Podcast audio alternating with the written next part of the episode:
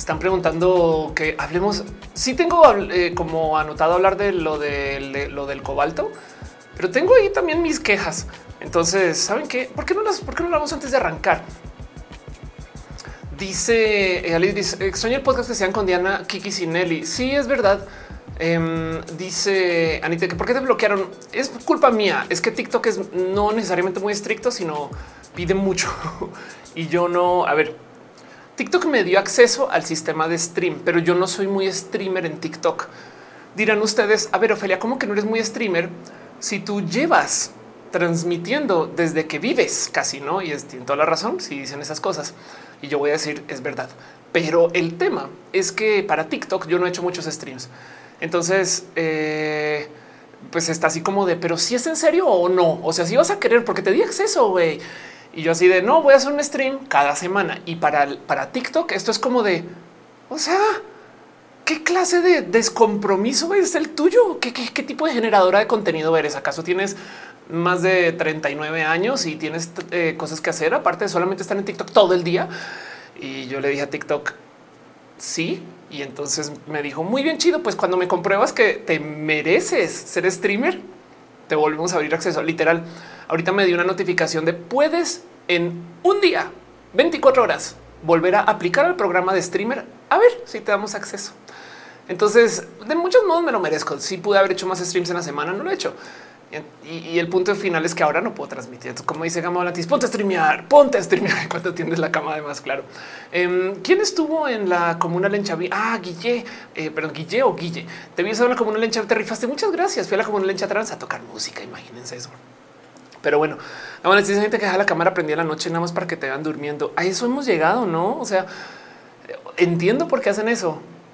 Pero bueno, eh, quiere que más streams en TikTok. Mira, quiero hacerlos. También la verdad, verdad es que prefiero hacer, o sea, donde, donde pueda. Voy a intentarlo otra vez a ver si, si nos va mejor. Pero la verdad, verdad es que de todos modos, no, o sea, si, si no puedo mantener el ritmo que TikTok pide, entonces no es un poquito como es una sabiduría de este estilo. Si tu negocio no aguanta que hagas las cosas según cómo se deberían de hacer correctamente, siempre y cuando ese correcto sea justo y, sea debido, me explico. O sea, tipo de si tu negocio no aguanta que no sé, que cobres un, precio que incluye la comisión por tarjetas de crédito, entonces es posible que tu negocio amerite revisar, no? O sea, si, si necesitas de hacer las cosas cortando así esquinas y y, demás. Entonces es posible que tu negocio tenga algo que valga la pena repasar. No quiere decir que todos los negocios tengan que funcionar dentro del esquema de la ley perfecto y cuadrado. No, claro que no. Pero es lo mismo. Si, mi, si mis planes de streamer em, requieren de, no ajustarme a lo que me pone TikTok como regla, entonces a lo mejor yo tengo que repasar un poquito literal mis prioridades, porque pues TikTok es una plataforma digna y hace las cosas ajustadas por un mercado particular. Entonces, en este caso yo les doy la razón, no más que como sea, perdí mi acceso y volveré, quizás volveré. Pero bueno, en fin, igual y si dejo la cama prendida y transmito ya exacto. Em, el caso este yo no arrancado, yo no más estoy hablando, organizando mis chivas, poniendo mis cosas a andar. Por lo menos estamos en Instagram. Entonces ustedes están en Instagram. Saludos de nuevo en Instagram. Eh, solamente eh, eh, pueden ver el chat de Instagram. En todas las otras verán el chat completo. Y dice Jonathan, estaba buscando un Sony Ericsson. Están tres mil pesos. Órales. David pregunta en qué plataformas está el vivo. Estamos en vivo en YouTube, en Twitch, en Facebook y en Instagram. Entonces, si quieren saltar a otras plataformas, nomás la arroba es of course. Debería transmitir a tu. Yo no sé. Luego veremos qué hace pasa con eso. No hemos arrancado todavía, pero más quiero asegurarme que todo esté en orden y asegurarme que me escuchen bien. La semana pasada me di un poquito como de sí, sí, sí se escucha bien o me lo estoy inventando. No he puesto música y nomás había dicho que iba a hablar acerca de lo del cobalto 60. Es una noticia que tengo para mostrar más adelante y igual y más adelante lo vuelvo a comentar. Pero para la gente que no sabe, hubo un desmadre así inmenso con el tema de el cobalto 60 y la radioactividad y el mal manejo. Y es una novelota hermosa. En este canal, o sea, en mi canal de YouTube, si no están en YouTube, yo lo hablé largo entendido en un ahora dos videos, fue un roja y luego un mini roja, que si quieren pueden buscar y ahí están las novelas, porque no solo, a ver, en México está el tema del cobalto 60, hay luego otra novela con la leche Eh, y hablé un poquito acerca de eh, y luego hay otro potencial dilema. Lo que pasa es que este ya el tercero ya es súper del reino del chisme acerca de México albergando literal bombas nucleares al norte. Y eso, miren, esto ya es la, o sea, eso es, eso es invento total. O sea, no, no quiero, no quiero validar eso es pseudociencia, es más rumor clickbait. Pero el punto es que tenemos un chingo de novelas con esto de la reactividad en México y esta el cobalto 60 es muy famosa por si no saben lo que pasó. Les invito a que vean ese video o si quieren vayan a leyendas legendarias y escuchen a Badía contarle toda la historia porque Badía fue mucho más completo que yo en cómo se presentó. Y el punto es que como youtubers, esto lo venimos viendo desde hace mucho tiempo. O sea, sabemos que existe, sabemos que pasó, se documentó, lo hemos rumoreado, chismeado. Persona que está en la internet en México sabe que en el iceberg de leyendas eh, mexicanas, esa está ahí arriba. O sea, ni siquiera es una desconocida, se sabe. Eh, hay historias muy, muy contadas y demás. Entonces, pues bueno, ahora declasificaron documentos pero los medios están como así de sabían que esto pasó y es de sí, sí sabíamos, pero miren, aquí está la chisma. Ya sabíamos. O sea, más bien qué más habrá nuevo en los documentos, no como que veo un poquito de oigan, medios de verdad no están en YouTube, no se nota y, nada en contra. Qué bueno que lo reporten, por supuesto. Quién sabe por qué lo clasificaron ahorita y quién sabe que no quieren que se hable y se está hablando esto o por fin se logró de clasificar. Por supuesto que sale a luz cosas que medianamente ya sabíamos, como que yo creo que toda la gente que hemos hablado de esto teníamos presente que alguien no sobrevivió esto. Y pues por supuesto que ahora que están los documentos, más bien se comprueba, pero me da un poquito raro verlos como reportarlo como si fuera nuevo, ¿no? Y es un poco de, no sé, esto es como, como, como no saber de la caída de Edgar. O sea, hay alguien, hay alguien que no sabe de la caída de Edgar. Estamos de acuerdo, pero es, eh, es muy conocido. Entonces, como sea, igual lo, lo, voy a levantar más adelante y me da de bonito saber que, pues, que hay documentos detrás de esto. O sea, que lo documentaron, saben? Justo dice Jake, siempre hay dos nuevos detalles en ese tipo de casos. Exacto, me, encantaría ver qué más hay para hablar de este caso. Y de nuevo, es una historia inmensa y además le hablo un poco cómo le tenemos más responsabilidad hoy a lo nuclear que antes. Y lo digo porque hay algo ahí en cómo eh, como esto nunca se ha comunicado bien. Vi unos medios así como decir las bombas nucleares que cargaban por si no eran bombas, güey, no eran, no eran bombas nucleares, güey, eran material radioactivo que es muy diferente. Entonces me preocupo mucho por el nivel de educación de ciencia de la gente que lo está reportando, el nivel de integridad de la gente que lo está reportando em, o el nivel de sesgo con el cual lo están reportando. Si saben lo que están diciendo, me explico. Entonces, eso es todo un tema. Dice aflicta puede ser con fines electorales, venganza del INAI por tenerse en la congeladora. Sí, puede ser millones de cosas, no? Y en cuyo caso, de todos modos, miren, sí hay historias humanas detrás de esto. Entonces, qué bueno que salieron a luz. Saben, a eso le doy la bienvenida. Y ahorita hablamos más de eso. Vamos a arrancar este show formalmente. Y si me escuchan bien, si me ven bien y sobre todo si se sienten bien, creo que vale la pena hacer un show con todas las correctas y bonitas y hermosas. Estoy súper, súper, súper feliz de que podamos hacer este show y que se vea bien. Celebro que esté en las plataformas en las que estoy. O sea, no estoy para nada ardida que no puedo estar en TikTok. Dice testigo Chutu, lo he puesto que alguien en este chat que no sabe lo de la caída de Edgar. No me digas eso. No, no, eso. Mira, sabes que mira, me va a tapar las orejas y decir la la la la la la la la la la la la la la la oreja está tapada porque tengo chicharro, pero igual la la la la la la la la la la la la la la la la la la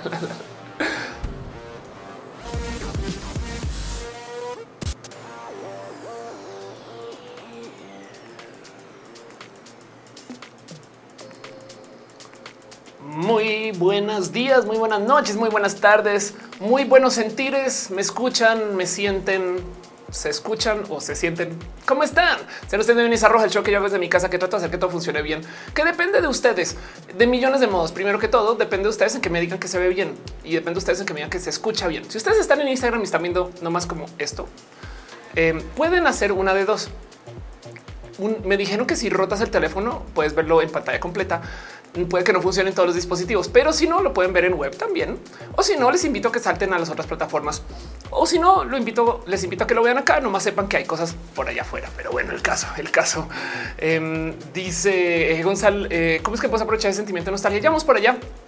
Terita dice por qué no puedes estar en TikTok, porque no he cumplido con los estándares como streamer de TikTok por transmitir muy poco. Entonces tengo que transmitir más. Vamos a ver qué hago con eso. Y ya están diciendo que no saben quién es Edgar. No se preocupen, no se perdieron de nada, no más toda la historia nacional del Internet.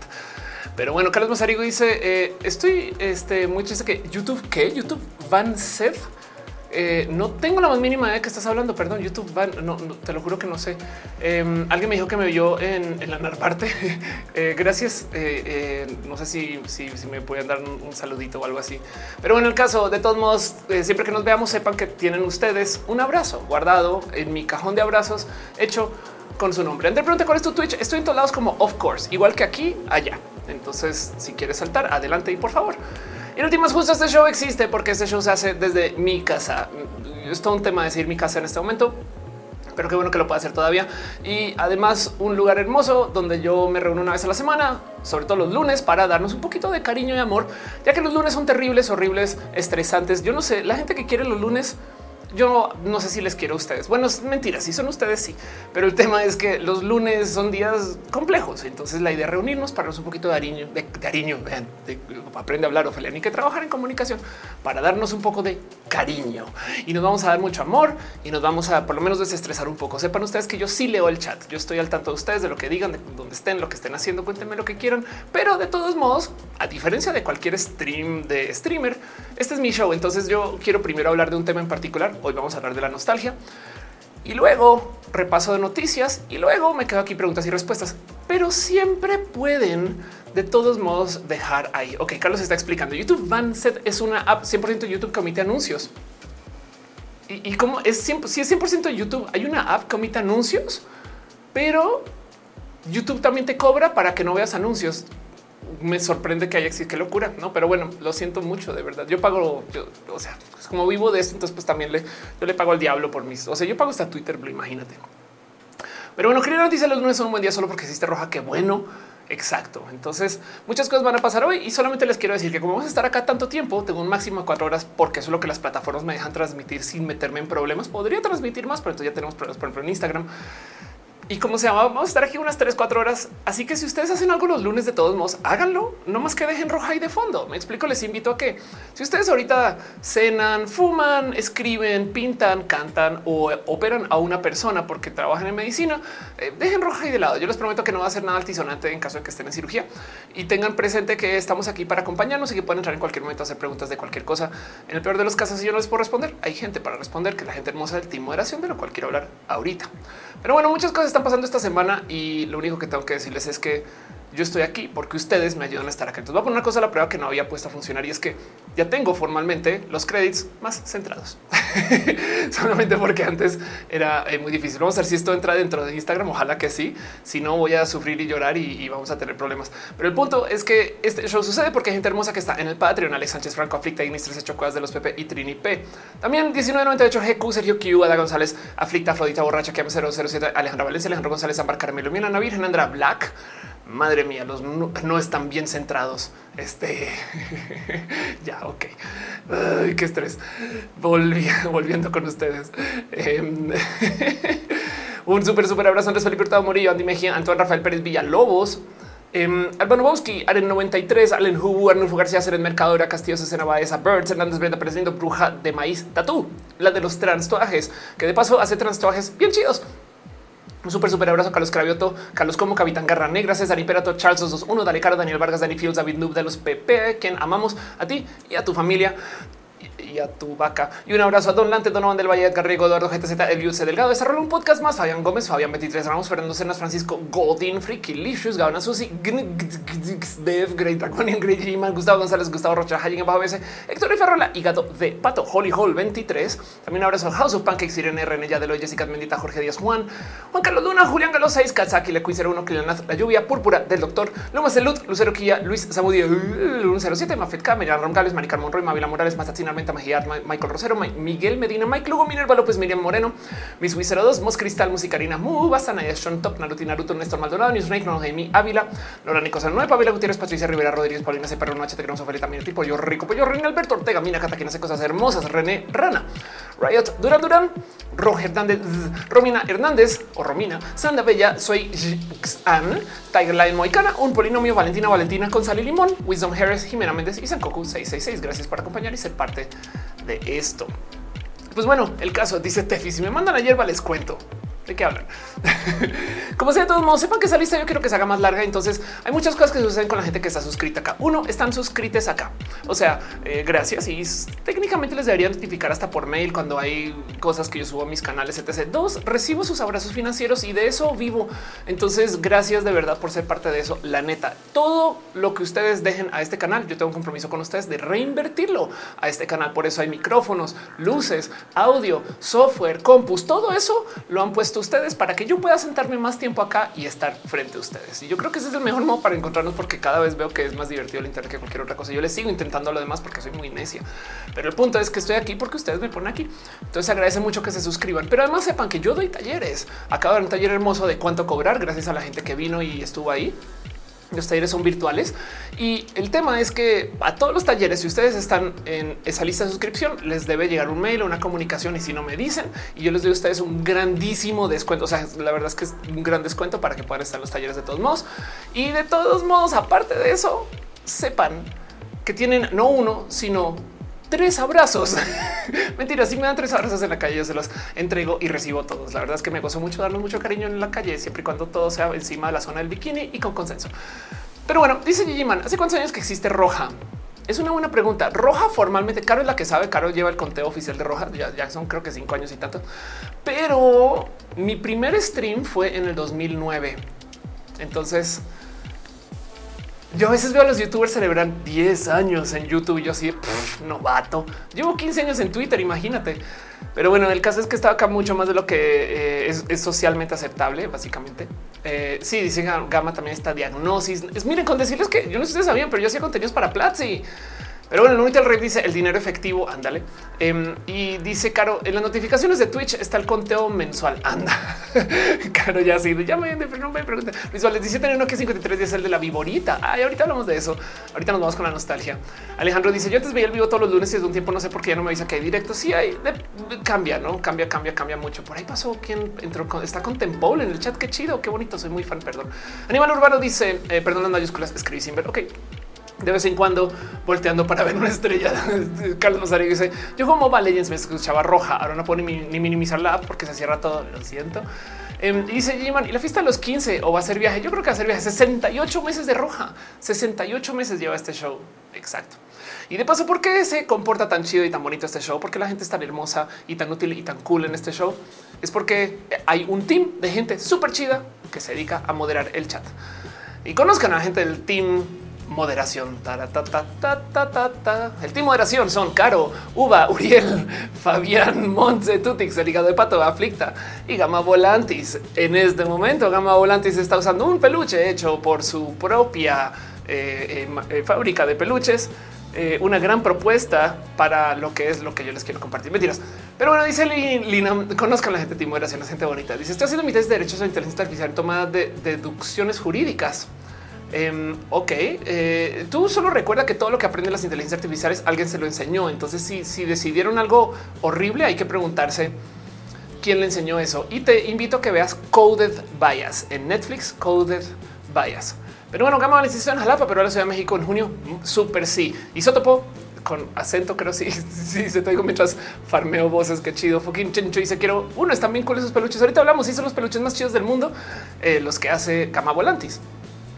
Pero bueno, de paso, sepan ustedes que eh, la gente del tipo de moderación es hermosa en general y quiero que sepan quiénes son. Entonces, Hígado de Pato está por ahí y yo siempre digo, ¿por qué no se dan una pasadita por su canal? En el canal de Hígado de Pato es donde nacen las clonas, porque como pueden ver aquí aparece una clona y luego ahí aparece otra clona y luego ahí aparece otra clona y luego allá adentro aparece otra clona y es la fábrica oficial de clonas. Twitch.tv con el hígado de pato. Hablen, ahí está, denle cariño ese amor. Básicamente hace un chingo de streams hermosos y cosas bien, bien, bien bonitas de la vida. Y así Linam dice gracias. Leonardo Castro dice lleva meses sin ver en vivo. Gracias por estar aquí. Eso, date la escapadita. Y como dice cada lunes hay producción extra total. Michelle dice no hay tanto, eh, no, no tanto. Yo les conocí no son tan agradables. Ok, os creo que dice la semana que viene te escucharé en PC nueva. De hecho, está haciendo respaldos para mi PC. No, qué chido eso, qué bonito.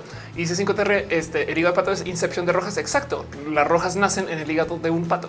Pero bueno, em, ¿qué más tengo para compartirles? Sepan de Caro, quien hace música y, seguiré mencionando eso hasta que Caro me diga no menciones eso, pero vayan a Spotify, denle escuchas a Chillan Out, que es la última rola que publicó Caro.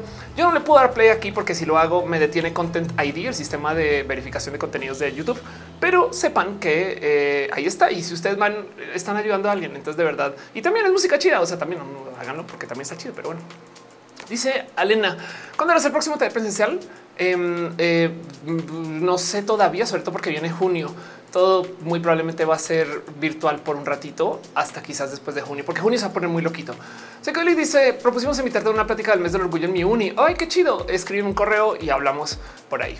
Pero cuando roja las clones, pregunta Facu, está muy bonito porque para mí clona es una persona, una morra clonada. Me explico. Fuiste clonada, una clona. La cantidad de gente que me dice, ¿por qué haces streams de clonazepam? Y yo así de, bueno, también un poquito, ¿no? Pero bueno, el caso. Gente de Moderación que tienen que, conocer y demás sepan de Fabián que tiene su Wattpad, em, donde vayan y leanle. Solvencia económica está ahí. Órale, es que chido esto. Em, también está Infinitas, Plumas de Cuervo y aquí está Raíces Sombrías y reseñas y el mundo. Wow, yo porque yo esto estaba ahí todo este tiempo. y no le he dado ver más. Qué chido esto. Pero bueno, aquí está solvencia económica. Eh, donde dice Mala que es el nuevo cajero del gran banco central de almas, lo más profundo del infierno, porque sí, las malas también se contabilizan y se protegen. Qué chido eso. Las almas son moneda de cambio. Amo eso. Un chingo, por favor, escrito por Fabián Ramos. Vayan, échense una leída. La neta, neta, neta, de verdad. Eh, conozcanle y sepan de lo que hace. Jonathan dice: Le pregunta a ChatGPT quién había ganado RuPaul Drag Race 11 y me dice que Chris Rock. Igual y mira, ChatGPT puede que sepa cosas. Es todo lo que tengo que decir. Pero bueno, Carlos Basario dice, ¿viste el temor que incluye mostró un ojo en redes porque se le negó el servicio por llegar 10 minutos antes de cerrar? Ah, sí, pero ese no es el... ¿Viste que le dieron? Ok, si esto es un chaval que se quejó que porque no me atendieron faltando 10 minutos. Y luego a los tantos días el güey salió a decir no sé qué carajos acerca de un libro que está leyendo y es un libro de Agustín Laje. Entonces es como de no, pues mira, esto dice mucho más de ti que de tu queja. Sara Noche dice reportando servicios sin novedad. Qué chido que haces acá. Conozcan a Sara de Noche. Eh, San dice se nota por el username. Ándale. Y de paso también hablando de los peluches, les estaba hablando acerca de Gama Volantis. ¿Por qué no van a su cuenta de Instagram Gama Volantis bajo oficial? Y sepan de lo que está haciendo. Chequen esto. Save the date 10 11 de junio, el Expo Vive Gatito in Wonderland, porque viene aquí a presentar todas sus cositas hermosas eh, con sus gatitos que viven. Eh, estos gatos de peluche no están a la venta Em, pero estos ajolotitos de peluche, sí. Entonces conozcan las cosas hermosas que hace Cama y háblenle ahí, está por ahí el chat y estas cosas y, y sepan de eh, eh, este, en fin, tantas cosas bonitas y hermosas que se consiguen. Cama Volantis, bajo oficial. Y nada, los peluchitos que tengo por acá atrás, excepto uno que conté la historia en TikTok. Este son los peluchitos más chidos del mundo y el otro fue un peluche que me robé. Pero bueno, y la otra cosa que les quiero compartir es que Sandumix, también parte de la gente hermosa de moderación, eh, están los días de hacer un Dumix and Chill y van a tener una plática con gente que está en eh, esto de el UX alrededor de cómo no tenerle tanto miedo a las inteligencias artificiales. De hecho, hoy también yo salgo con un video del tema acerca de y si dejamos de hablar acerca del tema de perdí mi trabajo con las inteligencias artificiales, qué hay con chat GPT y las preguntas son chidas. Entonces amo este tema con todo mi corazón y Dumix hace las cosas hermosas y bien chidas. Entonces también es una pasada por ahí, si no, por lo menos lo que, lo que pueden hacer es darles follow. Entonces, gente chida de moderación, ahí les dejo para que sepan. Vienen acá total la calidad de voluntarios y se encargan de cuidar el chat. Y entonces en eso también vale la pena darles un poquito de luz porque, porque son gente chida y hermosa. Pero bueno, Te cierro y tengo uno que dice que se mueve, pero a mí no me ha tocado verlo. Órales. Monserrat Muerto dice andamos guisando. ok, que andabas guisando. Aunque dice qué bonito. Claro que sí. Dicen que es que los peluches con historia siempre son mejores. Claro que sí. Aníbal bueno, dice yo corregí una obra de teatro que estoy escribiendo, pero le pedí canciones y me dio malos links. Sí, acuérdense que Chat GPT, sobre todo Chat GPT, pasan dos cosas. Uno es una demo, es una demo de OpenAI para demostrarle al mundo lo poderoso que es GPT. Y dos, la otra cosa que pasa con ChatGPT es que al ser una demo, lo que está poniendo en demo es la palabra chat, no necesariamente el GPT. O sea, ambas al tiempo, pero me explico. Ya existía GPT y tenía una forma de adopción, pero chat GPT, wow. Así que el tema es que chat GPT está aprendiendo a hablar también y por consecuencia, como modelo de lenguaje natural, lo que quiere es hablar. O sea, su orden prima lo que domina es completar frases de modos coherentes. Y entonces lo que sucede con ChatGPT es que si tiene que mentir con tal de que la frase sea coherente, lo hará. Tengan eso en mente. Es como el tío que habla por hablar, no? Pero bueno, dice estar de noche en Instagram se ve la pantalla rara. Sí, Instagram lo que pasa es que es de súper baja resolución a comparación de YouTube y no hay nada que podamos hacer tristemente, pero de todos modos ahí está la transmisión para quien quiera llegar. Dice Aníbal, bueno, eh, no puede decir cosas que le vayan en contra laboral, no puede mentir. Es que el problema es que ChatGPT a veces no sabe que, es una verdad y que es una mentira, pero en la vida es que no hay un algoritmo que diga que es verdad y que es mentira. O sea, siempre tengan eso presente. Si quieren, si quieren mejorar la entrega de chat GPT para saber qué es verdad y qué no es verdad, pídanle intervalos de confianza, como que eh, háganle la pregunta que van a hacer y pídanle dame un intervalo de confianza en tus respuestas. Y muchas veces va a decir, sí, te propongo que leas este libro, que es el mejor libro de ciencia ficción. Intervalo y te lo digo con un intervalo de confianza del 40%. O sea, yo el 60% de esa, ese, ese, enunciado puede ser falso, no? Pero bueno, dice 5TR. Eh, sí, miente mucho. Ya me tocó claro que sí. Lo cual de paso también abre las puertas para que se haga algo así como la validación de la verdad de ChatGPT, pero eso es otro tema para otro show. En fin, dice Fernando Cernastillo Genovevo. ¿Eres tú? Exacto. Psicoterrorismo libre, ciencia ficción, obviamente se requiere, se refiere a la fundación. Anda, sí, claro. Fundi yo cuando GPT se equivoca lo regaño. No, no, es que estás deshaciendo todo el trabajo que han hecho todas las mamás y tías de darle las gracias a Alexa. No regañes a la inteligencia artificial. en fin. Entonces voy a arrancar este show formalmente. Vamos a platicar un poquito acerca de la nostalgia. Y mm, hay millones de motivos por los cuales quiero hablar de esto, pero lo que me trajo aquí fue Mario. M dice el blockchain pueden reducir la burocracia. No creo, no creo porque va a tocar validar este, eh, o sea, el blockchain como tecnología em, requiere mucha implementación y esa implementación es burocrática, tristemente. Michelle dice, em, pregunta, más que perder trabajo, ¿no la eficiencia ChatGPT haciendo el trabajo más fácil? Sí, eh, eso es justo el tema del video que um, ChatGPT va a, es una herramienta y quien la sepa usar le va a ir muy bien, pero los medios solo saben decir pérdida de trabajos. Entonces me dio un poquito de por qué no hablamos de lo que hay que hablar, de justo de cómo va a ser tu trabajo más fácil, de quién lo va a usar, para qué, en qué sentidos y de paso que otras inteligencias artificiales, artificiales hay aparte de ChatGPT. Y todo eso sale hoy a la una de la mañana o a las 12 y 15 si se quedan aquí en YouTube. Ramal Colegio escuchaba la entonces ChatGPT de psicólogo y les funciona. Claro que sí, pues te da alguien con quien hablar. Ahora, ojo, porque em, de nuevo, a lo mejor quieren mentir y así Maritza dice puede dar preguntas un poquito más despacio. Vamos a estar un chingo de tiempo, eh, pero sí prometo que intento. y dice eh, este eh, a Cristian le gusta mi cabello animal. Dice que bueno, esto que vamos a extrañar el futuro, extrañaremos el cassette. Va, hablemos de eso. Vámonos unos segunditos a platicar acerca de la nostalgia, que es de lo que quiero hablar. Les prometo que volvemos a chat GPT más tarde. Acuérdense, vamos a estar aquí tres, cuatro horas quizás. Entonces esto va a tomar un rato. Háganse a gusto, siéntense, coman lo que comen, háblenle a quien le hablen, abracen a quien abracen, jueguen videojuegos si los juegan, fúmense lo que se fumen y vamos a quedarnos acá un ratito acompañándonos de lunes en la noche. Esto es nuestro tiempo de sala para no más chacotear y vamos a comenzar con el tema de la nostalgia, que es algo que salió a luz en mis redes por dos motivos. Uno, me subió uno de esos como trends de el primer celular que tuviste, que ahí nomás queda el este, pues cada quien, o sea, de repente descubrí, wow, me sigue gente muy joven. O yo tengo muchos años también, eso no soy del 82, o sea, tengo 40 años. Pero la otra es si no fue el primer celular que tuviste, me quedé pensando en lo ridículo que es que la peli de Mario despierte la nostalgia. Y ahorita les hablo de eso. O sea, fue un hit. Quiero mucho esa peli, pero qué logro que es para la gente que hizo esa película que se la aventara a las generaciones mayores. ¿La vieron? ¿Les gustó? Claro que la vieron. ¿Les gusta esa peli? ¿Les dio nostalgia esa peli? Es la pregunta que quiero hacer. ¿Les dio nostalgia la peli de Mario? Bien, hablemos de eso. Pasó la cortinilla super hiper mega profesional que comprueba que este show es un show que tiene una gotita de producción y nos arrancamos.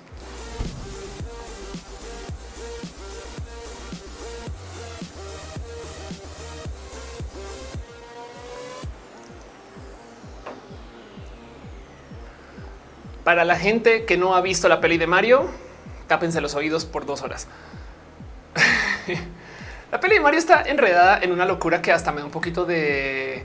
Em, me da muchos raros. Es todo lo que tengo que decir. Me da muchos, muchos raros. Y es que la gente no se decide si es woke y por la gente digo la gente odiante. Como que cuando se mostró el primer tráiler, literal salieron muchas personas a quejarse de esa peli progre, esa peli, o sea, como que Peach es jefa. Y es de piensen ustedes en lo difícil que es atar el canon de Mario, las historias, no el hecho que hayan hecho algo que sea coherente, que le hable a todos los videojuegos, porque los videojuegos pueden ser 300 videojuegos y no más por dejar en claro. Si hay hasta un juego donde tú juegas como la princesa rescatando a Mario. Me explico. O sea, esto, pasa en el juego. Entonces es así de expansivo el universo de Mario y, pasan tantas cosas que hasta me atrevo a decir que este juego sí tuvo que ver. Miren, les voy a aventar una teoría sin sin comprobar. Eso es una teoría sin hechos que me inventé yo por mí, porque un día me desperté con demasiado café en las venas y dije, oigan, esto me hace sentido. Y ahí les va. Ven este mapa del mundo que tenemos aquí abajito. Ese mapa del mundo Em, es muy similar a este esquema de mapa del mundo, que es el mapa del mundo que muestran en la película, que eh, miren, no significa nada. En Mario es tan, tan, tan expansivo y hay tantas cosas que suceden en tantos juegos que no tiene que ser este mapa del mundo. Pero veamos nomás el que está viendo Felia. Ok, tenemos en la mitad del castillo. Aquí tenemos el castillo en una isla. Atrás del castillo, una isla que tiene montañas puntiagudillas. Este acá tenemos este. Esas no son montañas puntiagudillas, son em, eh, eh, pirámides. A la derecha tenemos este tierra como volcánica y aquí está su tierra volcánica y esto que es Bowser que está llegando, esto es nuevo al mapa, entonces hasta medianamente encaja. De hecho, este montecito aquí lo pueden ver medianamente aquí. Pues dirás, Ophelia, ¿por qué te estás inventando estas cosas? Veamos los otros mapas. Agua en el centro, este agua en el centro. Saben? Em, eh, si, si, nos sentamos a ver, acá hay otro, no? Y este tiene un hoyo en el centro.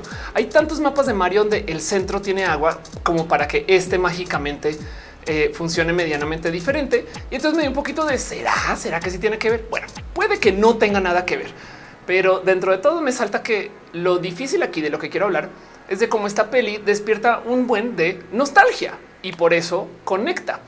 Y, eso me da mucha risa porque el tema de la nostalgia en este juego es que para muchas personas este juego le recuerda Mario, el Mario. Tarata, tarata, ta que estaba hablando con un amigo acerca de la música de videojuegos, un tema que tengo muy, muy, muy analizado y más. Y me dice: Te has dado cuenta que esa, esa rola y sobre todo la de tara, tara, tara, la usan muy poquito cuando la usan es en referencia y no es la rola de los juegos de Mario desde hace mucho tiempo, o sea, desde los noventas casi, si es que no desde los ochentas y me da un poco de claro, pero para promocionarla hicieron hasta el cover, hicieron un cover en, en acapela como robándole ahí este al, al, youtuber este que hace música hermosa, que está bien, está chido, pueden.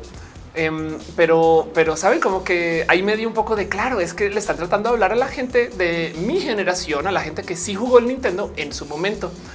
Dicen que desde que salió no es el tema principal. Exacto. Como que hay algo ahí del cómo los Marios de hoy no tienen nada que ver con ese Mario excepto personajes y demás y una que otra cosita rescatada o a lo mejor sí tiene que ver porque está en el mismo universo y eh, saben como que es una plática y rara de cómo han logrado con mucho éxito atar ese, digamos, Mario. Es como decir, hay gente que divide el Sonic Gordon con el Sonic flaco. Curiosamente, el Mario de ahorita no ata con el Mario de ese entonces. Se asume que es el mismo. Entonces hay una rara conversación que tener acerca de qué significan estos personajes. Y está bien, ese es el trabajo de la gente de eh, de Nintendo. Pero me da bonito pensar de lo difícil que es atar todo esto y el por qué lo tienen que hacer. Porque si quieren convocar masivamente, tienen que hablarle a esa generación. O sea, si hicieran una película centrada en el universo de Mario Odyssey, que de paso, de muchos modos también lo hicieron, no?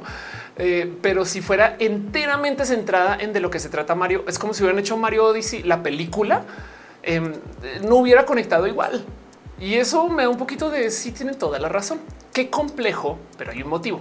Carlos Mazarigo dice eh, eh, apenas para Mario, no spoilers. Perdón. Oscar que dice por cierto, traje eh, el traje Mario del final es mi favorito, el de los martillos, por no salir en la peli.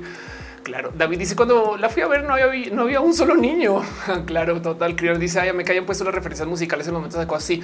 La peli tiene más de 300 referencias musicales, una locura. Yo que me dediqué mucho tiempo en mi vida a analizar música de videojuegos, estaba ah, pero o sea, volada de eh, eh, se puede alcanzar a jugar como de qué juego, qué juego, qué juego, qué juego. Es como un quiz de alta velocidad em, de referencias. Oscar que me gustó Mario, pero como peli me gustó más Sonic. Carlos dice entonces mucho una referencia de superhéroes antiguos a los nuevos. Es que los antiguos desarrollan su personalidad. Los nuevos nacen con así ah, con controlar el poder. Ya, ya lo traen todo así total. Hígado de pato dice Super Mario RPG. Me da muchísima nostalgia cuando lo veo en speedruns. Sí, David dice David R dice muy bonita la peli. La vi en IMAX y wow, véanla, por favor, véanla en IMAX. Em, los que sí les puedo decir es esta peli fue tan taquillera que va a ser como, eh, como cualquier peli de Marvel, va a estar en todos lados y por muchos años. O sea, la vamos a ver, eh, va a ser porque Frozen, saben? Jonathan dice: Yo no soy tan duro con ChatGPT porque yo sigo sin saber qué significa de chill. y digo, aiga. Federico dice: Mario puede ser lo que quiera, puede ser mi papá y mi hijo al tiempo. Exacto. Y eh, el punto es que hay una plática que tener ahí acerca de el lo difícil que es hacer una película que le guste a tantas personas en general, en general. Pero quiero hablar de la nostalgia. Eh, dice Fundillo, me la veré pirata. Yo creo que seguro la consigues pirata ya, ya. Pero les dejo esta pregunta. Esta peli tiene de dónde agarrarse para rascar esa nostalgia. Tiene, porque mucha gente conecta con el ese Mario, el de Tara, Tara, Tara. Las próximas no tanto si lo, si lo piensan. Mucha gente jugó Mario Mucha gente jugó Super Mario en el Super NES.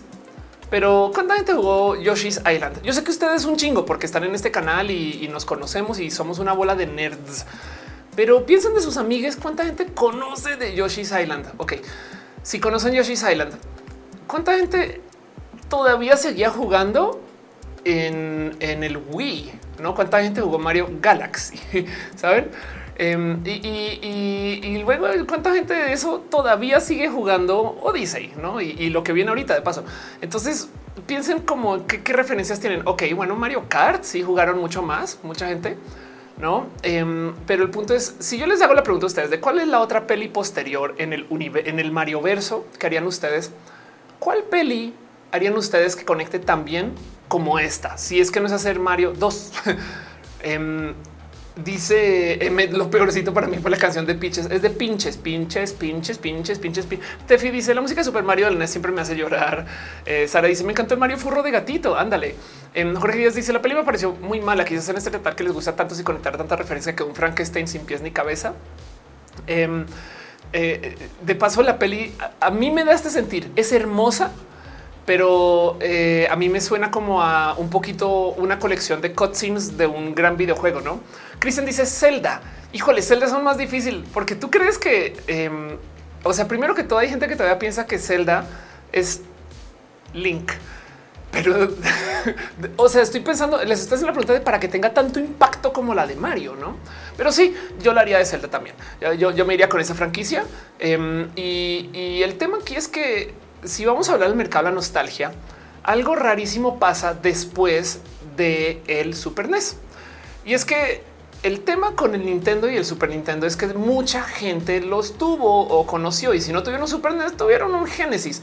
Ahorita hace nada, en caso de que se lo hayan perdido o no lo recuerden o lo olvidaron del total, se comenzaron a hacer una serie como de mini consolas para justo colgarse el mercado de la nostalgia no más porque se podía, no? Las mini consolas traían algunos juegos y la verdad a mí nunca me pareció un proyecto tan hermoso, sino es que igual los juegos que traen son bonitos. Y de paso, yo no me parece tan hermoso porque yo tengo estas consolas y todavía las puedo jugar, pero sí es verdad que las consolas que yo tengo van a tener una vida útil de tanto tiempo. Entonces, estas nuevas, aunque sean emuladas, de dan oportunidad de volver a jugar esos juegos de modos más eh, duraderos, por así decirlo. O sea, mis consolas de verdad que a menos que yo les dé mucho cuidado. Y cuando digo mucho cuidado es abrirlas, este, quizás cambiar eh, piezas en las tarjetas madre, cambiar baterías, eh, no hacer una cantidad de mantenimiento de súper altísimo nivel o esas cosas. A menos que yo haga eso en, en los últimos, en los próximos 10 años, puede que mis consolas ya dejen de funcionar. Y entonces estas le van a dar un extra de vida a eso que no lo duden que en 20 años también estas consolitas chiquitas van a tener esos problemas. Pero el caso es que cuando salieron esas consolas, cuando salieron con Nintendo, wow, cuando salieron con Super Nintendo, wow. Y luego fue un poco y qué viene. Entonces dijeron, alguien dijo yo hago la de PlayStation, wow. Y como que el mercado se secó después, hicieron una de Genesis. Y ese es el tema, ese es el problema que mm, ese mercado como que se secó después. ¿Por qué? Pues porque el problema con la, el crecimiento del mercado es que la gente se comenzó a diversificar de sus compras porque no los puedes tener todas. Llegó un momento que la banda tenía que elegir entre el Xbox, el Play o el Nintendo, saben del año. Y si tuvieron los tres, pues qué chido. Pero luego se sumó a eso el tema de los videojuegos en PC y luego se comenzó a sumar los videojuegos en celular y entonces podemos seguir. Y para rematar, esto va a sonar raro, pero la sexta, el sexto brazo en este, en este, en esta cosa es que también se sumaron los juegos retro. Llegó un momento donde la gente comenzó a jugar los juegos del ayer hoy y eso también le añade. Dice Tefi, yo tengo nostalgia por las computadoras de los 80s y 90s que nunca usé. Ándale. Em, Sara dice, yo tenía el Mario Bros para Atari 2600. Qué raro find es ese. Férico dice, dice, soy tan mala para los viejos que si tuviera un hijo varón lo llamaría Zelda. Em, y, dice Suriel, una peli de King of Fighters. Nunca hubo. Ahora que lo pienso, si sea una muy mala noventera o algo así. Mendoza Jaime dice, yo jugué Mario 64 eh, eh, y todos los Marios he jugado. Es mucho decir todos los Marios he jugado, eh, porque creo que más de 200 Marios, pero entiendo tu punto. Alguien un día me hizo el chiste. Yo nunca jugué Mario 63. el caso, el caso. Se siguen conectando en Instagram. Gracias por pasar y por dejar sus cariños y amores y por comentar y esas cosas. Dice el Lunita del Rival Smash versus la mano voladora total. Entonces, ¿qué pasa? Estoy dando este ejemplo de las consolitas no más para dejar en claro que en el mercado de la nostalgia hay un problema. El mercado de nostalgia en general, pero es que aquí es muy evidente. A medida que los mercados crecen y la gente tiene opciones, entonces no tenemos tantas experiencias compartidas. Y eso rompe el mercado de la nostalgia como lo conocemos. Y es un problema mucho más profundo que solo los videojuegos. O sea, si quisiéramos hacer una película como la de Mario para un juego más moderno, nos vamos a encontrar con el problema que seguramente ese juego más moderno no lo jugó todo el mundo. O sea, bien que ya lo hemos visto en otros lados. ¿Cuánta gente no jugó Silent Hill? Me explico. Y entonces dirán ustedes, pues es que no fue un juego tan grande como Mario. Exacto. Ese es exactamente el punto que tenemos eh, que literal confrontar que eh, el mercado de la nostalgia vive de que tengamos experiencias compartidas y con la democratización de la tecnología, con el acceso a nuevas publicaciones, con tantas cosas nuevas que hay, ahorita la gente ya no consume una gran cosa y se nota. Y eso no pasa nada porque quiere decir que hay más mercado, pero para los mercados de la nostalgia, esto va a ser un problema. El mejor modo de verlo es viendo los álbumes de música más vendidos de la existencia. Esos son los discos los discos más eh, este, eh, vendidos en la historia del disco. Me explico, o sea, desde que se grabaron. Thriller de Michael Jackson, Back in Black de ACDC, The Bodyguard de Whitney Houston, The Dark Side of the Moon, em, los greatest hits de los Eagles, Bat Out of Hell, Hotel California, Come On Over, Rumors y Saturday Night Fever. Y yo les hago la pregunta a ustedes de ustedes que escuchan música, ¿han comprado estos discos? Porque son los discos más vendidos de la historia. ¿Qué? Y veamos las fechas 80, 82, 73, 76, 77, 76. Bueno, 1997, Shania Twain eh, eh, eh, y Whitney Houston también el 90. Pero ¿cómo es posible que en 20 años o 30 no hemos tenido ningún disco tan bueno como eso? Bueno, bien, que pueden decir? Pues es que nadie como Michael Jackson y es de pero yo creo que aquí se, o sea, o sea, sí hemos tenido gente muy famosa, muy, muy, muy famosa, más famosa que Fleetwood Mac. Em, y entonces eso es una pregunta que nos tenemos que hacer acerca de qué significa esto. Pues que desde los noventas en adelante hay Internet y hay disponibilidad de muchas cosas. Y entonces, en vez de tener a un artista que se lleve todo el mercado, tenemos a muchos artistas. Dice este pues yo no, yo no compro discos porque ya no tengo donde reproducirlos. Bueno, también es tema. Eso es verdad. Este Perico dice no todos jugaron Yoshi Island, pero sí todo el mundo jugó Super Mario World. Claro, Ramal dice uno puede ver la peli de Mario. Eh, ya la vi con la ola de memes y te va a gustar mucho cuando la veas. La neta es buena. Es de esas que le gusta a todo el mundo. Es como pelis de Pixar, em, eh, eh, aunque luego capaz si la puedes entender simplona. Eso también lo he visto. Em, y dice Animal Urbano Jack Black ingresó a la lista Billboard. Qué chido saber de eso. Saranchis hay mucha diversidad en la música el día de hoy. Exacto. Hay mucha diversidad en muchas cosas, en muchas, muchas cosas. Y justo el tema es que esto es una cosa impresionante para considerar que el mercado de la nostalgia como lo conocemos es muy bueno y a la par va a ser mucho más difícil de aquí en adelante porque no existen experiencias compartidas tan masivas, sobre todo en cuanto al consumo, como el tuve un Nintendo o un amigo tuvo un Nintendo. Es más, piensen ustedes cuánta gente quien le rodea hoy en día tienen un Nintendo. Y yo sé que van a decir, claro, yo, no, y luego y mi amigo pero piensen de toda la gente que les rodea, no? Bueno, también ya somos personas mayores, pero nadie vio, o sea, todo el mundo vio las películas de Indiana Jones en su momento em, o Jurassic Park. Me explico cómo era lo que había en el cine, una en seis películas. Ahora es como que son una película taquillera nueva cada nada, tanto que hasta se nos olvida de los grandes éxitos de cosas que vinieron y se fueron así. Em, y entonces hay un chingo de memes que vienen y se desaparecen. La gente, si no se subió al Internet en su momento, no lo vio. No lo vio. Cinco te es que estoy chiquito, pero todos tenemos Switch. Suriel dice: Me está diciendo que no va a haber un 2010 Pop Tour. Exacto. Y que si lo hay, no va a ser tan taquillero como el 90s Pop Tour. Porque yo les hago, es más, hagamos esa pregunta. ¿Qué se pondría en el 2010 Pop Tour? A ver, 2010, este top pop songs. Y a ver si, si estas eh, canciones les, les despierta nostalgia para el 2010 Top Pop. Em, eh, TikTok de Kesha, Need You Now de Lady Antebellum, Hey Soul Sister de Train, California Girls, eh, OMG de Usher, Airplanes, Love the Way You Lie. Estos son evidentemente gringas, no? Pero piensen ustedes justo en quién de los quién del 2010 es tan masivo como quién de los 90, no? Eh, Fugat dice es un rojo de música. Me encantaría, pero el tema es que no podría mostrar nada por temas de derechos de autor. Entonces sería muy frustrante, pero sí podría, podría. Fundillo dice 2010, la época de los emos. dice sí, sí va Lady Gaga y Katy Perry. Yo voy. ¿Te imaginas a Lady Gaga de 85 eh, cantando en su silla de ruedas? A mí se me haría hermoso ver eso, no? Pero bueno, el caso eh, Eminem, Rihanna y Drake estarían en el 2010 Pop Tour. Pero como sea, el punto es que sería una experiencia muy diferente porque no todo el mundo tuvo la experiencia compartida. Y esto hay que considerarlo porque la nostalgia ahorita está en un boom titánico por millones de motivos. Em, desde hace como unos, digamos que cinco a seis años, explotó esto como nunca como antes no se había hecho y la gente comenzó como a revivir un poco toda esta cultura de lo que sucede en los 80s y los 90 Ahora hay algo que decir acerca de este tema, porque eh, una de las cosas que me dijeron en su momento cuando yo platicé de esto es claro, pues es que estos son los años cuando la gente millennial está comenzando a tomar el poder.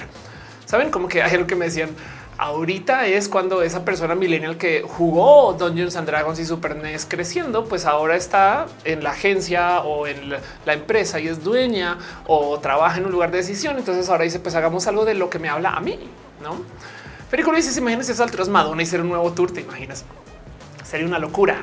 Por eso es curioso como siente como un limbo al tratar de catalogar la moda de música del 2000 en delante, porque es más difícil identificar un solo trend. Exacto. Entonces llévate esto al dentro de 10 años, dentro de 20 años. De eso es lo que quiero hablar. Luego dice Fundi, yo creo que las cosas más icónicas del siglo será el mundial del 2010 en Sudáfrica. Es el mundial que más recuerda a todo el mundo. Ese es el de las bubucelas, porque es lo único que yo recuerdo de paso o las bubucelas no eran el 2010 y que 16, 18. Este ¿Qué más? Hay por ahí que dice, podrías hablar sobre la gente que hace gatekeep en los hobbies retro. Sí, ok, ese es un buen punto. Entonces, em, los hobbies retro implica básicamente mantener viva esta cultura y hay gente que, genuinamente lo que quieren bajita la mano es como decir yo sí tuve una niñez y tú no, o validarse con sus conocimientos de la época. Em, más no necesariamente compartir esta comunidad con la gente nueva, porque algo que decir también acerca del cómo eh, la cultura de lo retro y la nostalgia despierta unos sentires raros. Em, que ahorita me clavo un poquito más con eso. Animal dice: ¿Qué te parece Waka Waka de Shakira? Ándale, eso fue el 2010. Néstor les trae Madonna venía a México en el 2024. Exacto, por eso el comentario.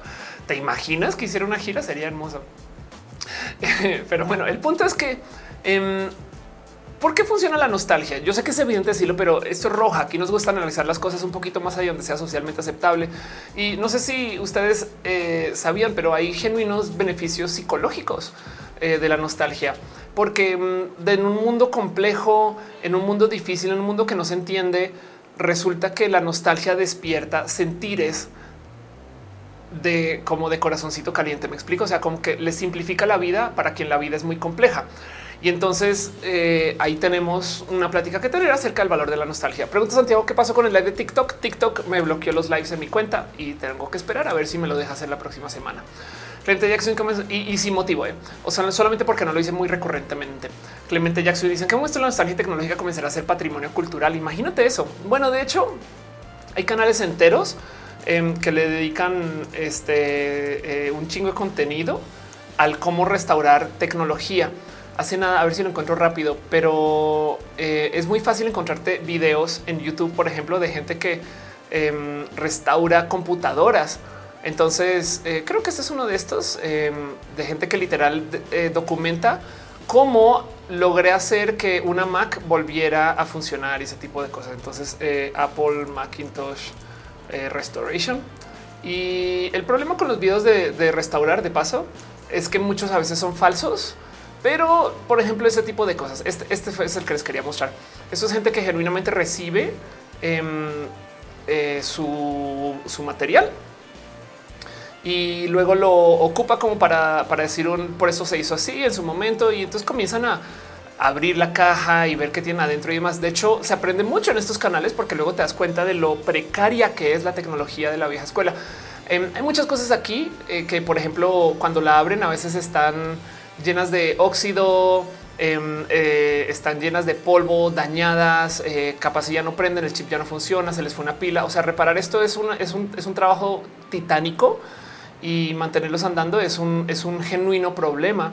Y esto también le habla justo a la nostalgia, porque ¿por qué sería esto? No más porque pues, me da nostalgia que exista una Mac, no? de hecho, de por sí hasta el color, las que tienen están hechas en este plástico en particular, se amarillan con el tiempo y hay un proceso químico para desamarillar. Pero dice si me toca abrir computadoras con cucarachas adentro y no chiquitas. Exacto. Eso es todo un tema. Eso es todo un tema. Y la gente que se dedica a hacer esto, eh, la verdad es que lo hace con mucho, mucho, mucho, mucho amor. Si les interesa este tema en particular, chequen Artemio Urbina. Yo creo que es el mejor referente mexicano que les puedo dar, en, ni siquiera mexicano, el mejor del planeta, porque Artemio se dedica a hacer este tipo de contenido justo y restaura. Yo he visto Artemio restaurar cosas así que dices, qué pedo. Em, este tiene una cantidad hermosa de, videojuegos eh, este, que le ha dedicado su vida a ponerlos a andar y demás. Hace un chingo como de bonitos y hermosos streams del tema y platicar más el caso. Pero, pero hay un esfuerzo que está detrás de todo esto, eh, que eh, vayan a arcades.mx de gente que se dedica a restaurar em, lo que llamarían las maquinitas. Pero esto es un pedo porque tú compras una maquinita o un arcade unas chispas viejas y restaurarla y ponerla a andar no es fácil tener las piezas que funcionen.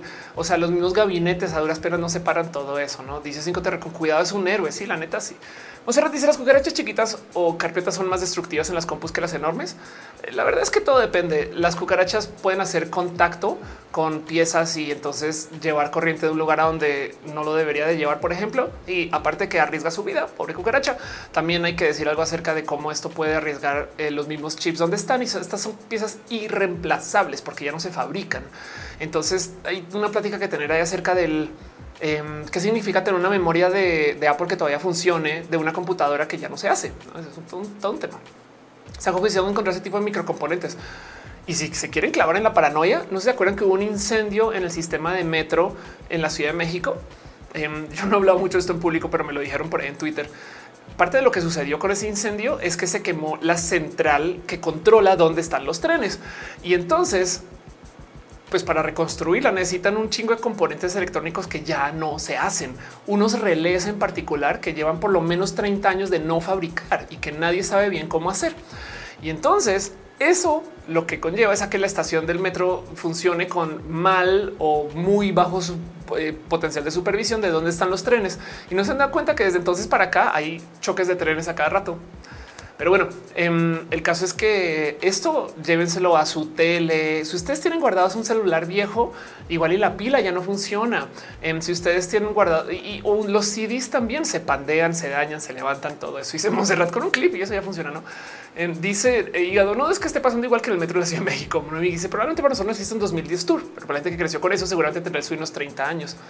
Pues el punto es y de lo que quiero hablar hoy es que es posible que no, porque a nosotros nos tocó crecer con pocas opciones a comparación de las opciones que hay ahorita.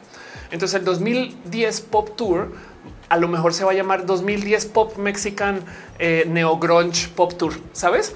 O sea, y van a ser seis giras diferentes y no van a convocar masivamente como las de ahorita. Es como que todo el mundo conoció RBD, pero cuánta gente conoce eh, eh, los hijes de RBD de hoy, no? Cuánta gente vio, no sé, Aristemo, por, decir, y, no es tanta, pero, pero no es porque no sean mejores los shows de ahora que antes, es que ahora hay muchas más opciones.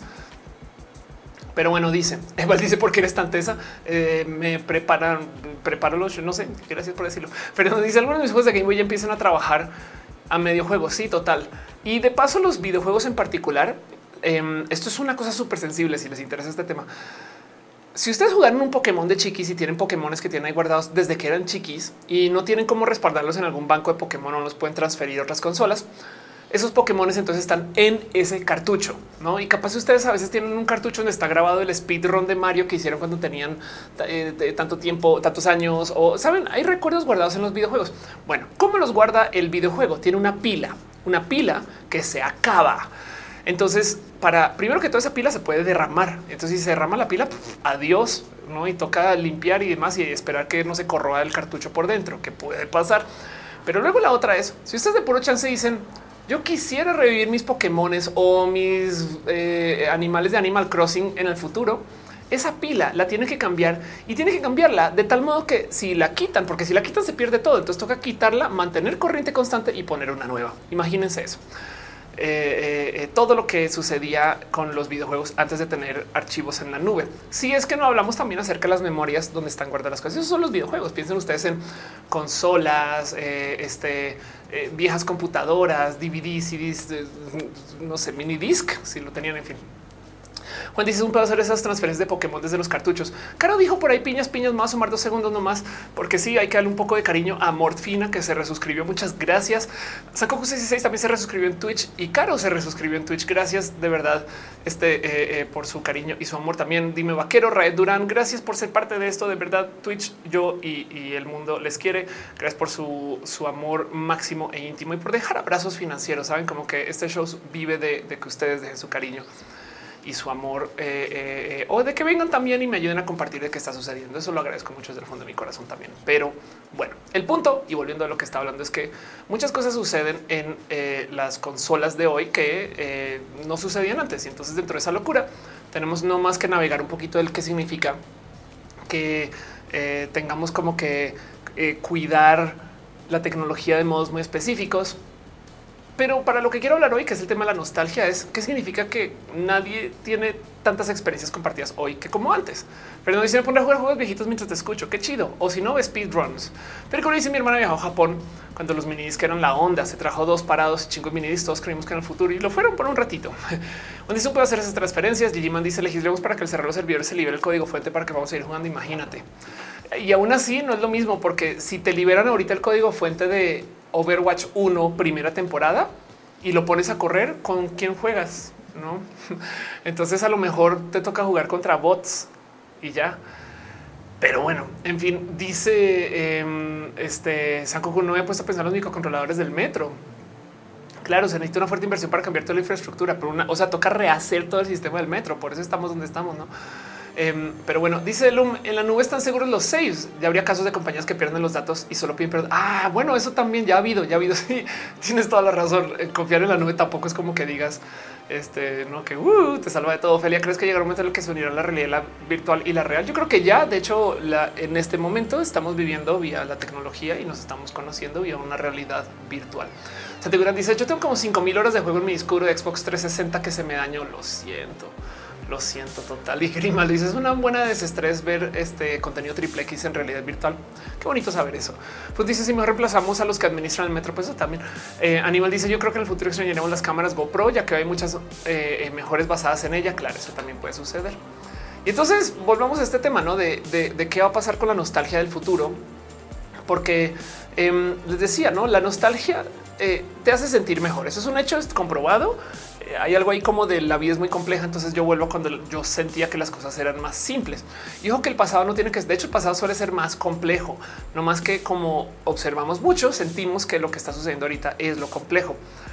Pero se lo súper prometo que alguien viviendo en la Guerra Fría tratando de entender lo que está sucediendo entre no su vida, el riesgo nuclear, todo eso. Esa gente también tenía estreses, por dar un ejemplo así muy random y, y el estrés de la época también todo es relativo.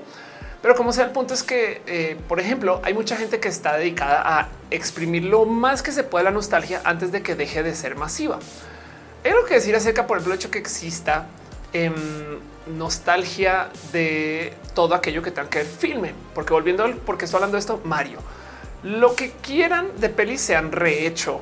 Y entonces hay mucho que decir acerca de cómo ahora vivimos en la época del remake, relaunch, refilm, redo, restory eh, replay, eh, redo, remix. Saben como que es bien interesante pensar el, cómo lo que quieren decir es sí, vamos a volver a hacer estas pelis otra vez y a veces no necesariamente hacen la misma peli, sino que hacen una cosa adaptada.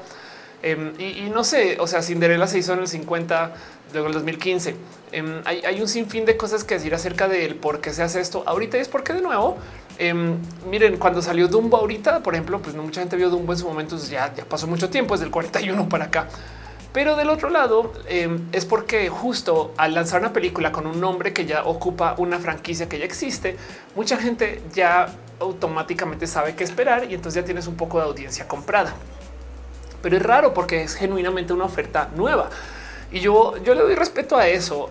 Es, es bien complejo desenredar todo esto porque miren, uno de los motivos por los cuales ahorita también vivimos en la era de la nostalgia es que en la era del Internet tenemos acceso a tanto. Si tú eras fan de la música una persona melómana en los 60 entonces pues escuchar la música que conseguías, o sea, los discos que conseguías y llegaba un día, no mames, conseguí esto, este de la India, wow, qué pedo, no lo ponían a escuchar. Em, pero no, no es lo mismo que hoy. Hoy en día puede aparecer alguien que sea fan de Queen y, con y escuchar Queen todo el día es lo único que escucha. Eso imagina, o sea, el equivalente de eso tendrías que ser una persona muy clavada para tener discos de el equivalente a Queen hace 30 años. Em, Saben cómo, o sea, música clásica, supongo, o alcohol, no, lo que sea, Beatles o eh, jazz, cualquier cosa así, y la hayas, y la hayas podido retener como para poder ser fan y escuchar todas sus ofertas, no? Em, dice eh, Grimaldo Riraldo, en cuestión de virtual después de las compañías digital, ¿crees que eso afecta a nuestras relaciones interpersonales? Ya sucede bastante. De nuevo, hay una cosa que se llama este. Eh, eh, hay, un, hay un modo de relacionar psicológico que sucede con la gente que no necesariamente sabe si son personas, pero, pero el punto es que yo creo que va a ser mejor tener más opciones eh, que no tenerlas. Como que al revés, yo creo que más gente se va a sentir acompañada. Saro Chisito, yo tenía toda la colección de los Beatles. Dice Richie Herman que Chicken Little es un remake. Em, dice Suriel, ya quiero Evangelion Redo versión 2.1 2050. You are not young. Ah, em, y bueno, entonces volviendo al tema, ¿por qué estamos aquí? Pues porque el Internet le dio en la madre, le dio en la madre eh, eh, a, a, esto de el acceso a los medios y eso ha hecho que mucha gente entonces tenga acceso a un chingo de contenidos del ayer y de paso entonces pida contenidos nuevos. Mucha gente eh, eh, llega James Bond al James Bond que le toca. Este, y eso que hace rato nos hace un gran James Bond, aunque bien que podemos decir que hay pelis basadas en James Bond. O para ese chiste, esto me divierte mucho. La gente ya no llega a Indiana Jones, pero bien que llega a Uncharted, ¿no? Entonces eh, ahí también tenemos que tener una conversación. Em, y, y, el punto aquí es que el Internet le dio la madre al mercado la nostalgia. Pero parte del motivo por el cual nos gusta todo esto es porque genuinamente nos hace sentir bien. Me explico em, como que eh, si hay motivos válidos detrás del exprimir el dinero posible por el cual nos llama la atención el pasado. Entendemos el pasado como más simple, cuando la verdad es que es más probable que en el pasado lo que teníamos era menos preocupaciones. Dice eh, Ren, yo me estreso mucho con la masturbación. Tiene razón. Eh, qué lindo. Eh, sí, que pues, gracias. María Talva hoy, perdón, María Otalvo y Darraga dice: Creo que este mercado de se va que es muy redituable o ya no somos tan creativos para innovar. No, yo creo al revés, que se están haciendo apuestas más grandes y entonces se quieren llevar menos riesgo. O sea, el tema es que el mercado de nostalgia conecta justo porque tenemos muchas, muchas, muchas este, eh, apuesta sobre la mesa y entonces es un poco, mira, yo lo quiero simplificar.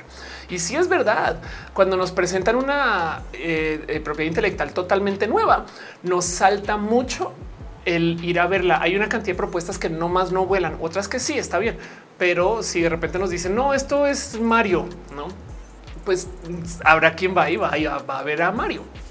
Y eso por eso digo que me interesa tanto, porque es que yo viendo la peli de Mario, yo pensaba esta peli de Mario no es ni de lejos el Mario que tuvo la gente que está convocando. Saben, eso es lo que me saltó. La gente que jugó Mario y Mario de Super Nintendo tops y no me estoy quejando. No es que este es un comentario purista. Le estoy diciendo la gente que dejó de jugar videojuegos después del Super NES o el 64 no tiene la más mínima idea de la cantidad de cosas que están pasando en la peli de Mario que viene de las nuevas generaciones. Y, no lo digo, lo voy a decir como un comentario purista, lo digo porque qué reto que es a la gente que hace esa película hacer eso y todavía hacer que quien no haya jugado Mario desde el 96 en adelante todavía conecte Saben? Eso es lo que me interesa. Pero por justo a qué le hablan entonces se hace sentir de la nostalgia y a la experiencia compartida. Pero por eso es que ahora me cae el 20 y hago este live de cómo el mercado de la nostalgia le va a dar durísimo lo que viene en el futuro, porque vamos a tener millones de intentos de tratar de rescatar nostalgia. Pero es que a ver, si yo les digo a ustedes, es que viene la peli de Mario Sunshine. ¿Qué? ¿De qué hablas? Rita revise que live action de Beastars. No, ándale, total. Dice Animal Man, yo no juego de esa época del 96. Morfina dice, aún me vuelve la cabeza, aunque las notas de la canción de Bowser son del Rick Rolling. claro, Arnold Face me tocó hacer salto de la NES antes del Super Nintendo PlayStation 1. Killian dice no es que estaba mejor en mi niñez, pero tenía menos preocupaciones. Por eso lo recuerdo con ternura. Claro que sí. Y ahí hay muchas cosas hermosas dentro de todo eso, pero como sea que lo vean, la generación, sobre todo millennial y tantito eh, eh, la generación eh, Z, pero la generación millennial en particular se nos conoce como la generación más nostálgica, porque nos crecimos en un mundo, en la gran mayoría de los casos, sin Internet y vimos el Internet llegar. Entonces tenemos muchas experiencias compartidas y luego tenemos el boom de ofertas y eso cambia la dinámica. No es que esté diciendo que saca el mercado la nostalgia, solamente que saca el mercado la nostalgia como lo conocemos, cosa que me parece muy, muy, muy interesante. Miren, hay un sinfín de creaciones que vienen de otras creaciones y eso hay que tenerlo, darlo por, hecho. Y, hablemos un poquito del qué significa que hagan remake, redo, relaunch, re no sé qué, cualquier cosa, pues hay que pensar que todos son adaptaciones. De hecho, mero traducirlo ya es una adaptación. No sé si ustedes sabían que Fast and the Furious es una adaptación de un artículo. Es un artículo que se escribió acerca de lo que sucedía en la Florida con la cultura del modificar coches, donde hablaban acerca de eh, Racer X. Y en el artículo, si mal no recuerdo, también menciona un momento estas personas que son rápidas y furiosas. Y alguien dijo, vamos a una película de eso. Entonces ya es una adaptación. Y de ahí en adelante, el que se hagan cosas alrededor de esta cultura implica que, eh, eh, pues, si, si tú vas a rehacer más sobre una película exitosa, pues lo mejor que puedes hacer, y esto va a sonar muy tonto, es decir Fast and the Furious 2. Eso ya es un remake que le habla a la nostalgia. Es como, oye, ¿te gustó Fast and the Furious? Pues, ¿qué crees? Voy a colgarme tu nostalgia de hace un año o hace dos y hacerte otra. Em, imagínense que en vez de eh, en vez de tener este como sistema de nombrar las cosas así, ocupáramos más bien eh, eh, el nombrar cada película por su cuenta, cosa que en una época se hacía para algunas franquicias en particular. Entonces tener el uno, el dos y las secuelas y la historia sigue, que es una rara invención, no? Pues entonces, no sé, imagínense el italiano veloz, ¿no? Y es como que, no, Fast and the Furious 2. Ah, claro, sí, por supuesto. Fast X, dicen el Gamboa, exacto. Entonces, em, no hace para nada sentido el usar esquemas con el nombre repetido, pero aquí estamos. Y entonces es un gran reto generar contenidos que den una idea nueva, pero que hablen de lo viejo. Y justo lo viejo por lo general se ocupa para convocar, pero también para poder arrancar desde un esquema ya propuesto, porque si se dan cuenta, Iron Man es una película que nos presenta quién es y de ahí en ya no. Entonces, ¿quieres ver quién es? Ve a ver el material referencia. No eh, como que yo creo que em, eh, hay algo ahí del cómo hay, cómo le ponemos eso, micro nostalgia. Saben, pero bueno, ese Bruce dice: Yo no sé si es como, pero yo, millennial, mi generación, te debe cada rato preguntarme cosas de mi infancia y le encanta consumir esas cosas retro que no son mi nostalgia. Claro.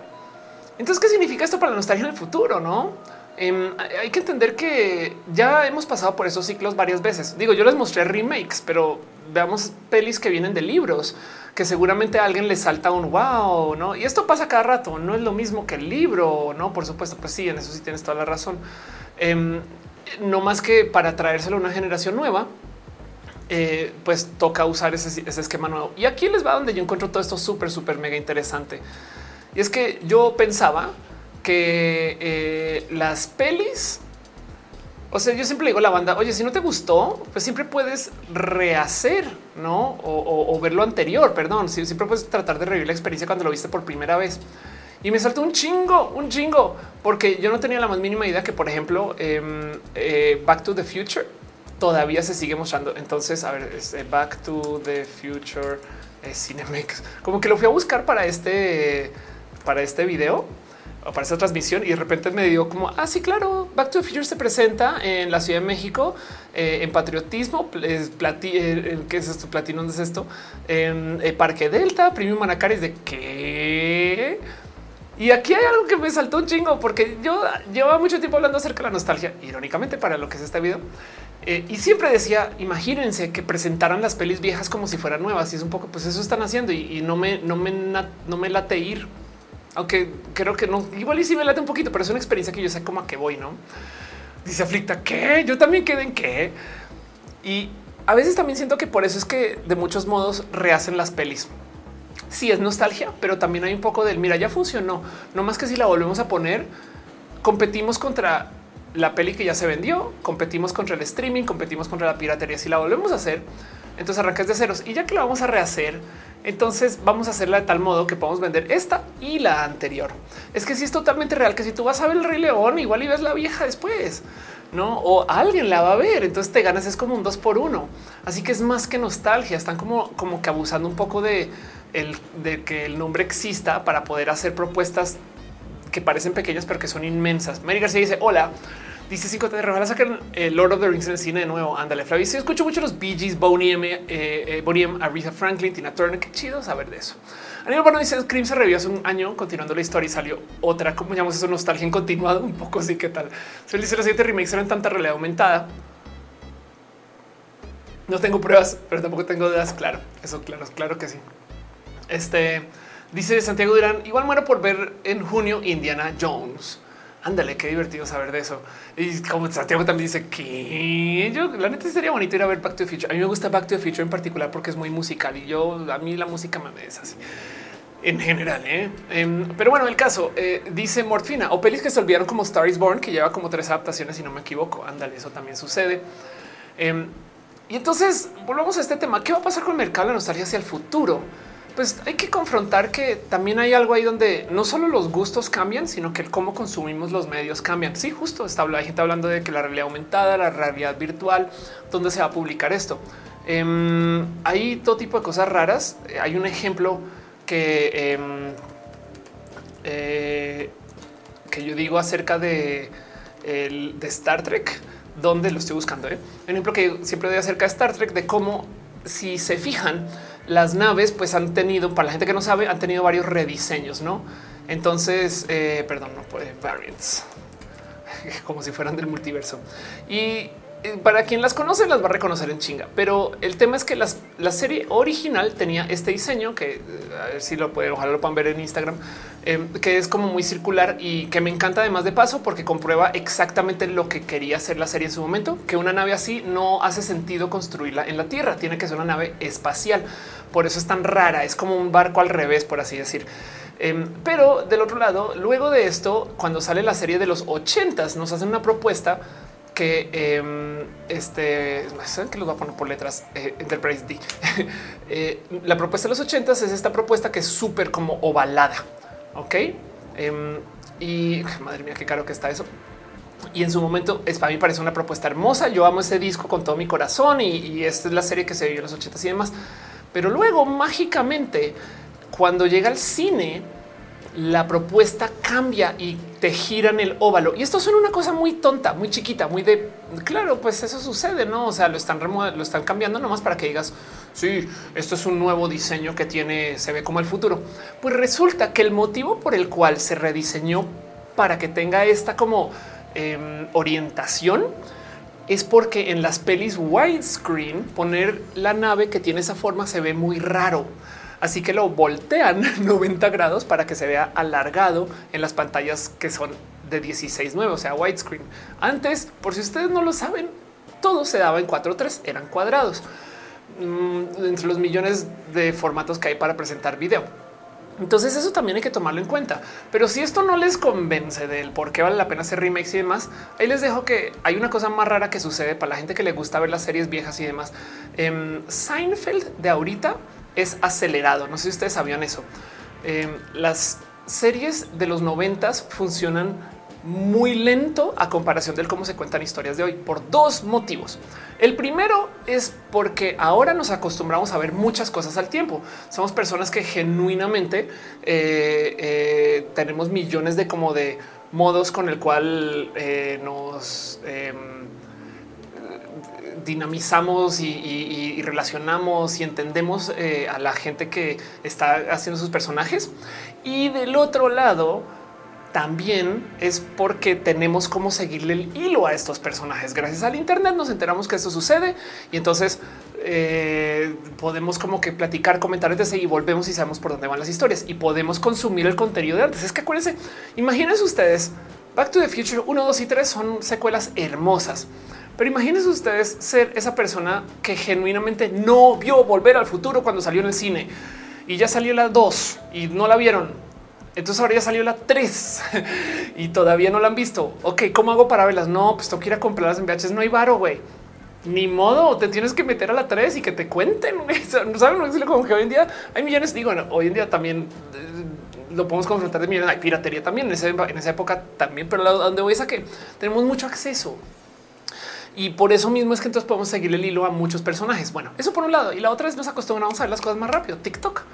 Así que si ponen Seinfeld a la velocidad a la que se pone, no conecta tanto.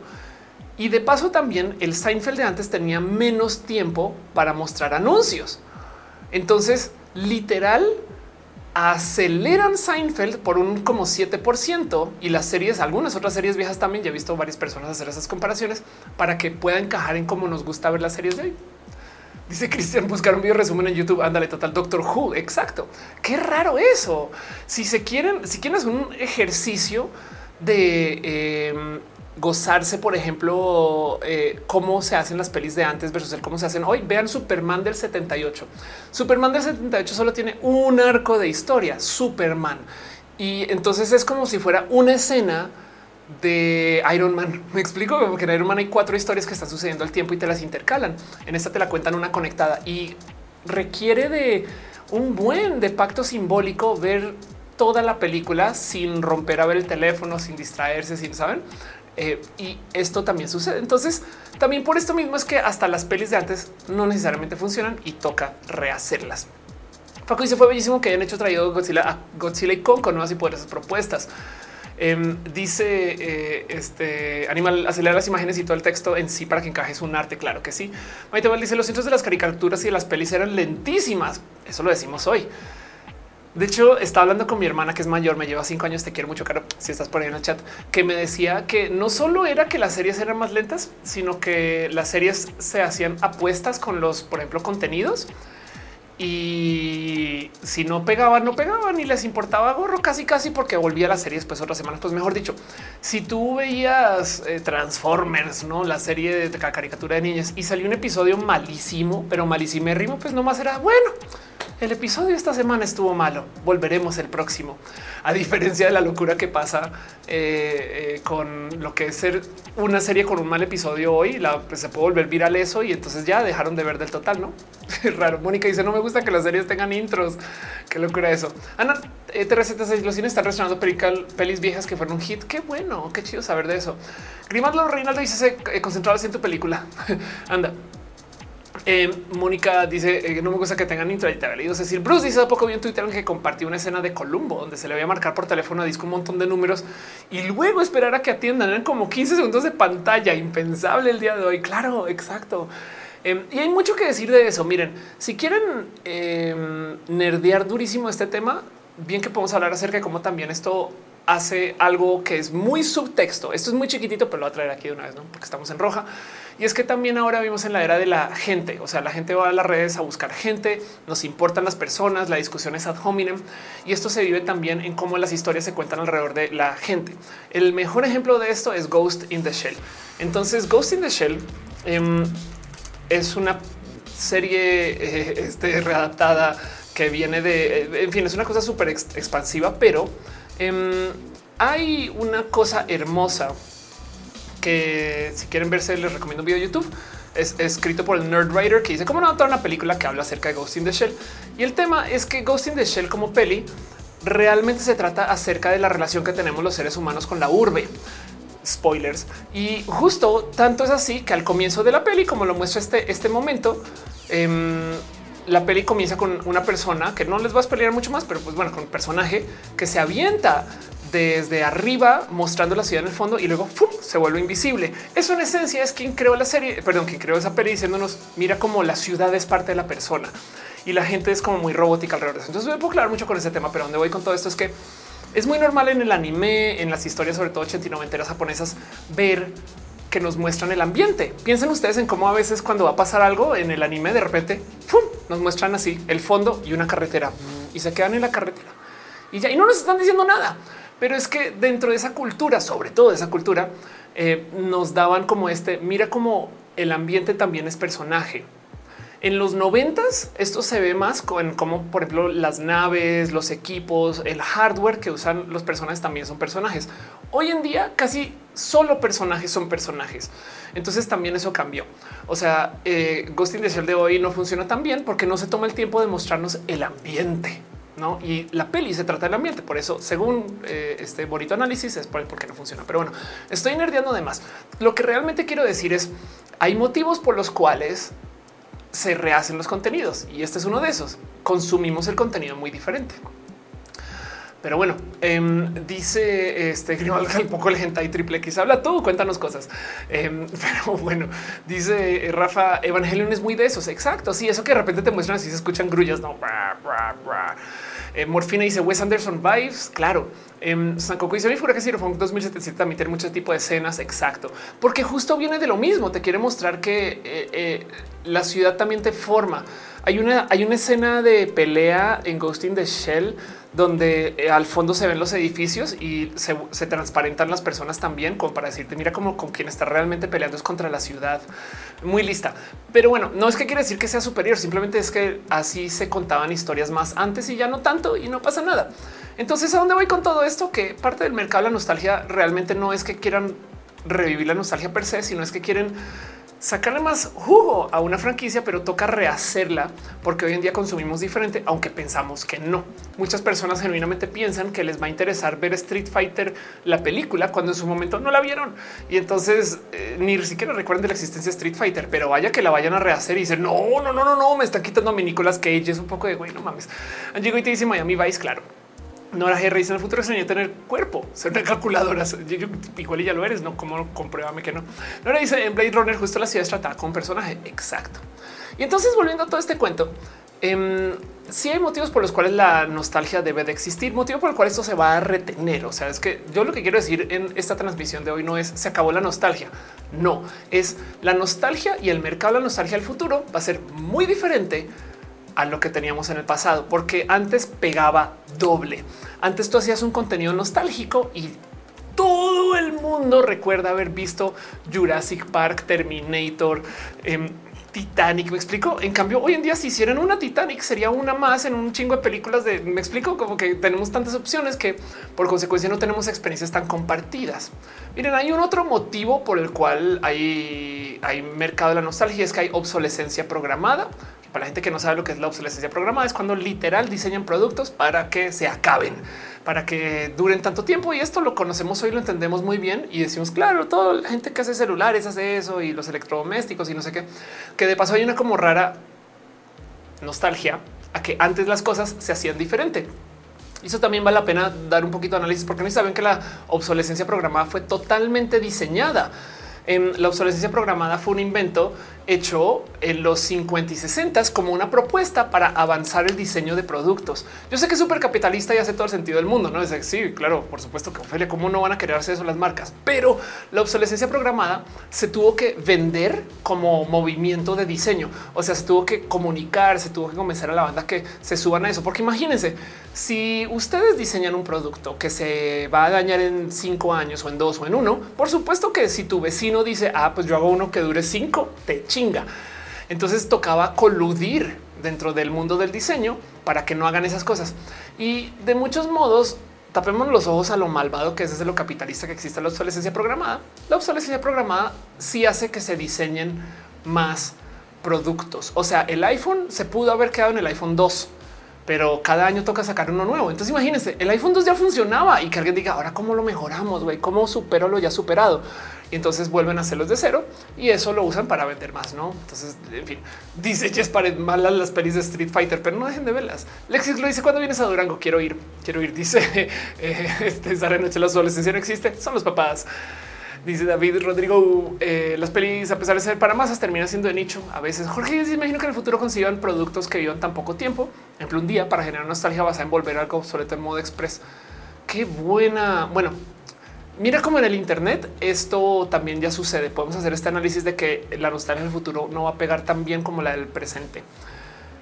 ¿Qué memes hay del año pasado que recuerden? Vamos a buscarlos. Vamos a buscarlos memes 2022 em, y a ver qué aparece memes del 2022. A veces hacen resúmenes. Eh, pero memes que marcaron el 2022. Ok, perfecto. Aquí están memes virales. Em, ok, memes del año pasado, la cacheta de los premios Oscar. Eh, este, este long cat, ¿qué les pasa? ¿Cómo que long cat? ¿Qué está pasando? Ah, no, que okay, no es long cat, sino estos de inglés a español. Ah, ya, ok, ya, claro, estoy fino. Claro que sí, el meme de euforia, eh, Met Gala, ¿no? Comparen esto con este meme que todo el mundo conoce. Eso es impresionante. Y si no conocen, qué bueno. pero, pero la cantidad de gente que entendió el hola que hace eh, es hasta me rebasa. De paso, porque por si no sabían, hola que hace era parte de una triada de memes que fueron mucho menos famosos, que eran hola que dice y hola que quiere. A ver si están por aquí.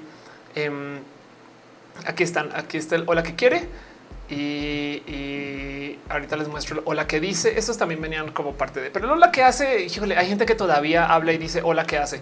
Y es impresionante como esto era como el meme mayoritario, por así decirlo, en su momento. Y hoy en día ya no, como que me da un poco como de raro todo esto. Dice Rafael de viejo lesbiano, claro, gatitos con hamburguesas. Em, y entonces vuelvo a lo mismo. Fíjate como a medida que hay más, que crece más un mercado de ofrecimientos. Entonces, pues sí tenemos un mercado más grande, pero entonces esto le da la madre a la nostalgia en el futuro. Y de nuevo, no quiere decir que se acaba la nostalgia. O sea, sí nos van a seguir viendo remakes, redo, relaunch, re, no? Y, podemos quejarnos de que son crueles e injustos. Por ejemplo, si yo compré un Mario Kart para Super Nintendo, no debería de necesitar comprarlo para el Switch. Pero, y no estoy hablando de Mario Kart este 8 eh, versus el Mario Kart, sino comprar el que es emulado, ¿no?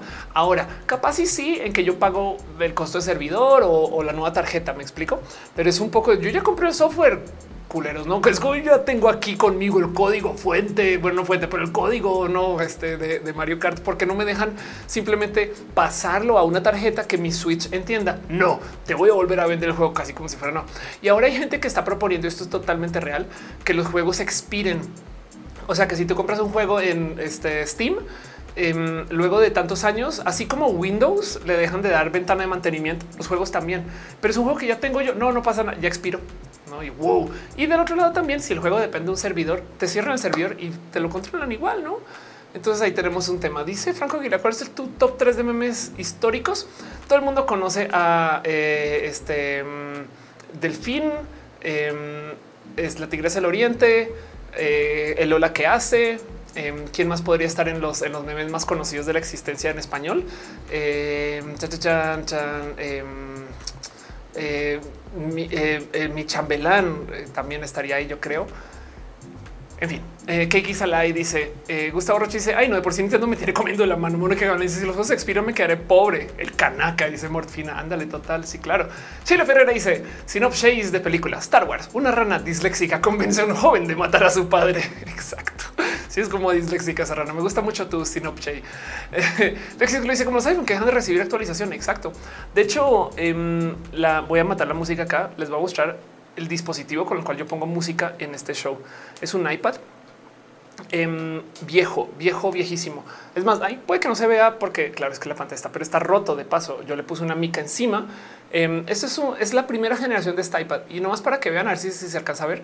Es tan lento que hasta el rotar le cuesta y solo puedo tener una app abierta al tiempo porque si no se crashea em, y todavía funciona solo para poner música. La última versión de sistema operativo que eh, funciona en esta cosa, vamos a ver si acá lo puedo checar, porque ya no le puedo hacer actualización de nada e instalarle apps es las tengo que bajar en mi teléfono en la App Store y luego vengo a la App Store aquí y me dice ya la compraste y porque ya la compré o ya la descargué, entonces me deja descargar la última versión que puede funcionar.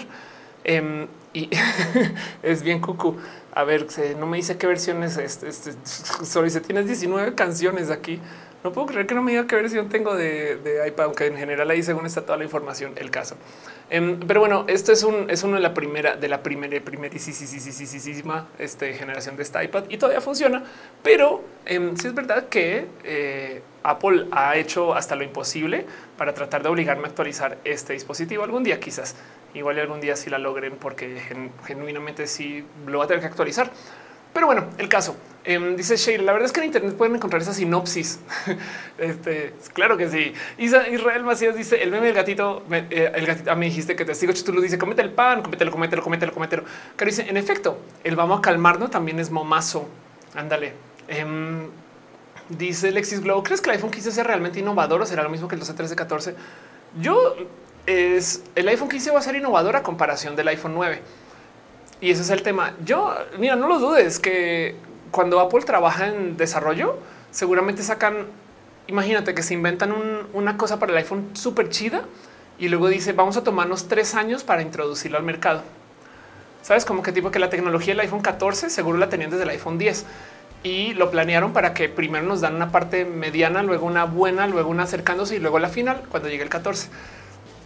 Y entonces el tema es que es muy iterativo, ¿no?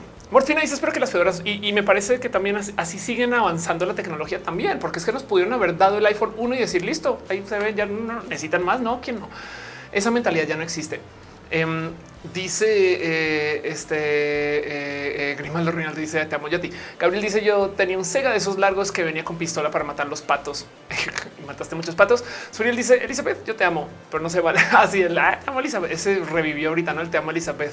Luisa Demond dice cómo va todo, cómo va usted este y que la formalidad por delante con usted. Qué bonito que estés acá. dice Killer Queen aún uso el ONTAN. Claro, ¿qué otros memes usan ustedes de la vieja época? Pero bueno, el caso. Entonces, sentémonos a pensar dos segundos acerca de qué va a ser la nostalgia en el futuro. Esta es una pregunta que me parece genuina, como que yo creo que hay algo ahí del qué significa que el mercado de la nostalgia cambie, porque vamos a tener productos de nostalgia, sí, pero no van a pegar. Va a ser una cosa rara que yo creo que no hemos tenido mucho. Sí lo hemos tenido, pero no mucho. Em, o sea, guárdense esto en su corazón. Si podemos aprender algo del show de hoy es guárdense esto. Si podemos aprender algo del show de hoy es el mercado de la nostalgia en el futuro va a ser bajo dinámicas hipster.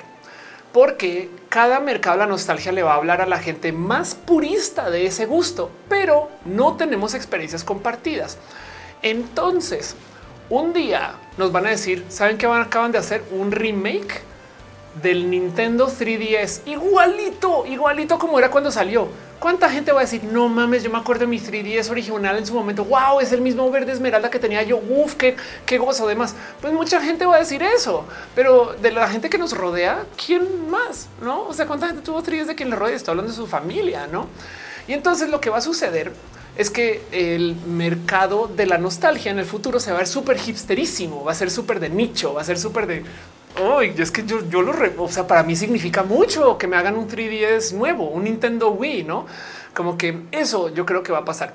¿Qué experiencias compartidas tenemos en masa? La pandemia, por ejemplo, se los súper prometo que alguien va a abusar del el encierro, la pandemia, cuando lleguen los años suficientes y, va a pegar porque todo el mundo lo va a recordar. Doctor Miguel Pay está en el chat. Qué bonito verte. en follow. Por si no saben quién es, seguro te follow. Gracias por pasar. Qué buen tema. Tienes toda la razón. Qué bonito que lo digas. Gracias. Lorenza, la más diva dice apenas empezó. Estamos ya hablando desde hace rato, pero tú opina. Te leo. Está en el chat. Maite dicen 30 años en el canal será de Brasil, TikTok y OnlyFans. Eh, Franco Aguilera dice Gonzalo Motorola B3 había dos versiones, el Silver y el Black. Vamos a hacer un repaso de productos que según van a despertar la nostalgia, cosas que eh, encontré ahí en el Internet, de cosas que hacen que los mexicanos sientan nostalgia. Y ahí verán, dígame si ustedes sienten nostalgia por esto.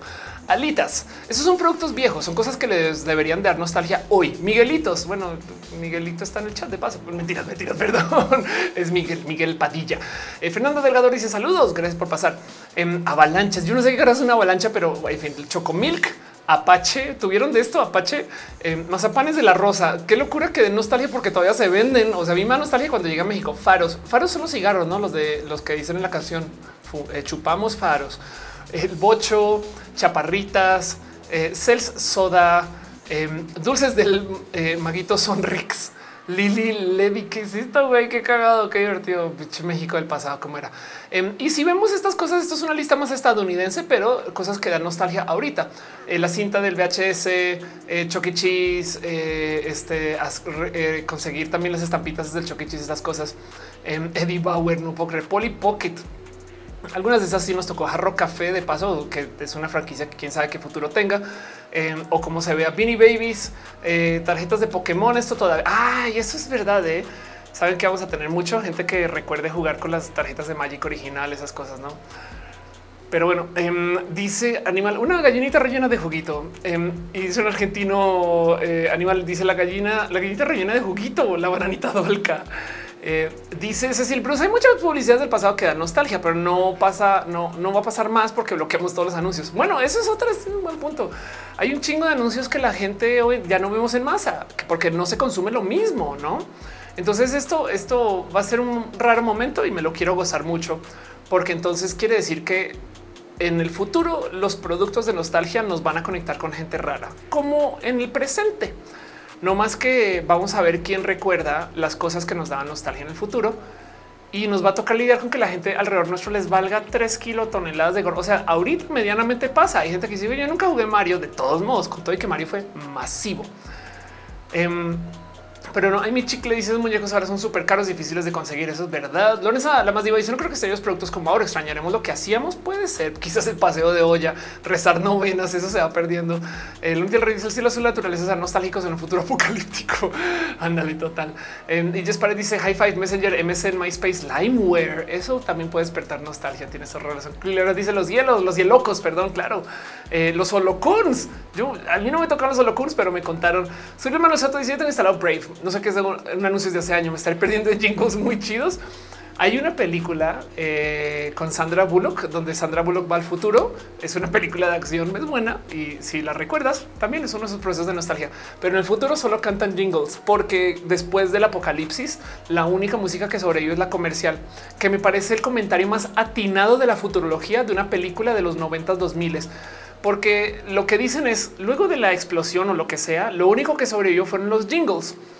Y si lo piensan, YouTube ha de tener dos eh, habitaciones de servidores para dos estilos de habitaciones de la, donde pone sus servidores donde tienen los videos hospedados normalmente y una habitación de lujo a prueba de terremoto, huracán, inundación, donde hay inteligencias artificiales administrando todo y que se renueva automáticamente con computadoras orgánicas del futuro, donde tienen los videos de los anuncios, porque tú puedes tener una conexión de dos baudios, o sea, 0.0002 kilobit.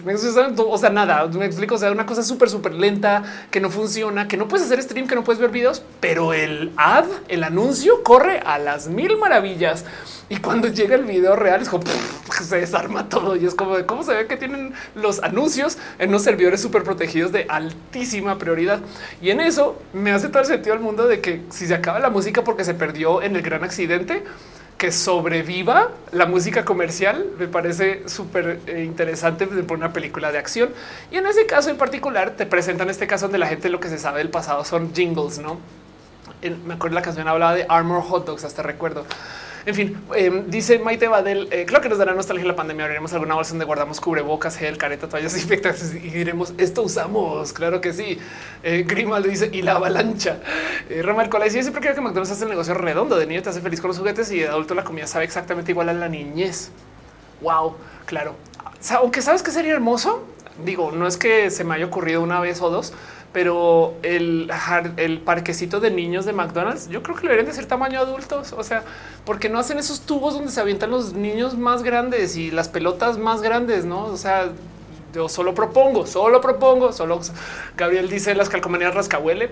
Animal Urbano dice lo que decís. Eh, si me una serie de marionetas gringa, eh, Joe 90 o el Capitán Escaleta, todos me de qué Caro dice las pizzas las digo fiestas infantiles, por eso comer pizzas como nostalgia feliz. Que le dice yo compro muchos cubrebocas de muchos colores y formas. Ándale, dice 5 JHR por las rodillas, pues porque asumen que las cosas son solo para niñas y ya. Grimaldo dice no, quítate el cubrebocas de amor, va. claro, qué divertido. Eh, sí, eso puede también suceder. Montserrat eh, eh, Morato dice la nostalgia eh, por el cheto. Esas cosas las recuerdo por haber iguales. Juan dice ay, Lily Lady fue una marca de juguetes mexicana que hizo súper famosa porque eh, fabricaron fábricas, eh, eh, perdón, juguetes de Star Wars. Qué locura eso. A ver, vamos a otras cosas que según le despierta nostalgia a la gente hoy. Lápices mapita, en cazares. ¿Qué es esto? Productos cazares, fritura de harina de maíz. Qué locura como saben que vean, digo, estas fotos se ven que están evidentemente ah, colorizadas en particular de un modo, pero hay algo ahí del cómo también no había tanta como infraestructura para el poder imprimir, entonces tenían limitantes de cómo se imprimían los anuncios y estas cosas, ¿no?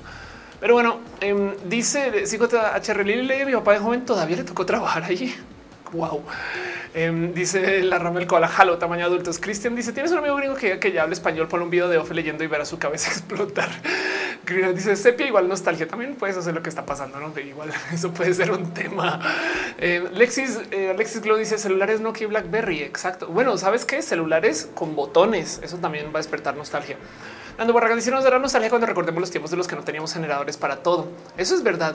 Em, y yo saben que vamos a hacer un pequeño viaje de nostalgia para lo que sí les puedo mostrar en Nerdcore Podcast. Vamos a mostrarles a ustedes lo que era eh, este Nerdcore hace muchos ayeres, que era este espacio donde em, yo hacía contenidos. Madre mía, no puedo. Así aquí está. Vamos a ver un Nerdcore viejo, nomás para que les dé nostalgia.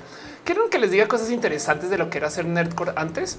Bueno, primero que todo, nomás esto es episodio número 117.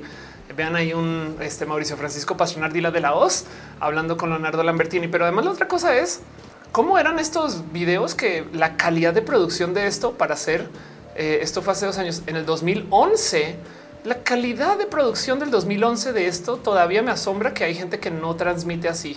Em, se hacía en 720 o en Full HD en algunos casos, ya en los últimos, y se grababa a dos cámaras. De hecho, si se preguntan, oye, Ofelia, ¿por qué tienes este, cámaras en blanco y negro? Es porque en este show teníamos la cámara 2, estaba siempre en blanco y negro y era de lado.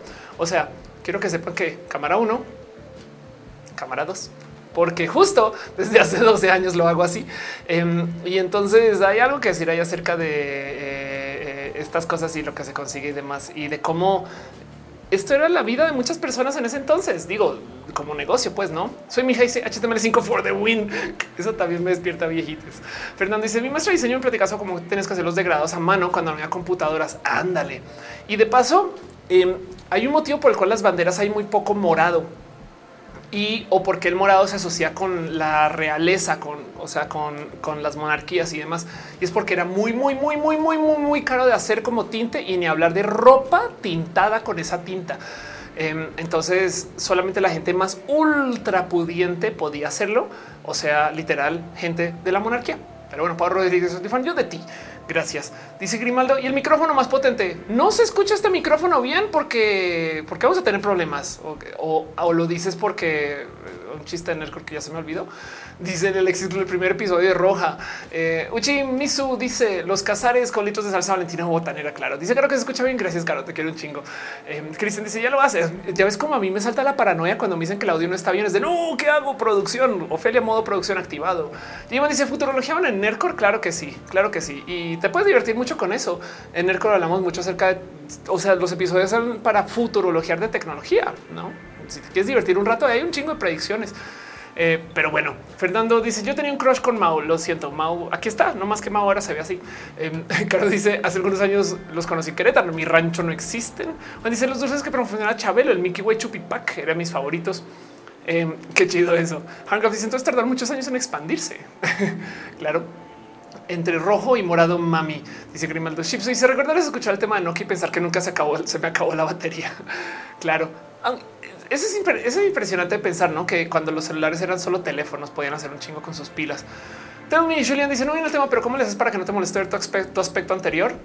Eh, no sé, pues, no, me molesta. Pues, es que también como soy yo de joven, eso es, eso es, a ver, oigan, em, esto fue hace 12 años. Entonces la otra cosa es ese chaval que ven ahí eh, tenía 28 años no, yo tengo 40 años. Entonces también es como un poco no mames, güey. Yo creo que si ustedes ven sus fotos de hace 12 años, por supuesto que van a ver cosas que dicen qué pedo con ese chaval. A ver, vamos a recrear esa escena un momento. Eh, ya acá tengo un cojín rojo, entonces vamos a este, hacer esta operación y voy a decir esto me divierte mucho. Sabían que me está quedando pelón. Las hormonas cambiaron todo eso, ¿eh? pero bueno, perdón. No. ya, ok, no más, no más, no malonería. El caso Nerdcore Podcast. ¿Cómo me hace falta eh, ese mundo de esa vida? Era otra vida, era literal otra vida. Em, dice eh, Israel es parte de tu historia. Sí. Em, y miren, yo respeto total. Si alguien me despierta disforia ver su, su, del pasado, no pasa nada. Es mi caso. Esto soy solo yo. Em, dice Maite Badel, aunque me pasa algo raro de niña, mi mamá cada comida compraba el, el, el y luego les continuaron. Cuando volvió a salir ya no me supo igual. Ah, bueno, eso, eso pasa mucho. Y te voy a decir por qué. Eh, a lo largo, o sea, el trabajo de las empresas es, es hacer eso. pasa mucho. Hay unos casos muy documentados. Em, historias de los cambios en los sabores de las cosas. Uno a veces cambia el edulcorante porque literal se ilegaliza que usaban antes para endulzar tal azúcar que ya no se hace, ya no se hace o tal producto de caña que ya no se consigue o caña que viene de un país que ya no se importa. No, eso no más con los edulcorantes cuando es un tema fácil. Cuando son químicos es un químico que ahora se fabrica diferente o que no se hace del total o que lo cambiaron. Pero luego entonces ubica como en la inflación las empresas pueden subir el precio de la de lo que te venden o achicar el producto. Esto que se llama shrinkflation, que lo hemos visto ahorita, no tipo de antes por 100 pesos te vendían. Bueno, saben que los paquetes de papas se ve esto. Las papas, según que también le va la economía, varían cuánta papa viene adentro. Y el tema es que la otra cosa que pueden hacer, que esta es la más deceptiva de todas, es que pueden lentamente cambiar los químicos que ocupan para hacer la fórmula. Y entonces tú ni te das cuenta, pero te venden el producto bajo el mismo precio, del mismo tamaño, pero los químicos son más baratos o los productos, bueno, los ingredientes, no químicos, pero los ingredientes son más baratos y entonces literal sabe diferente y se arriesgan a que nadie se dé cuenta o no les importa. Uno de los casos más famosos es el, el macarroni con queso de Kraft, que hoy en día se hace totalmente diferente que antes. Soy mi hija dice Mau era pastrami y Ofelia es pastrana. Qué chido eso. Sí, claro que sí, claro, claro que sí. Em, este eh, dice Grimaldo, ¿qué tal trabajas la, la? No sé, desconozco esa palabra. Ay, mi chico le dice, pero el físico no importa. Lo más hermoso, Ofelia, es la inteligencia. Muchas gracias. Tengo, tengo buen software.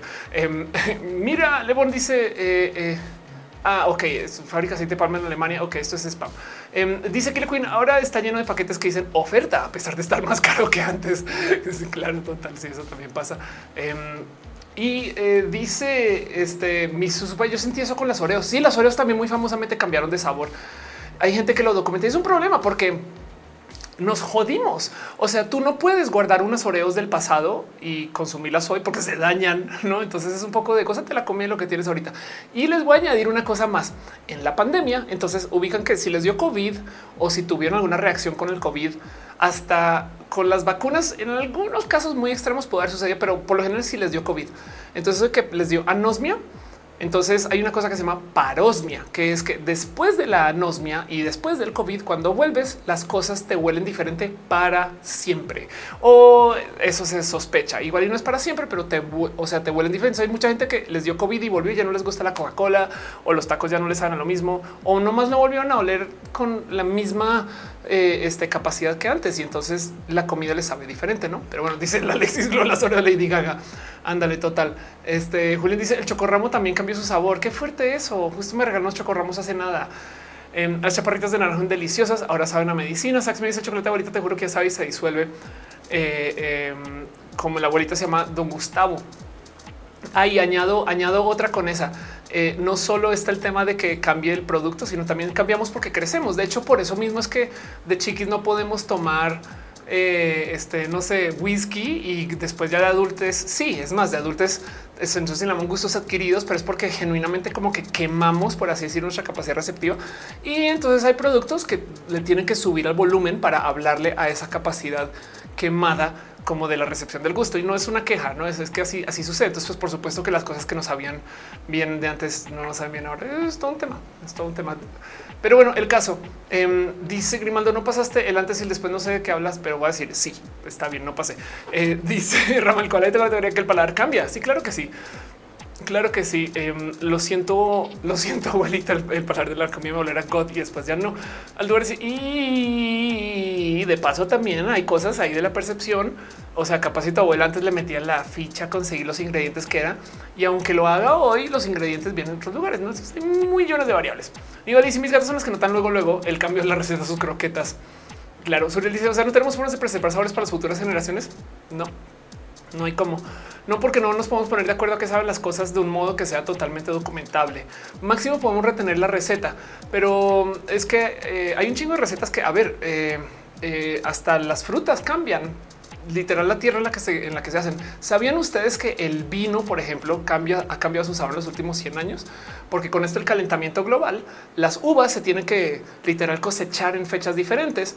Y entonces cuando las van sacando, pues por lo general se están cosechando más temprano, lo cual quiere decir que se cosechan más dulces, lo cual quiere decir que el vino de hoy sabe totalmente diferente a lo que el vino de hace 100 años.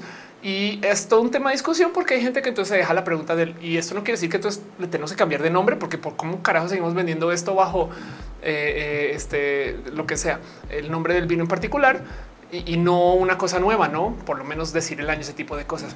Dice Yeman y que antes el no tenía tanto arsénico. Ándale, eso también. Eh, yo antes la mía las paredes, no sé el caso. Pero bueno, Grimaldo quiere saber de mis cirugías. Luego hablamos de eso. Eh, eh, estamos hablando de tecnología. ¿Qué te pasa? ¿Qué le dice con Neuralink? Eh, este al escanear el cerebro podría registrar ese sabor de algún modo. Pues de ningún modo que sea. Es que, es que a ver, eh, cómo documentas cosas que son subjetivas para cada quien. No es un tema. De hecho, justo por eso es que no puedes, tú no puedes ponerle ninguna protección de derechos de autor a los perfumes, sino que máximo la receta porque no, no hay cómo decir a esto huele esto si a, a cada persona le va a oler diferente. Entonces no hay ninguna persona que sea intermediaria para decir si huele a lo mismo y me copió. Así que por eso es que los perfumes hay gente que le dedica un chingo de tiempo y esfuerzo a encontrar recetas alternas para que huela a lo mismo. Y por eso hay clones de perfumes, no? Pero bueno, em, este dice Eduardo Iván que ya se llame vino, que se llame se fue. Exacto, sí, total. Claro que sí. Em, pero bueno, em, dice este eh, en el chat Víctor Alfonso, el elefante de Choco Crispy se adelgazó. bueno, en México desapareció del total, no? Aquí ya no hay elefante así. Sale noche dice el tempranillo era tardecillo. Te quiero un chingo porque eso pasa con el plátano, la especie que se comercializa otra ahora es otra. Sí, eso es verdad. Eso también. Y de paso, ese plátano que tenemos ahorita está a riesgo de perderse también por el calentamiento global. Tengo un rojo donde le hablo de esto. Entonces voy a volver a eh, eh, atar todo lo que estaba presentando. Yo quería nomás levantar un poquito del cómo va a ser la nostalgia en el futuro. Claramente tenemos experiencias compartidas, no más que no van a ser masivas. Entonces yo sí preveo que en el futuro, cuando comencemos a hablar de cosas que le hablen a la nostalgia, van a ser todas de nicho y de hiper nicho, porque son cosas que yo tuve creciendo. Entonces esto a mí me despierta bonito porque quiere decir que es otra lección de la diversidad prepárense para ver cómo nuestros amigos van a tener unos gustos rarísimos desde hace 30 años que de repente les van a revivir cosas hermosas y a mí no me tocó. Entonces hay algo ahí de el cómo en el futuro, sobre todo en el futuro, ahorita mucho, pero en el futuro vamos a tener que tener como esta paciencia de wow, esto significa mucho para él o ella o ella. Saben, para mí no, pero, pero, pero no pasa nada. Yo, yo entiendo tu gusto de la nostalgia. Saben como que eso va a pasar, ya pasa, pero en, en 30 años esto va a ser con mucho impacto porque va a haber alguien que de verdad va a recordar cosas así. Miren, eh, eh, hay cosas que son súper efímeras que importan mucho para mucha gente. El otro día me acuerdo de que alguien me decía que tenía guardado un celular de hace 10 años porque ahí tiene, eso es una historia súper sad.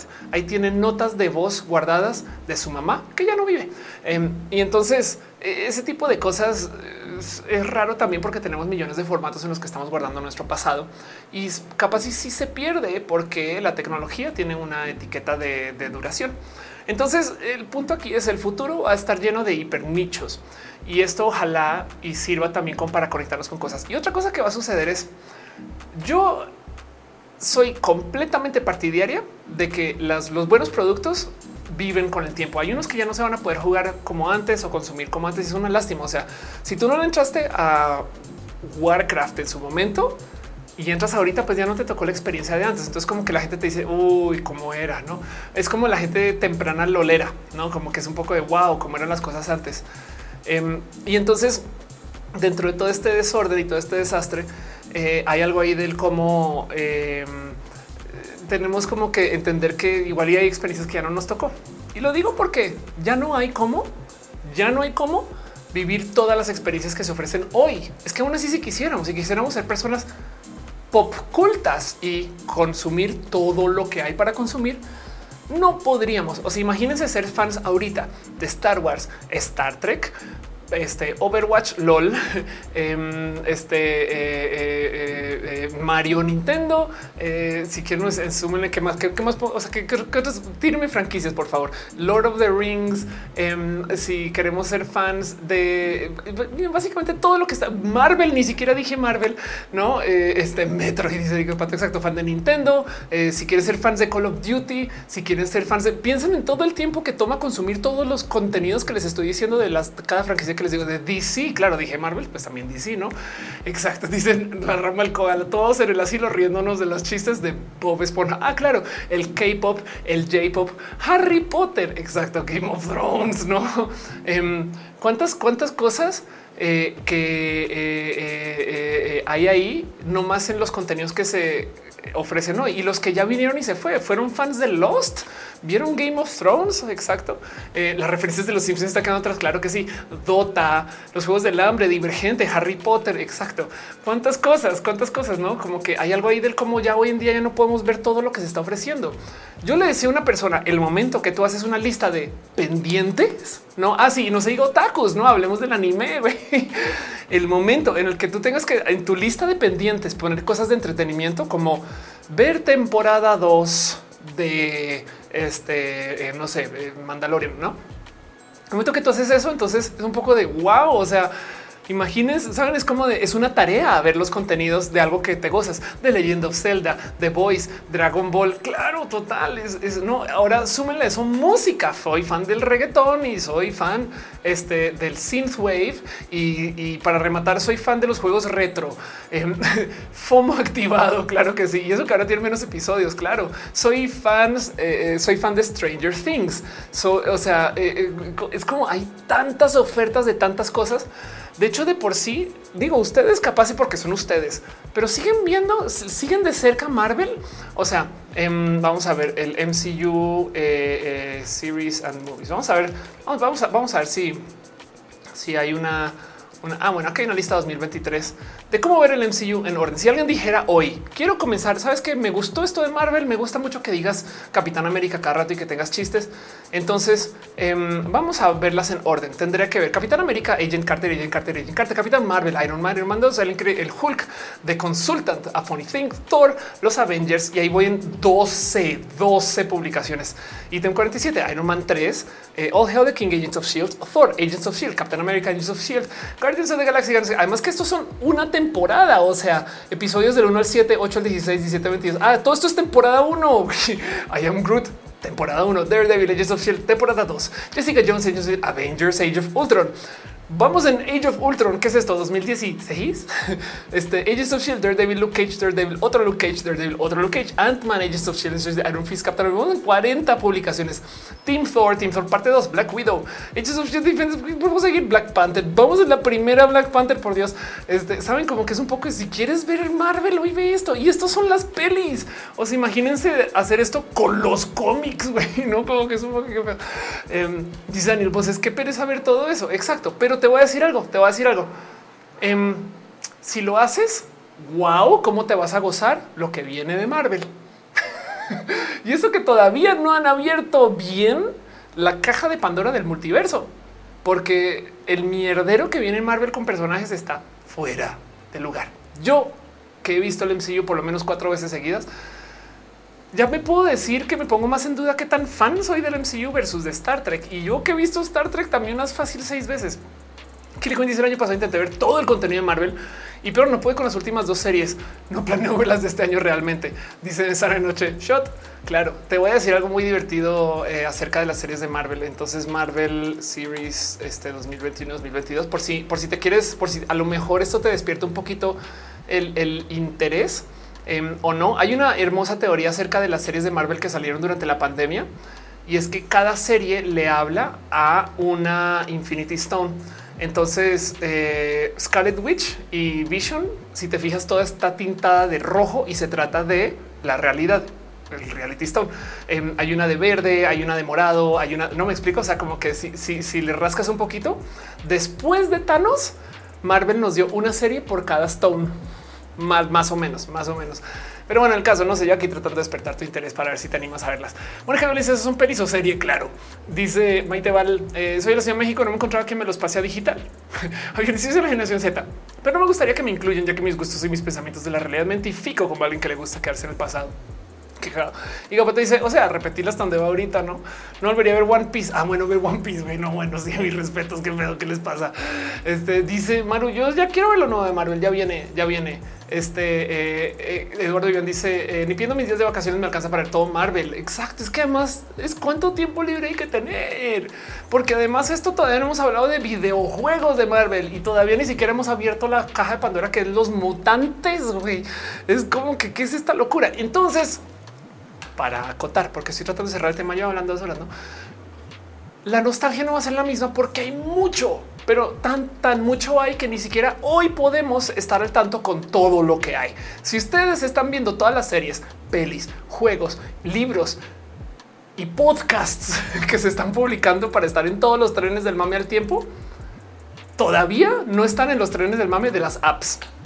Fin. Y entonces esto va a ser tema porque en el futuro va a haber mercado la nostalgia, pero le va a hablar solo a los nichos. Y me parece interesante saber de eso. Todavía ni siquiera hemos ni siquiera aterrizado Latinoamérica todo esto. Entonces les pregunto a ustedes, cómo se sienten con esto. Quejarse de la nostalgia es muy fácil porque se ve que es muy barato, pero la verdad es que es un reto tototote. De hecho, em, a veces cuesta mucho más. O sea, hacer una peli de Mario que tenga todos los personajes de Mario modernos, o sea, que le hable a la gente que jugó Mario Odyssey y ya, ¿saben? Y a la par que le hable a la gente que jugó eh, este Mario 1, 2 y 3. Eso es un logro muy cabrón. Y yo no veía una cosa así de inteligentemente bien planteada desde que Pixar hacía sus primeras pelis. Por si no saben de qué hablo, Pixar originalmente hacía pelis súper escritas por gente dedicada a hacer cada peli como una franquicia. Y cuando lo compra Disney, Disney lo primero que le dice es vamos a hacer secuelas, que al comienzo sonó como horrible, pero lograron hacer unas secuelas buenas. Em, no más que ya están como llegando un poquito más al límite de las ofertas nuevas, que no se sabe bien para dónde va, pero bueno, hay algo, algo harán. El punto es que Pixar, una de las cosas hermosas que hacía es que hacía películas y siempre las ha hecho. ¿eh? Disney también, pero Pixar en particular tiene como doctorado en esto. Hace pelis que le gusta a la gente joven, chamaquita y a la gente adulta al tiempo y no se dan cuenta que están eh, que están recibiendo mensajes cada quien de cada quien. Saben como que Em, mi papá es boomer, lo quiero un chingo y, es mi vida. Mi papá, ese tipo de cosas. Mi papá se desvive por eh, em, este Monsters Inc. porque pues, son monstruos que trabajan en generación de electricidad y él también. Y entonces eso me parece hermoso, no como que parece muy bonito, es bien chido. Así que el que Mario pueda aterrizar eso es todo un reto.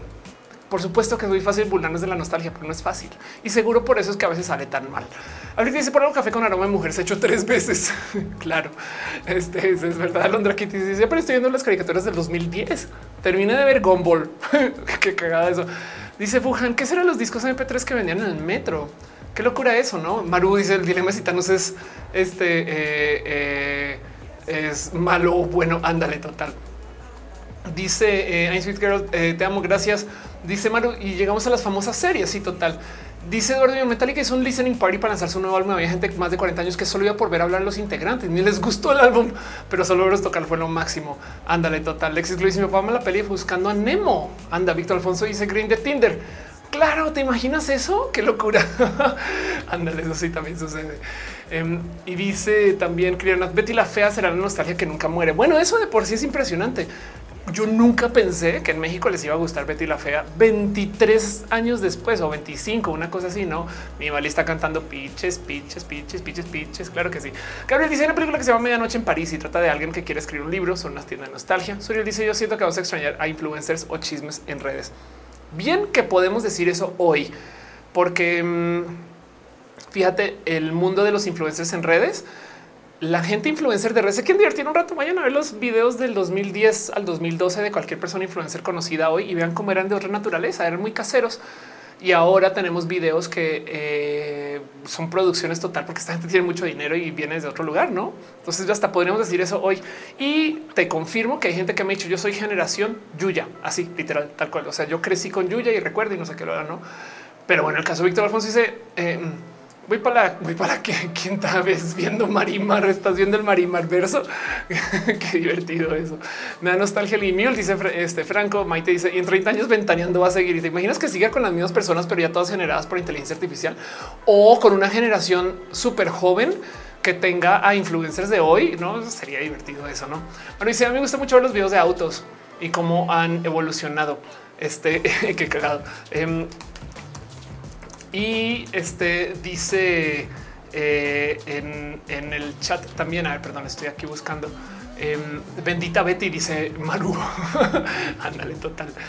Dice también en el chat, eh, terminan los zumbidos de Messenger. Claro, y Pato dice, con una sola pati chapoy en esta vida tenemos. Exacto. Pero bueno, entonces es un poquito lo que tengo para ustedes para este tema en particular. Em, y quisiera nomás eh, dejar ahí un poquito como que sobre la mesa el cómo esto va a cambiar. El mercado de la nostalgia va a ser todo un tema todo un tema, pero me voy a gozar mucho las micro nostalgias. Quizás yo no sé qué nombre se le va a dar y quería hablar de eso con ustedes. Voy a pasar la pleca super hiper mega profesional para seguir andando. Ya vamos hablando más de dos horas y como 20 minutos casi. Ya casi sí, sí, Gabriel es como extrañar a Pedro Infante. Ándale, ándale, total. Un poco sí. ¿eh? Este, pero bueno, un Chistes soy generación Chabelo. Así tal cual. Vámonos a lo próximo y seguimos hablando.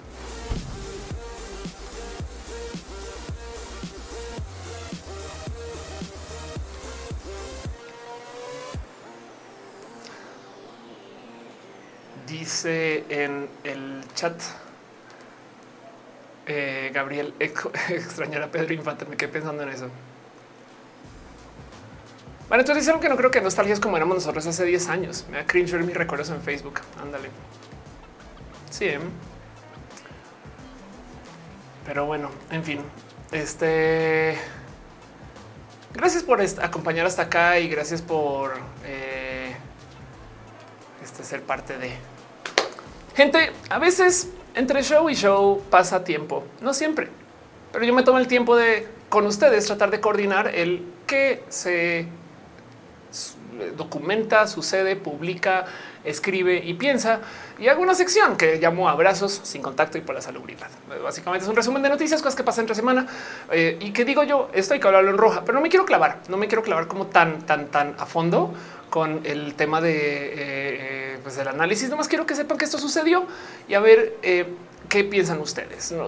Luego ahorita si quieren repasamos también noticias de otras cosas. Si quieren síganme diciendo que les da nostalgia. Dice Caro, soy generación Teenage Mutant Ninja Turtles. Yo también.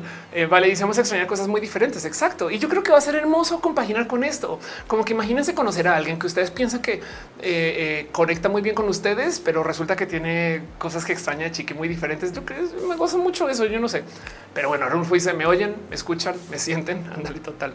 Em, pero bueno, lo primero que tengo para ustedes es ahorita la gente que está escandalizadísima porque se publicó información que se estaba filtrando en foros, en foros, bueno, en este caso en Discord. Entonces prepárense para que se hable mucho de Discord, em, pero fue información que viene este, de eh, las fuerzas militares estadounidenses. Entonces el tema es que eh, lleva mucho tiempo hablando en Estados Unidos de cómo se están filtrando documentos súper privados estadounidenses y salió a luz que un chaval de 21 años que trabajaba como por así decir sysadmin estaba publicando esta información en Discord.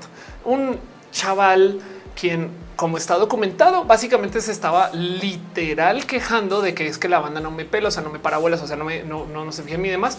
Y como no, yo, yo sí estoy muy bien conectado. Yo, este, mira como yo tengo acceso a mis documentos militares y comenzó a publicar cosas ahí. Es toda una historia y ahorita están escandalizadas en Estados Unidos porque cómo es posible que una persona de 21 años tenga acceso a, pues resulta que esto es como el eh, eh, pequeño síndrome del eh, mi primo sabe de redes, no más que llevado a la loca. Así que esto va a ser una notición que van a discutir por mucho tiempo porque esto responde también a todo lo que está pasando, que quieren bloquear TikTok y que la, gente, los espías chinos y que no sé qué. resulta que es más bien mal manejo de tecnología que les dejo también sobre la mesa. Em, que si esto está pasando en Estados Unidos, yo les dejo la pregunta de ¿y quién cuida nuestros datos en México? Me explico. O sea, em, no duden que aquí también habrán bases de datos militares que están en manos de quién sabe quién, así como de repente aparece que eh, bases de datos del SAT, alguien se las no es ese cuento. O sea, si en Japón hacen un caso que una persona perdió una llave USB con una información, o sea, con información privada de un chingo de ciudadanos y tocó buscar la llave USB y no sé qué eh, estas cosas pasan, me explico. Y entonces les dejo ahí la duda quién tendrá. Yo no sé, yo imagino que alguien tendrá ahí una un backup de la base de clientes de Telmex o Telcel, saben, o, o, AT&T, no por nada marcas, eh, o quién tendrá sin querer una descarga de este, las passwords de no sé, fieles. ¿Cómo que se así? George dice ese caso me recuerda a Chelsea Manning y sí, justo, justo tengo en, en, en, en la escaleta hablar de Chelsea Manning en este mismo esfuerzo. Para la gente que no sabe quién es Chelsea Manning, es la persona que eh, impulsó el trenesotototote del mame de lo que fue Wikileaks en su momento. Chelsea Manning, em, que yo creo que, insisto, es de las personas trans más importantes del globo terráqueo, básicamente estuvo publicando un chingo de información que estaba en estos servidores y se los daba antes este, a Wikileaks y esto súper mega disparó Wikileaks. Entonces, eh, dice Eduardo de nostalgia alguien decirle o oh, aguja dinámica Wolverine, ándale. Y el punto es que eh, Chelsea se volvió muy famosa porque sacó, o sea, yo bien que yo miren, va porque soy trans, voy a darle todas las flores a Chelsea.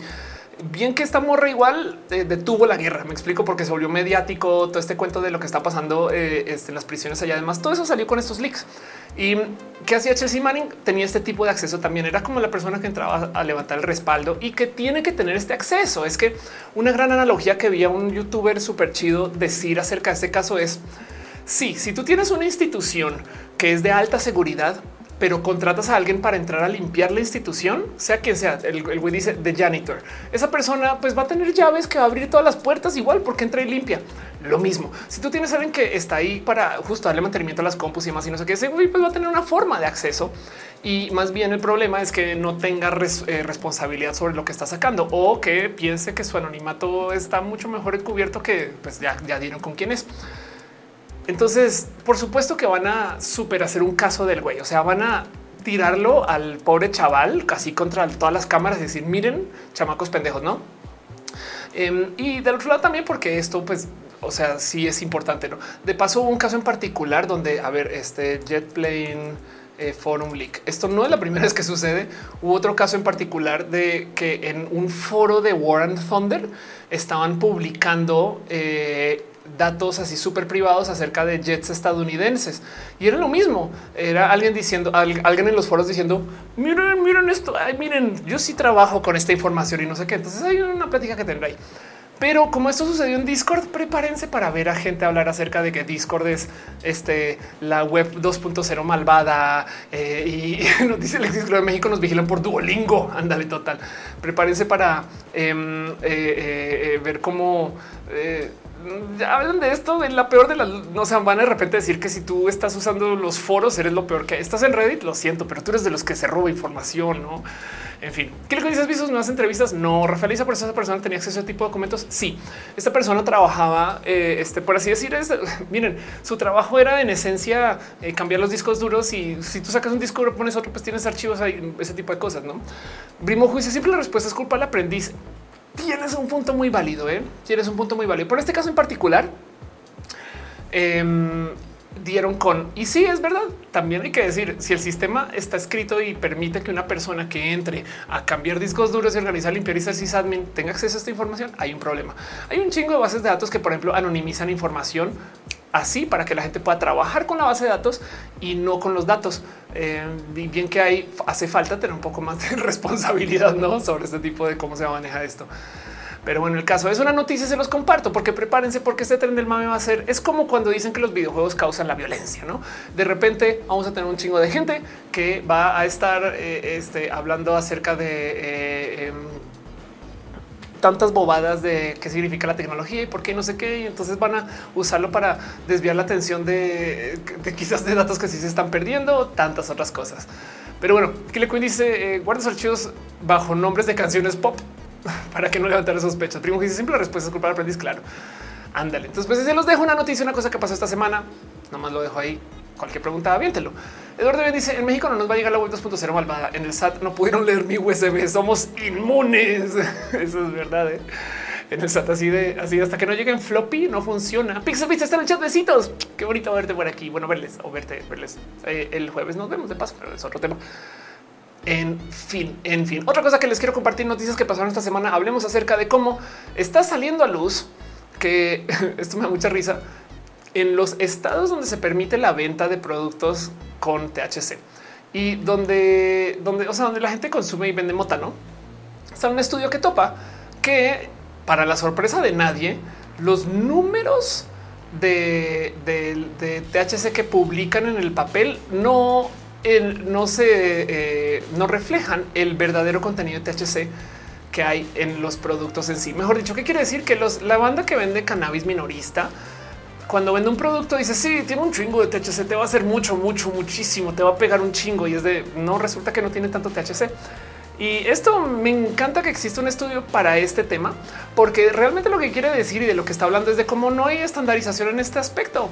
O sea, claro que se hacen estos productos, pero luego es un quién los cuida, quién los no. Y esto, miren, si ustedes alguna vez han trabajado con o contratan mucho eh, o compran mucho producto en la misma persona, siempre se van a topar con lo mismo que el producto no es consistente. A veces de la misma persona les venden así unas gomitas que hacen un chingo y otras que luego no, porque no, no hay como ese control de consistencia general que lo hay en otras industrias. Entonces me encanta que exista este, eh, eh, este tipo como de análisis. Y pues por supuesto, por supuesto me encuentran que en la bolsa dice que te hace más de lo que te hace o que tiene más THC que lo que realmente tiene, que de paso no es nada nuevo. O sea, no es que decir que los mercados regulados tampoco entren en estas dinámicas. Miren, nomás el cuántas papas vienen en la bolsa en el paquete de papas y ya no. De hecho, me acuerdo ver un estudio que topaba que el tener la bolsa llena de aire, que es por lo que dicen que la bolsa de papas se supone que es sana y, tiene que tener aire adentro, no necesariamente salva las papas, una cosa así. Pero bueno, el caso. Manito dice pánico satánico. Ahora es pánico en las redes sociales. Claro que sí. Eh, Pixel Pix dice soy Cat. Ay, qué chido. Pero ahí se está escuchando. Besitos, Cat. Ahí Dice que me voy a YouTube. Gracias por pasar por acá, saludar, o sea, por allá. Es que estamos transmitiendo en varias plataformas. Estamos en vivo en Instagram por si quieren también pasar por allá. Allá estamos. George dice, pero para ver estandarización tiene que haber un margen legal. Si por si en el marco de la legalidad hay falsa información nutrimental. Imagínate. Sí, total. Eso yo creo que son como olores de crecimiento. No más que me da mucha risa que esto suceda. Pero bueno, em, otra noticia, otra cosa que pasó esta semana y justo lo que estábamos hablando al inicio del show, el desmadre del cobalto 60, que si quieren escuchar esta historia chida o vayan a mi video en este mismo canal, o sea, en YouTube, donde ya hablo de este tema, o vayan a Leyendas Legendarias, que lo reseña hermoso. Yo creo que es de los mejores espacios para esto. Y hay un chingo, mi morro mil de artículos y más. Em, pero acá hay un hilo largo totototototote que también documenta lo sucedido. Este hilo me da un poquito como de uy, este, em, porque ahí sí hay un poco como de no quiero decir desinformación, pero pues de, mala ciencia, no? O sea, eh, a ver, por ejemplo, unas cosas que hay por acá en algún momento dicen, eh, a ver, vamos a buscar la palabra. Eh, sí, este problema que hubo por o a lo mejor todo el tweet, pero decía claro, como andaban por ahí manejando con bombas nucleares, es un poco de material radiactivo muy diferente. Pero como sea, de todos modos, aquí documentar un poco el que, se, que, sí se sabía que no, que sí se limpió, que no. Y a mí lo que me da bonito de esto es que existió documentación. Eso es todo lo que quiero decir. Y se los comparto porque es posible que esto le den más hilo. O sea, esto es una cosa muy interesante que si un poquito de wow, qué locura que esto no fue tema más tema. De Jesús dice saludos desde Tizapán. Gracias por pasar. Soy dice yo no me cargué una mango kush, una moon rock y me llegó la mota más panteonera que me he fumado. ¿Me explicas qué quiere decir panteonera en este contexto? Perdón, me da mucha risa. Que le dice las ardillas no están coludidas con el contrabando y uso de datos. Que, que sí, George dice no hora roja de 420 este año. Lo voy a pensar. Lo voy a pensar porque todos los roja de 420 son un pedo para el canal, tristemente. Em, en fin, igual y uno privado, no sé. Eh, Monserrat dice lógica, dice que más eh, aire, más papa completa. Y yo no creo tampoco esa trampa. No, resulta que apareció un estudio que topa que no necesariamente es el caso. Pero bueno, el caso. Em, otra noticia para compartirles. Y esta es de estas cosas que yo sé que ustedes van a decir. Black Mirror, pero en este caso, miren, les doy permiso porque si da un poco de pues sí, que les digo, Black Mirror es la única serie mayoritaria que habló de este tema. Entonces, ni modo, me tengo que chutar la referencia, pero por qué no? Ya están por fin liberando los robots patrulla de Boston Dynamics de la policía de Nueva York. Entonces, por si no lo reconocen, esos son los robots y nada más van a estar grabando y ya y por supuesto que si bien estos robots tienen software de reconocimiento facial, guiño, guiño, dicen en la policía que no va a estar habilitado el reconocimiento facial. Claro, claro que sí. Dice Gerjaro, Panteonero es el chiste de una hierba crecía en el panteón en lugar de mota. Que cagado. Allá me, me da mucha más risa eso, no? Claro, sí. Caro dice acto seguido empiezan los despidos humanos. Freaklicious dice trabajé vendiendo tarjetas de crédito, me vendían bases de datos con nombres, teléfonos. Si tenían y si tenían otra tarjeta de crédito, wow, qué locura, porque eso es ilegalísimo. Pero sí, Panteón es la, la, mota más fea que cagada. Qué divertido eso. Eh, Cristian dice: Me fui mucho tiempo, es roja 420. Quizás sí, sí. Pero bueno, el caso ahí les dejo la noticia de esto que está pasando, em, porque eh, yo no sé cómo sentirme con eso. me parece chido de todos modos que exista este tipo como de apoyo ¿no? a los procesos de eh, ¿no? y de paso hay algo que decir que no se habla mucho acerca de cuando se le añade tanta tecnología a procesos como el supervisar la ley. Si tú tienes dos millones de cámaras andando por la ciudad, alguien las tiene que ver. O sea, esto que tenemos aquí en la Ciudad de México del C5 se lo super prometo que la gente que está viendo esas cámaras se les van un chingo nomás porque es que hay dos ojos y hay tantas personas, no? Entonces súmenle a eso cámaras que se mueven no? Y, el que podría mal salir y tantas cosas, no? Y también las cosas que podrán ver o no ver, no sé, como que hay un algo ahí que vamos a ver cómo, cómo lo recibe la gente. Capaz y lo que hace esto es que hace que la gente comience a tener acceso más cercano a los robots y entonces a lo mejor estamos enseñando un poquito como socialización robótica. Que dice justo vamos a poder acariciar esos lomitos. Ándale, exacto. Así. Hay una cuenta de Twitter que documenta eh, Can You Pet the Dog. Em, este que documenta en qué videojuegos puedes acariciar perris y cuáles no. Entonces, tipo de eh, eh, aquí está en Trade Racers, entonces si puede, no como que todos los juegos, en, casi que en todos lugares, no más documenta si los, o perdón, si la gente que trabaja en desarrollo se tomó el tiempo de eh, programar una interacción donde puedas acariciar o interactuar con animalitos para uh, que ahí está arroba can you pet the dog. Em, que también tiene gatis, pero bueno, el caso ahí se los dejo. Dice replay. Intento acariciarlo, me rompe el brazo y me arresta. Exacto. Te hace como literal este eh, Robocop. Esto que dice, me encanta tu contenido lo más seguido. Todas las ah, deberías más de un programa de radio. Ándale, claro, pues bueno, mira, consideremos que estés, pero te entiendo. Gracias por decirlo. Lexis Glow dice son robots de Donald Trump para detectar más fácil a los inmigrantes ilegales. dice definitivamente si puedes acariciar a Michis y es un mejor juego. Cuando dice según las pantallas donde ven las cámaras y santas quemadas de tanto desplegar la misma imagen. Ándale, total. Sí, exacto. Yo lo que decir ahí de esos. Kaletka dice guiño, guiño, corta el robot, le reconoce por deuda en la tienda y se la pasa al SAT. ¿Te imaginas eso? Te pongo una propuesta aún más malvada si estos robots están merodeando por la ciudad, ¿qué tal que estén escuchando para que la gente no entre en violaciones de derechos de autor musical? O sea, que se hacen afuera de un bar y se dan cuenta que están reproduciendo música sin pagar derechos. Entonces ahí te pasa una multa o un automático, güey. Wow. Em, pero bueno, el caso, el caso. Eh, Ancan y jugadores cuando llega la actualización para acariciar animales. Total, Caro dice esos nomitos se convertirán en los clones del imperio. Eso es lo que va a suceder. Entonces ahí les dejo una noticia más para cosas que suceden esta semana. Em, los Robocops de Nueva York. Piensen mal o piensen bien. Yo de estas cosas, lo único que puedo decir esto es inevitable, entonces ni modo. Pero bueno, en fin. Y la otra cosa que tengo para compartirles a ustedes es eh, este eh, que tengo más aquí. En em, otro estudio tengo, tengo muy poquito noticias, acabo de ver. Ah, bueno, esto también. Otra cosa que sucede. Esto no sucede en México y saben qué va a decir menos mal.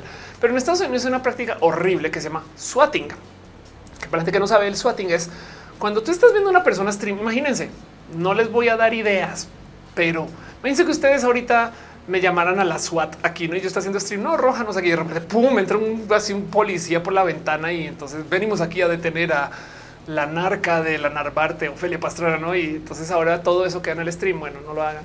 Eh, porque además me consta, una vez tuvo un problema en una fiesta donde yo estaba en la organización de la fiesta, en un antro, una casa grandota, y sí hubo que llamar a la policía y hicimos varios intentos y no llegó la policía. Entonces a lo mejor en México eh, nos salva eh, la ineficiencia. Pero el punto es que en Estados Unidos, si tú hablas y dices hay una persona potencial terrorista yendo en esta dirección tal y tal, llegan, güey, llegan llegan desde la ventana eh, eh, y, literal como en escenas de película, acción, ese tipo de cosas, ¿no? Entonces, eh, ¿quién llega? O la policía especializada se llama SWAT. Y eso es ilegalísimo, o sea, hacer este tipo de llamadas, pues es, evidentemente es como llamar y decir hay una bomba en mi escuela, ¿no? No lo hagan tampoco. Y de hecho se meten en más problemas ustedes, ni siquiera se les ocurre hacerlo menos en un aeropuerto. Pero como sea, el punto es que ahora hay un servicio que usa voces sintéticas y genera pedidos por computadora a los al SWAT. Y es la cosa más cabrón del mundo, porque ahora lo que hace es que literal tú pagas unos tantos dólares y con eso la compu levanta el teléfono y llama y denuncia a alguien en automático. Está cucú este pedo, porque el primero es tú imagínense ustedes trabajando en esto, cómo decides cuál es legítimo y cuál no. Em, y cómo, cómo filtras cuál tiene una voz que, o sea, porque se están usando voces sintéticas y demás. Entonces, cómo desarmas cuál es genuino y cuál no. Em, este Rox dice que lo hagamos, dice referirse un documental Netflix de eso. A mí dice en la UAM hace como 15 años decían lo de la llamada. Wow, qué locura. Este aflicta dice el arca, arca es racata. Claro, total. Ese es arca, no narca. Como nota al margen, yo siempre he dicho que si algún día eh, entró la ilegalidad y comenzó a vender em, estupefacientes, o sea, me vuelvo parte del tráfico ilegal de drogas, mi nombre de eh, narco me gustaría que fuera el narco, así en masculino de paso, el narco. Em, no más porque si van a googlear cosas que hizo el narco, no van a encontrar nada de mí, van a encontrar cosas que hizo el narco. Y me parece hermoso esconderme dentro del SEO, saber es como llamarse Florida Man.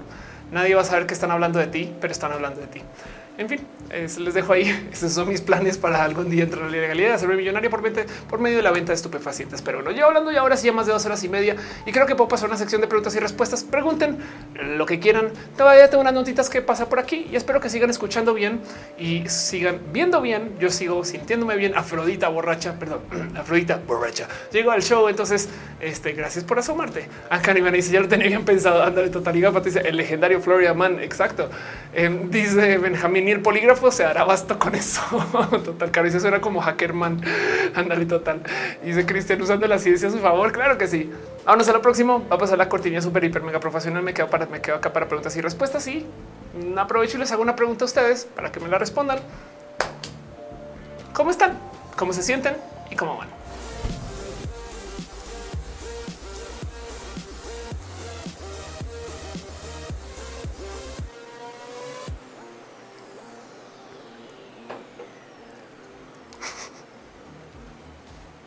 Dice Jesús, el NA RC, el NARC.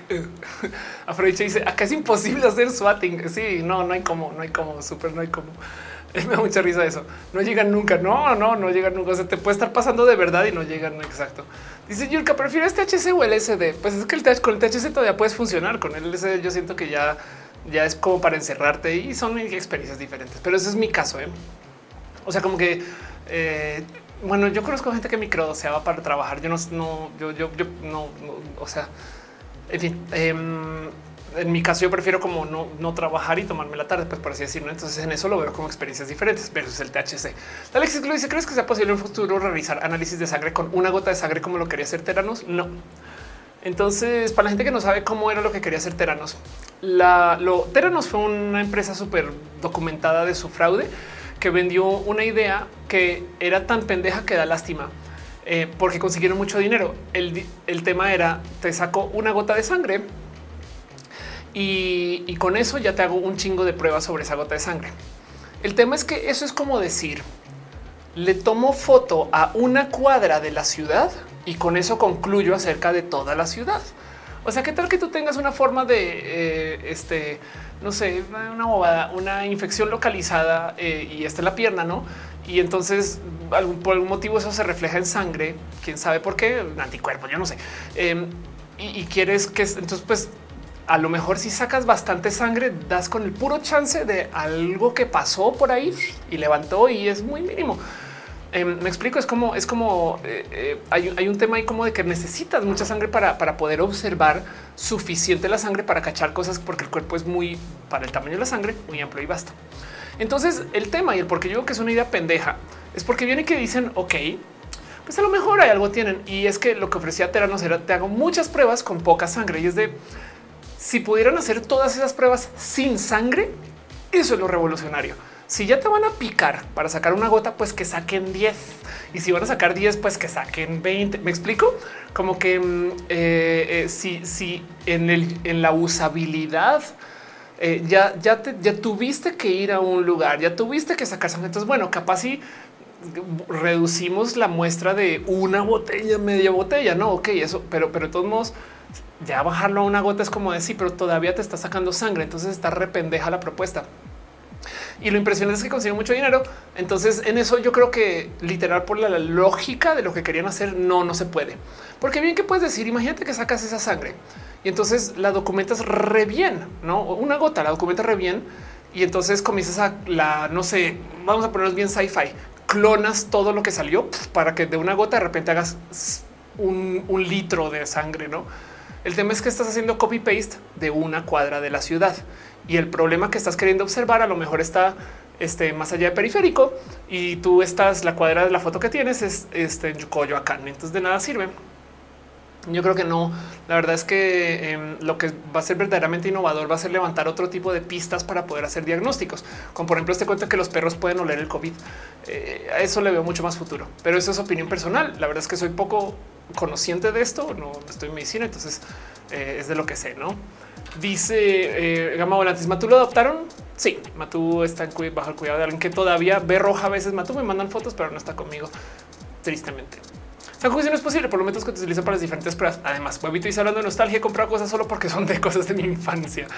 Ándale. Em, de paso, una de las cosas que pasa con el mercado de la nostalgia es que ahora tenemos tiempo, ahora tenemos dinero más no tiempo. Si ustedes juegan videojuegos retro, la gran tragedia de los juegos retro es tenerlos todos y no poderlos jugar versus cuando teníamos 9, 10 años que teníamos todo el tiempo del mundo y un juego. No, pero bueno, eh, en fin.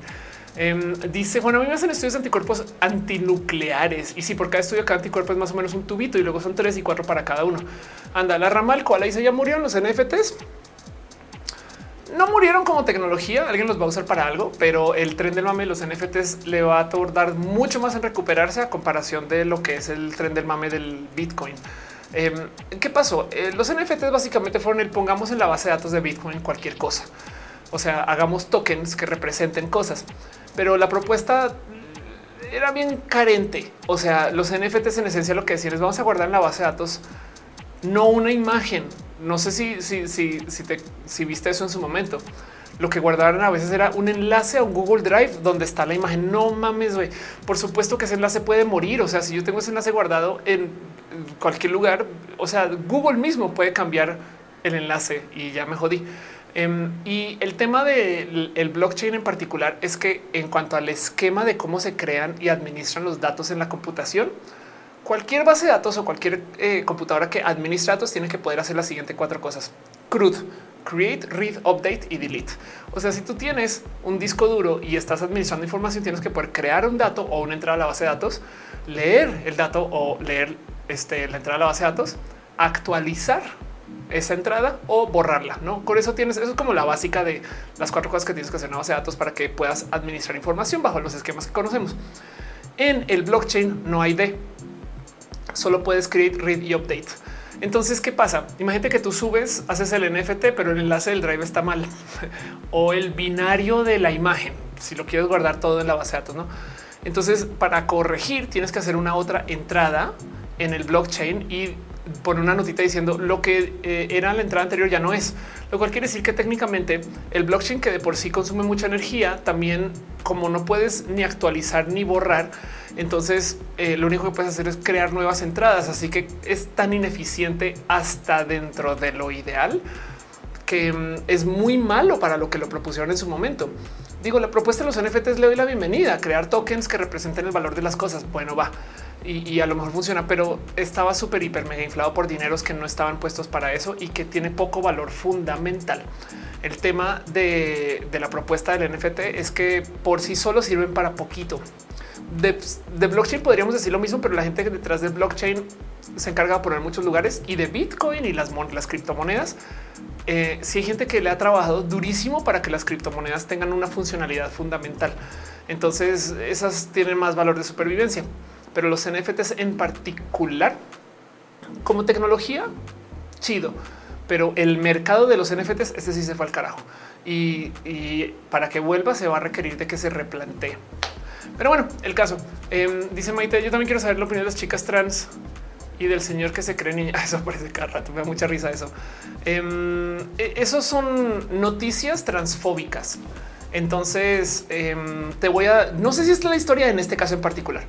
Hubo un caso de una persona, esto tiene como 10 años, que su terapeuta le dijo que el roleplay le sirve para poder simular ambientes y hablar y decir cosas ¿no? y demás. Entonces el caso es que adopta esta persona el roleplay, pero tanto así como no sé, como yo digo, cuando juego Pokémon me siento niño chiquito. Me explico es, ese tipo de comentarios.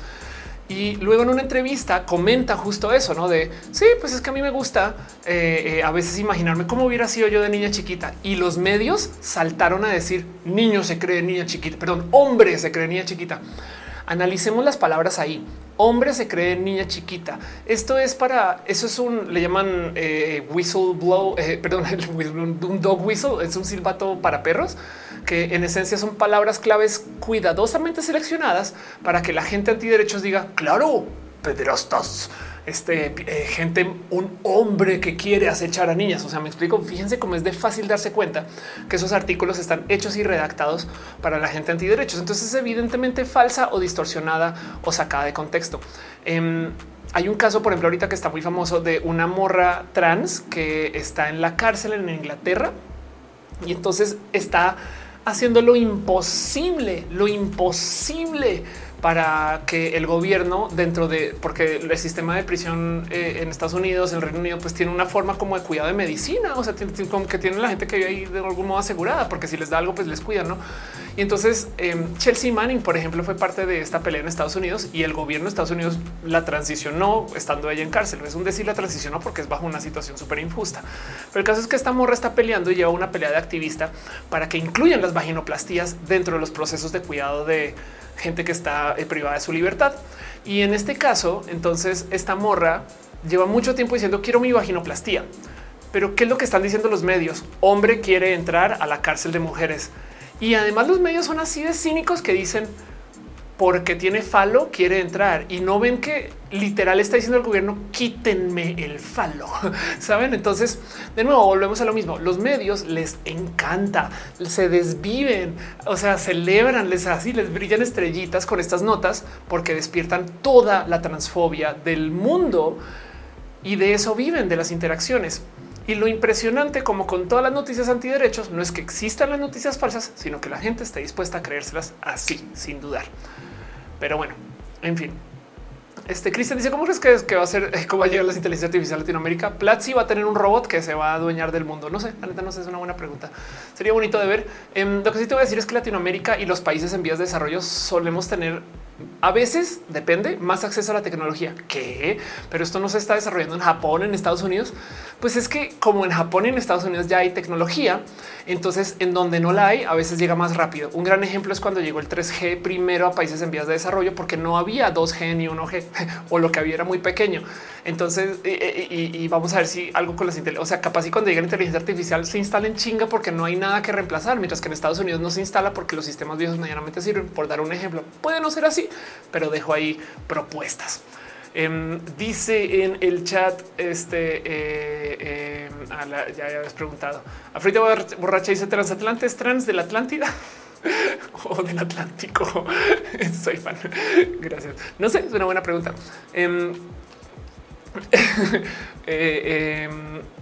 Puedes, voy a decir del Atlántico solamente por ser controversial. Cristian dice no solo COVID, también el cáncer, si no me falla la memoria, el Alzheimer también porque produce un tipo de hormona detectable. Ah, eso también sí, claro. Y pues yo pensaba que el 5G iba a tardar en llegar a México. Juan dice los medios se vendieron bien feo la idea LGBT igual promiscuidad y le sigue funcionando. Claro, es que em, si lo piensan, una vez alguien me dijo, por cada vez que se diga la gente LGBT es, vean lo que dicen, es que es que es tan fácil de ver una vez lo ves. Hay una palabra que se usa mucho en Estados Unidos ahorita que es grooming. Grooming es que en esencia estás criando una persona para eh, este, encontrar su mejor saber, para abusar de esa persona. ¿De dónde viene el caso más famoso legal y público de gente groomer? De la iglesia. ¿Quién está abusando más de los niños chiquitos ahorita con casos legales? De la iglesia. ¿Y cómo hacemos para que se hable de que o sea, de que se hable cualquier otra cosa, pues decimos palabras claves de estas historias, pero son los gays. Entonces la gente está muy dispuesta a creer que la gente LGBT, por mero existir, queremos lo que están haciendo en la iglesia. Y por cada vez que se hable de eso, no se habla de que hay pederastas, abuso a niñas, grooming y tantas cosas más por parte de la iglesia. Entonces es evidente manipulación mediática y hasta podría decir hasta en el SEO le da la madre a eso. Pero de nuevo, lo impresionante no es la noticia falsa, es que la gente esté tan dispuesta a creerlo. Y así dice Lexis, más información para Agustín. Ándale, sí, total, sí, totalísimo. Sí, justo, justo, justo, justo. Como les dice, hombres heteros son los que más lo hacen. Este suele a veces suele hasta estar en familia. Que les me parece que México fue los primeros en tener 5G. Anda, eso pasa así. Sí, justo. El tema es que en los países donde hay desarrollo, o sea, cuando hay legado tecnológico, quitarlo tiene un costo. Cuando no, no hay nada, de repente tú llegas. O sea, em, recuerdo que eh, un buen de países africanos comenzaron a tener un chingo acceso a drones cuando los drones salieron, porque era el único modo para llevar la tecnología, no sé qué, o para hacer deliveries, creo que era. Em, y es de wow, qué chido. Pues claro, porque no, no había más, no? Pero ya dicen y nos dicen otras cosas cuando al mismo tiempo literal legalizan las de 12. Sí, mira, si, quieren darse cuenta que no se trata de eh, con los niños, no. Em, cuando hablan acerca de las cirugías trans, no sé si se han puesto a pensar que nadie dice nada de las cirugías de reafirmación de género para personas que no son trans menores de edad. Y les doy un ejemplo.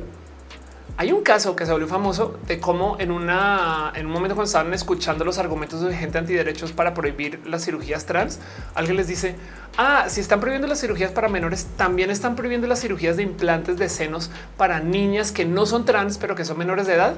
Y se voltearon y dijeron: No, no, no, eso si quieren, sí, no hay problema. Entonces ahí está, literal, al mismo tiempo están felices con que eh, eh, una niña menor de edad se ponga implantes por fines de literal eh, todo lo que dicen que hacemos las personas trans. Pero es que somos como la, fruta más baja, como que es muy fácil agarrar a la gente de la minoría X, Y o Z y básicamente decir que somos de lo peor. Em, hay un caso que no traje para roja, casi que leí con el episodio de esto y es de lo que pasó con Disney y su pelea con el gobierno republicano estadounidense. Porque se acuerdan que Disney que apoyó que la ley de don't say gay y todo eso resulta que no, no apoyó. O sea, Disney tiene un chingo de audiencia LGBT, tiene un chingo de gente LGBT trabajando en Disney y ahorita un mierderote con eso de que apoyaron al gobierno republicano de la Florida.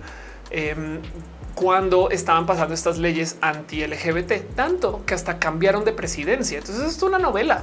Ahí ya sé que les puedo recomendar em, Legal Eagle, que es un youtuber bien chido que, si no conocen es porque YouTube no les quiere tanto a ustedes, porque es de esos que recomienda a cada pinches tres segundos.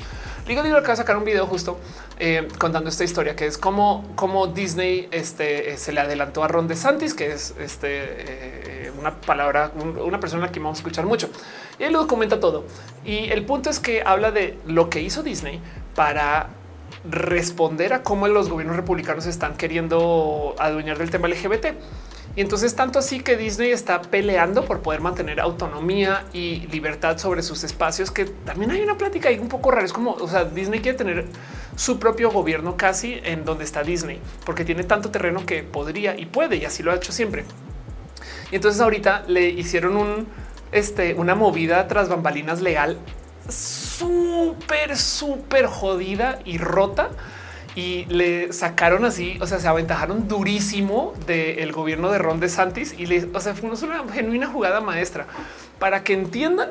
Eh, hubo un caso que se volvió muy famoso donde definieron la perpetuidad de eh, el caso legal, o sea, como que tipo de para quitarle los derechos dijeron que nunca más se va a poder consultar el tema del acceso a los derechos sobre ese territorio que tiene Disney en ese espacio en, en la Florida hasta que muera la última persona descendiente de este el próximo rey de, Inglaterra. Creo que creo que ese fue el caso. Y eso está ahí en el documento legal, que eso es troleo fino de la máxima calaña em, y solamente para darle un así en la nariz al gobierno republicano estadounidense.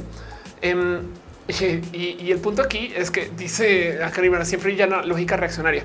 Sí, total. Y el punto es que dentro de todo esto, tú ves que la gente antiderechos está ahora colgada a decir que Disney grume a la gente joven em, y, es quien está haciendo tantas cosas por arruinar a la niñez cuando todo esto si se fijan, son instituciones mediáticas, porque lo que necesitan es que la gente mediática hable de que la gente LGBT es malvada. Entonces me, descarrilé un chingo hablando de Disney, ¿no? Pero el punto es que dentro de todo esto, con la gente antiderechos, eh, tiene una estrategia mediática muy sólida pero, pero de nuevo, lo impresionante no es lo que sucede, sino es que eh, la gente se lo crea. Dice Luis Antonio, no llega tiempo, pero ha hecho el recalentado. Qué chido, gracias por pasar por acá. El reloj de la tía Off está en horario de verano. ¿Cuál reloj? ¿Cuál de todos? ¿Hay un reloj por ahí? ¿O estás hablando de... Eh, hay un reloj ahí? Em, ¿O estás hablando de este reloj? Em, ¿Qué horas son? Si son las 11, ya ni sé qué horas. Qué bueno no saber qué horas son. Afrodita dice, yo solía ser trans hasta que me cayó una flecha a la rodilla. Exacto. Y Manuel Barrios dice, así como el presidente fue que la gente defendiera al Dalai Lama. Ándale, total. Sí. Luis Antonio dice el de los comentarios. Ah, wow, qué locura. Uf, sí, ahí está, ¿no? Es así de bien, ahí están ahí. Eh, eso es culpa de Restream. Luego veo cómo lo cambio. Me dices, no, que eh, me diga doliendo la patita, la torcí ayer, es normal y ojalá se destruya. Gustavo Roche, como se persona en Twitter escribiendo que la ONU levantaba la penalización a la pedofilia. Sí, total, total. Ese, ese tipo de cosas, caray. Es como de lo impresionante no es que exista la noticia, es que la gente se la crea así como sin pensar. Em, dice Gerardo, ¿cuáles crees que son los tres derechos o prioridades? Todas las marchas y todos los, eh, todos los encuentros, todos los temas a ver en México, la neta, neta son la violencia y la inseguridad. Em, es, impresionante que eh, que no tengamos la más mínima garantía de nuestra seguridad, aún siendo es que es que lo más loco es que ni siquiera hay que ser una persona de la diversidad para estar en un espacio inseguro, pero de todos modos, aún así, aún así. Crean dice mañana me toca madrugar, me retiro. Yo creo que también ya vamos a ir cerrando dentro de poco. Ya vamos hablando ahora sí ya casi tres horas y tanto. Entonces es hora de nomás irnos como casi, casi que despidiendo. Estoy un poquito triste el corazón de no poder transmitir a TikTok, pero mm, igual y a lo mejor eso implica que va a haber un segundo stream. Quizás mañana, yo no sé, voy a ver qué. Pero bueno, sí. Em, de paso, justo el tema con esto la pedofilia más, eh, ya, lo había comentado acá, pero hubo un caso en particular cuando apareció la famosa bandera de los MAP y es que ahora los LGBT se quieren unir y es un poco de no, eso se documentó. Ya ni me acuerdo en qué foro fue em, de cómo era totalmente falso y la bandera también fue un invento. Y de nuevo, el problema es que la gente se lo copia y se lo, perdón, se lo cree.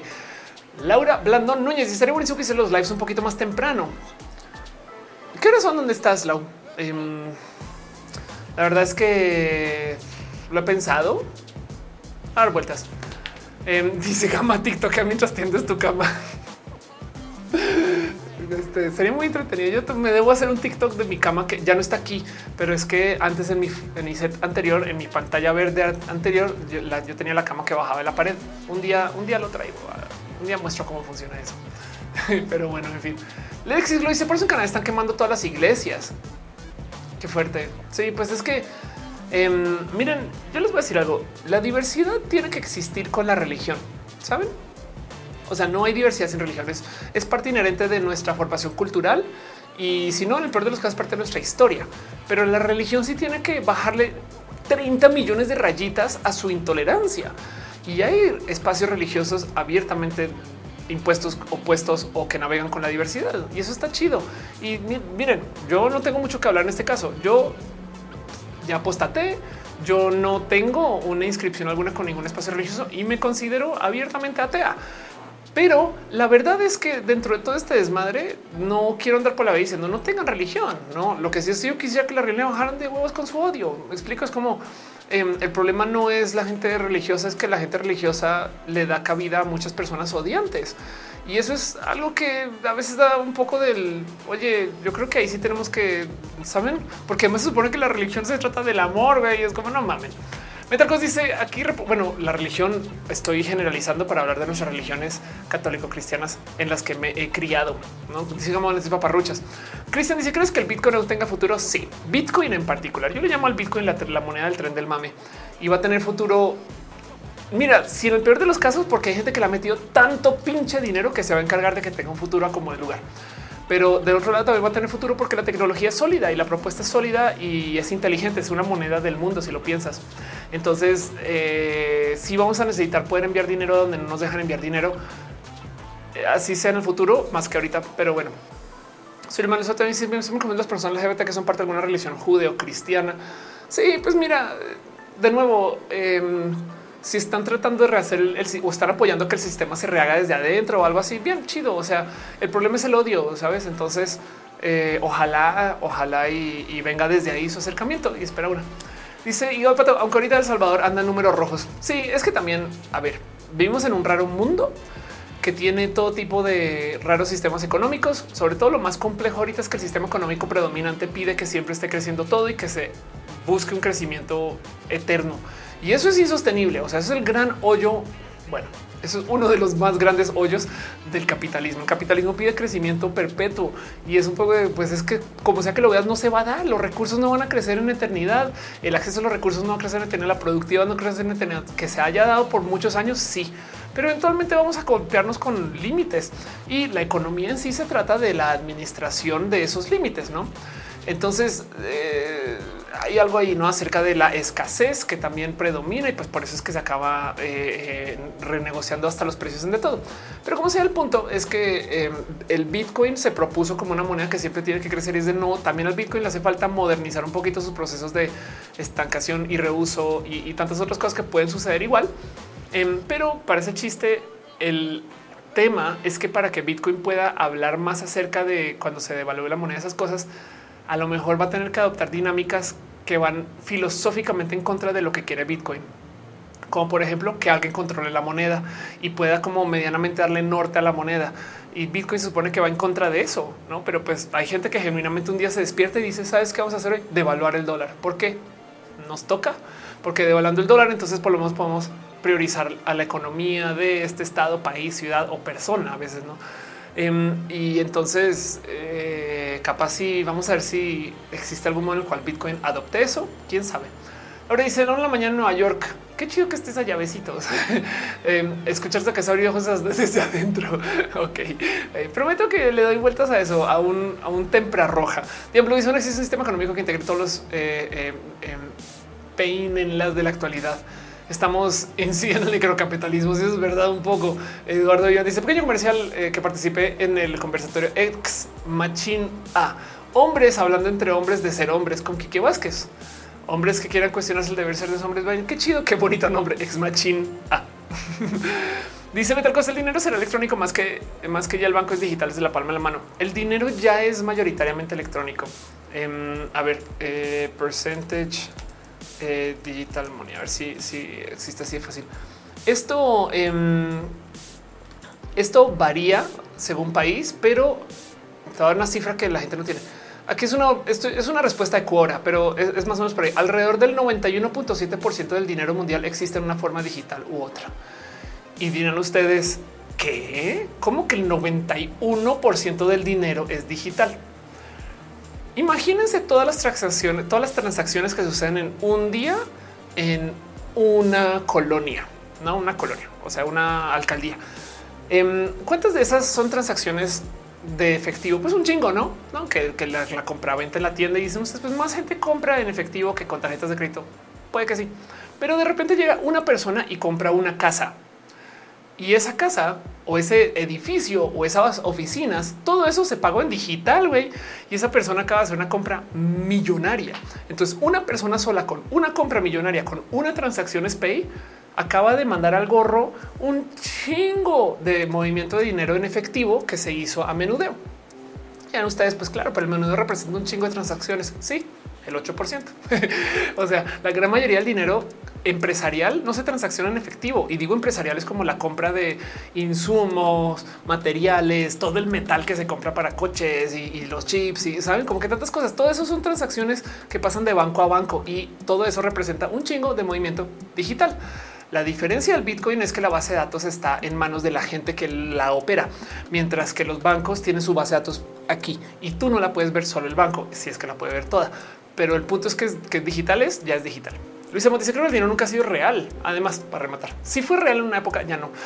o sea, irreal es un decir real. Era que el, papel moneda representaba dinero que tenías tú, por ejemplo, en el banco, ese tipo de cosas. De dinero, o sea, oro. Si les imaginas, se manda un recurso al Estado ser efectivo o en oro. sí, total. Em, dice Rafaela, vamos a colonizar Marte. Eso va a pasar. Fue dice la gente que se cree noticias falsas fácilmente porque ven que sus prejuicios los pueden seguir justificando. Exacto. De hecho, no solo las noticias falsas, justo ese es el problema de la Biblia, la RAE, eh, eh, eh, tantas, tantas instituciones que em, avalan el odio. Ok, ¿cómo confronto esto?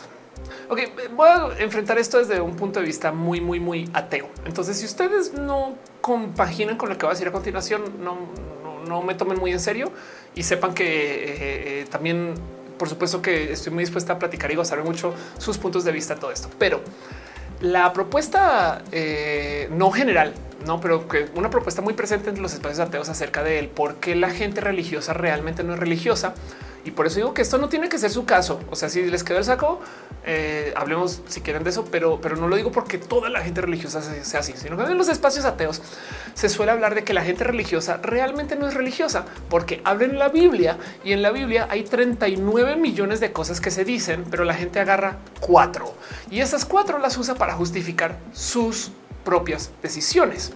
Tanto así que de la Biblia se dice que no se puede interpretar literalmente y menos mal porque tiene, dice que en esencia no podemos usar ropa mezclada y hay que echarle piedras a la gente. Em, pero lo que dicen es el momento que tú estás interpretando la Biblia, entonces tu compás moral ya no es la Biblia, es tu cerebro. En el momento que tú estás decidiendo cuáles son los pasajes que más te gustan, ya el compás moral no es la Biblia, es tu cerebro. Entonces, por consecuencia, lo que dice mucha gente en los espacios ateos es que lo que realmente sucede con la religión es que la gente cree que está hablando la palabra de un ser superior y realmente están hablando su palabra. Por consecuencia, son sin querer personas ateas. No es el caso global. Yo sé que mucha gente tiene sus reales creencias y conecta de modos diferentes con esto, pero lo dejo ahí porque dice Luisa, todo es una representación, todo es falso. Exacto. Lo, lo dejo ahí porque el problema de los espacios que están hechos para interpretarse es que entonces no toman postura alguna, porque entonces tú puedes argumentar, si ustedes hacen el ejercicio académico, pueden argumentarse una persona odiante o una persona amorosa o una persona pro inmigración o una persona en contra de la inmigración. Todo eso lo van a encontrar en la Biblia. Me explico, o sea, la Biblia les va a sostener eh, los puntos de vista a, mucha gente y entonces en eso a lo mejor es me gustaría pensar que accidentalmente, porque si es a propósito, wow, pero em, Puede ser, ¿no? Eh, en eso eh, igual se presta para que se sostengan muchos puntos de vista de muchas personas y tengamos muchos conflictos bajo esa creencia. Pero bueno, Dice Maite, además hubo muchos errores de traducción. Exacto. Entonces no, es que les quiera decir ustedes sean personas ateas o no. Nosotros les, estoy compartiendo los puntos de vista y verán ustedes dónde se quieren poner con esto. Y a eso voy con que ese es el problema con las cosas que dejan la interpretación demasiado libre y demasiado abierta. Del otro lado también los que no dejan la interpretación muy libre y muy abierta em, pueden ser hasta un poco demasiado estrictos o estrictas en el cómo aplican el que es lo supuestamente correcto. Entonces es una discusión muy heavy, muy deep. Cristian dice es que Jesús era un viajero del tiempo. Puede ser la neta ahorita así. Pero bueno, el caso no me quiero aclarar mucho con eso, pero nomás quiero como hablar un poquito justo de por eso es que es un poco como tan tóxico que em, se habla un poco de, de, alejar las decisiones de los seres humanos de los seres humanos. Miren, un ejemplo muy claro sucede fuera de lo religioso en las redes sociales el algoritmo como entidad máxima que decide qué nos gusta, qué no nos gusta, dónde estamos, que todo eso es un modo muy fácil de tercerizar la culpa. Entonces a veces, eh, no sé, resulta que las redes sociales nos muestran contenido así es horrible que radicaliza la banda. Ah, es que el algoritmo lo decidió, no fue, no, no, no fuimos nosotros. ¿eh? Y sí un poco de, ok, te estás lavando las manos según yo, pero bueno, eh, eso soy solo yo. Todo eso es opinión. ¿eh? si hay un problema con tu planteamiento, yo no creo ni el 5% de los religiosos lean la Biblia. Es un buen punto. ¿eh? De paso está este famoso hecho también este ateo que dice que eh, el modo más rápido de hacerse ateo es leer la Biblia. Pero ya dice Gustavo Rocha, me maman cuando dicen que Dios odia a los gays y al Pride. Me maman. Hoy te dejo otra. Este... Mm, hay gente que se queja que los, la gente LGBT nos robamos el arco iris, no? Pero bueno, Luisa dice no hay pruebas arqueológicas ni ningún tipo científico que compruebe la existencia de Jesús y ni modo y la queso. O si lo quieres ver del otro lado, eh, la famosa, eh, ¿cómo se llama? Eh, la, la, la, cobija de Turín, ¿cómo se llama? La, que Jesús se limpió la cara y no sé qué. nunca la han querido liberar para que se analice y estudie porque seguramente algo saben. Fran deja un abrazote financiero. Muchas gracias. Muchas gracias. Dice será este el sudario que yo la cobija. No eh, dice será buena idea dejar mi trabajo estable. Eh, eh, no me odien, perdón. Es que yo estoy muy poco educada en lo religioso. Em, será muy buena idea dejar mi trabajo estable y prestaciones para ganar con suerte la mitad como freelance mientras por otro lado desarrollo mi app. Hoy, Fran. Ok, em, vamos a hacer. Luisa dice: es un chocolate, no? Primero que todo, piñas para ti. Segundo que todo, ya pasé la pleca profesional para irnos a preguntas y respuestas. No recuerdo. Si no la puedo volver a pasar, no pasa nada. Y me dicen si quieren ver la pleca otra vez, adelante. Si no, seguimos. Em, ya voy con tu pregunta. Eh, dice a estos hombres: Te quiero mucho, Felia. Eh, le echo ganas. Gracias. Eh, dice Alexis ¿cómo puedo dejar abrazos financieros? En Instagram no tengo la más mínima idea. Según yo en Instagram hay cómo dejar cosas, pero no, no tengo la más mínima idea. Pero si no, te invito a que te pases por el Patreon, por YouTube o por las otras plataformas y, nomás dale sub y ya, ya estás. ¿no? Dice Eduardo ahorita peta la Biblia es el viejo hueco legal. Exacto. Bueno, vámonos con la pregunta de, de dónde estás ahorita. Si Cat Power sigues en el chat, me encantaría escuchar tu opinión. Y si no, pregúntale a Cat Power también, porque hacen toda esta plática con Cat. Y de paso, esto es algo que em, eh, lo he hablado mucho, mucho, mucho, mucho. Hay un momento en tu vida eh, donde te das cuenta que si estás teniendo un proyecto de lado, eh, donde estás queriendo hacer algo tuyo, pero tienes un trabajo estable y el trabajo no necesariamente es lo tuyo, te das cuenta que el trabajo estable es el motivo por lo cual lo otro no funciona. Pero ojo, no quiere decir, no te lo estoy diciendo como un por eso siempre tómate el aventón. No, no, no, no, no, no, no. Hazlo, planeate bien, se vale, se vale no saltar, sabes? O sea, es un salto de fe, porque tú no sabes si lo que hay del otro lado funciona o no. Pero sí es verdad que a lo mejor ahorita dices, ahorita dices, claro, es que voy a ganar con suerte la mitad como freelance. El tema es que cuando seas freelance, Mira, hay un dicho que se dice acerca de tener hijas que es que vienen con el pan bajo el brazo, que es un modo muy culero de decir la vas a pasar tan de la verga que le vas a chingar seis veces más y te vas a obligar a que llegue eso, no? Em, eh, ahora te lo estoy diciendo yo con el freelance. El freelance viene con el pan bajo el brazo. Es un modo muy pendejo de decir las cosas, pero espero que me entiendas. A donde voy es a que cuando solo tengas el freelance, porque lo único que tienes ahí a huevo tienes que hacer que funcione. Entonces, a lo mejor eso es lo que hace que ya estés ganando más que con suerte la mitad. Ahorita no lo ves así porque una gran parte de tu tiempo está en tu espacio estable. Entonces, emprender es un privilegio. Cuando toca, toca.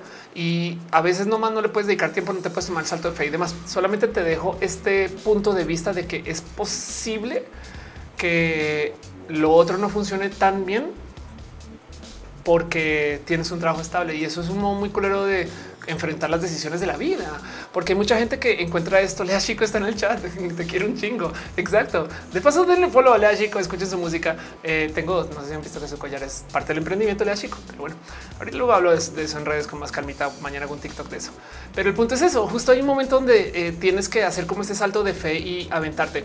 Lo que sí te puedo decir por experiencia en el freelance, en la música, esto no necesariamente aplica, no me, no me escuche, parce en el freelance a veces pasa que cuando te vas y emprendes, eso le suma tu curry. No siempre. Me explico, o sea, como tipo si trabajas en diseño, si trabajas en algún espacio donde a lo mejor estés trabajando tú con cosas que eh, eh, le sigan hablando a tu empresa. Entonces me ha pasado que por ejemplo en agencias te vas, emprendes y luego cuando vuelves es así, ah, yo hice esto, no sé qué, y es de wow, tienes un chingo de experiencia de afuera, no? Y eso bien llevado a lo mejor funciona. Pero de nuevo, el punto es que Em, eh, se vale ser adulta o adulte, eh, se vale o adulto, eh, se vale tener, sabes, un guardado por si acaso, saber volver, no? Y yo, yo soy de este creer.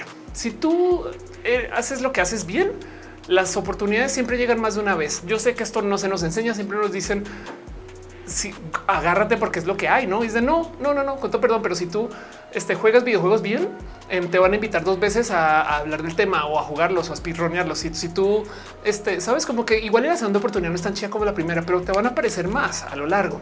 Así que no pienses que una vez te vayas de tu trabajo se fue de por vida. Capaz si hay un camino de retomar lo que sea complejo pero a lo mejor cuando vuelves te encajas en otra esquina que sea mejor y eso espero sirva para suavizar el golpe de aventarte a ser freelance. No siempre va a funcionar, pero la gente artista que conozco que mejor hace su arte es la gente que solo sabe hacer su arte. O como decía un amigo colombiano, y esto no es como decía un amigo colombiano, este em, el problema es no estar lo suficientemente jodidos. Él lo decía con broma y con abuso de privilegio para poder decir una persona muy pudiente, pero justo decía que porque sabe hacer muchas cosas, cuando no tiene, entonces comienza a hacer chambas de lado y cositas y logra sobrevivir. Pero entonces por consecuencia deja de enfocarse en su arte.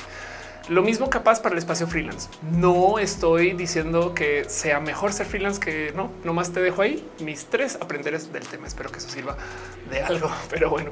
Fran dice la programación es un tipo de arte. Claro que sí, por supuesto. Hígado Patricio, creo que este mensaje para muchos también me incluyo. Claro. Fran dice creo en mi app. Yo también. ¿Cuál es? O de bueno, cuando la tengas sin miedo, tú avienta, es más, arróbame, yo no sé y te damos promo. Alexis Gutiérrez, creo que es una pendejada para hacerme viral y ser influencer como Carla Panini. Lo dirás de broma, Alexis, pero eso es todo un plan de negocios si puedes. Y si no es una pendejada, puedes publicar tus nudes. Eh, aunque pasa mucho que ahorita hay tanta gente publicando nudes que no necesariamente te van a hacer una persona viral, tristemente. Esmeralda ya mí me despido de mi trabajo estable y estoy aprovechando la liquidación para emprender un rubro completamente diferente. Qué chido saber de eso. Ojalá es algo bonito y hermoso. Y de paso, si ustedes algún día tienen cosas que quieren promocionar, usen este canal, dígame, avísenme, yo no sé. Ramal Cole dice, yo digo que está bien seguro el mercado ahorita, es difícil encontrar trabajo, hace un colchón después vas y un seguro de gastos y médicos mayores. El seguro es verdad. De, yo, ya me jodí con eso. Metal Cost dice la Biblia es un buen libro, pero está muy descompuesta. Ya no es lo mismo la Biblia que hace varios años a la actual. Órales, qué fuerte eso. Em, pues supongo, supongo que si Marina Rodgar dice qué bonitas vibras. Em, dame el secreto. Desayuno bebés y este eh, duermo encima de gatos. No, no sé, mentira, no sé. Eh, no, mi, secreto es verles a ustedes. O sea, estar en redes es hermoso y compartir con ustedes. Hoy es un día horrible. Estoy teniendo un momento súper como complejo con mi emprendimiento, que algún día hablaré de eso. Em, pero nomás me ha retado mucho. Em, hay una. Ok, les voy a compartir un poco de karate eh, motivacional. Entonces, Brick Wall Conference es una conferencia que si no conocen, les invito a que vayan a verla. Em, eh, ¿Cómo se llama este personaje? Disney Imagineer ahora se me fue cómo se llama, cómo se llama, cómo se llama a Randy Pausch. Ok, entonces Randy Pausch. Esta es una conferencia tan vieja que me siento em, tan a gusto de compartirla porque es posible que hay gente que no la haya visto ahora. Si ya la vieron, ya saben a dónde voy. Les presento a Randy Pausch. Randy Pausch es em, una persona hermosa, es, es ¿cómo se, traduce esto? Es Imagineer o sea, es ingeniero de Disney. Entonces en Disney eh, eh, a la gente a la gente ingeniera se llaman imaginieros el caso. Y el punto es que Randy Pausch lo que presenta en esta conferencia es lecciones que le quiere dejar eh, a su familia acerca de lograrla, hacerla, motivarse y demás. Spoiler, el motivo por el cual lo hace es porque tiene cáncer terminal. Entonces esta se llama la última conferencia, porque la última conferencia que va a dar, imagínense la presión de decir las cosas bien. Y como sea en esta conferencia, entonces él habla de lecciones de vida que quiere dejarle grabadas a sus hijas para que cuando necesiten, entonces ahí puedan ir y volver a escuchar a su pa decirle cosas. Es súper heavy esa conferencia por ese motivo, pero tiene una cosa hermosa que yo me recuerdo mucho justo cuando me topo con dificultades. Y es que dice que cada rato que las paredes de ladrillo, cuando estás haciendo cosas y pum, te topas con una pared de ladrillo, las paredes de ladrillo están ahí para que tú te puedas hacer ese momento de construcción, irónicamente, para que tú puedas preguntarte qué tanto lo quieres, no? O sea, quiero romper esta pared o, hasta aquí llegué. Em, en, ese momento, en esta conferencia, yo siento que la energía con la cual la presenta es más desde el para que para que te lo preguntes y la rompas siempre, no puede ser.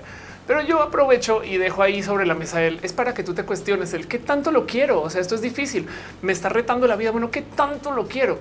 Y yo creo que eso es un momento hermoso para sentar, para reorganizar en vez de en vez de hundirnos en el que de paso bien que lo hacemos, no en el esto me pasó. Saben que cada vez que ustedes dicen esto me pasó y me pasa solo a mí, nos metemos en un problema de sentirnos personas solas. Dice Alexis Globo, el último roja. Ándale. Em, más bien aquí dejo este pensar que eh, cuando nos topamos con dificultades, con montes que hay que escalar, con paredes de ladrillo, es bien, es muy sano preguntarse el qué tanto lo quiero. No, las paredes de ladrillo están ahí para preguntarse qué tanto lo quieres. Una gran lección. Véanse toda la conferencia. Es una cosa, es una bestia inmensa de una hora y tantas, pero híjole, si eh, si ustedes no salen de esa conferencia con ganas de montar una panadería y este, hacer una nueva startup, eh,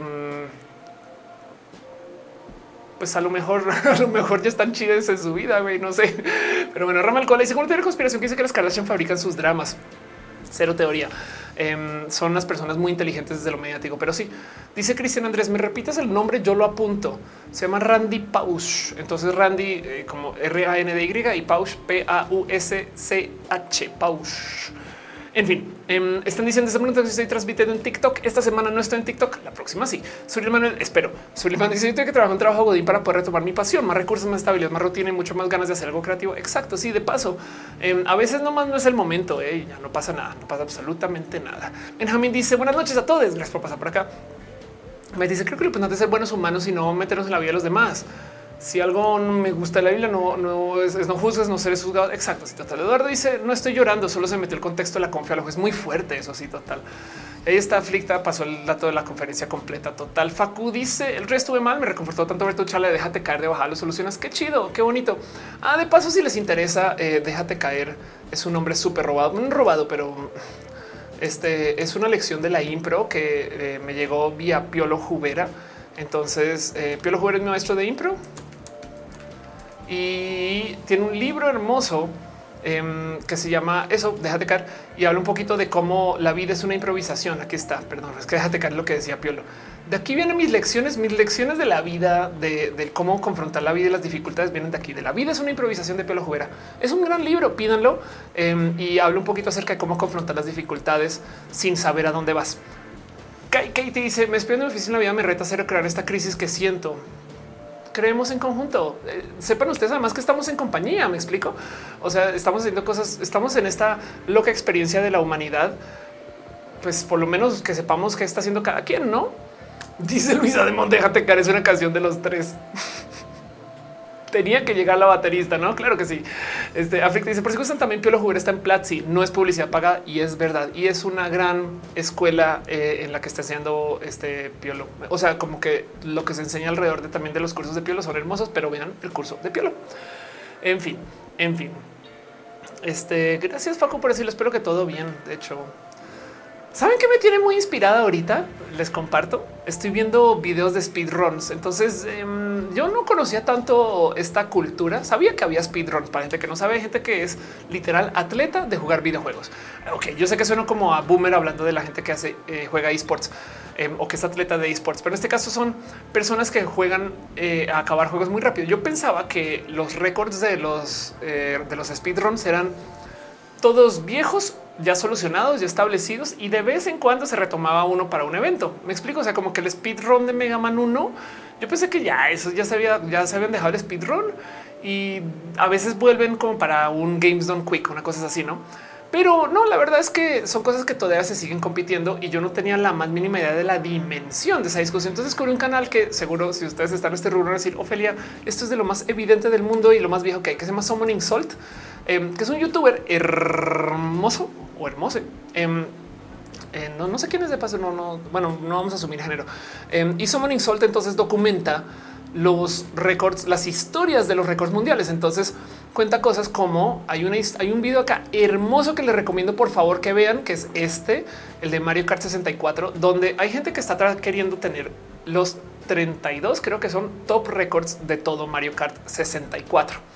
Y entonces Em, para poderlos tener tienes que tener el top récord mundial de cada pista. No es una cosa fácil.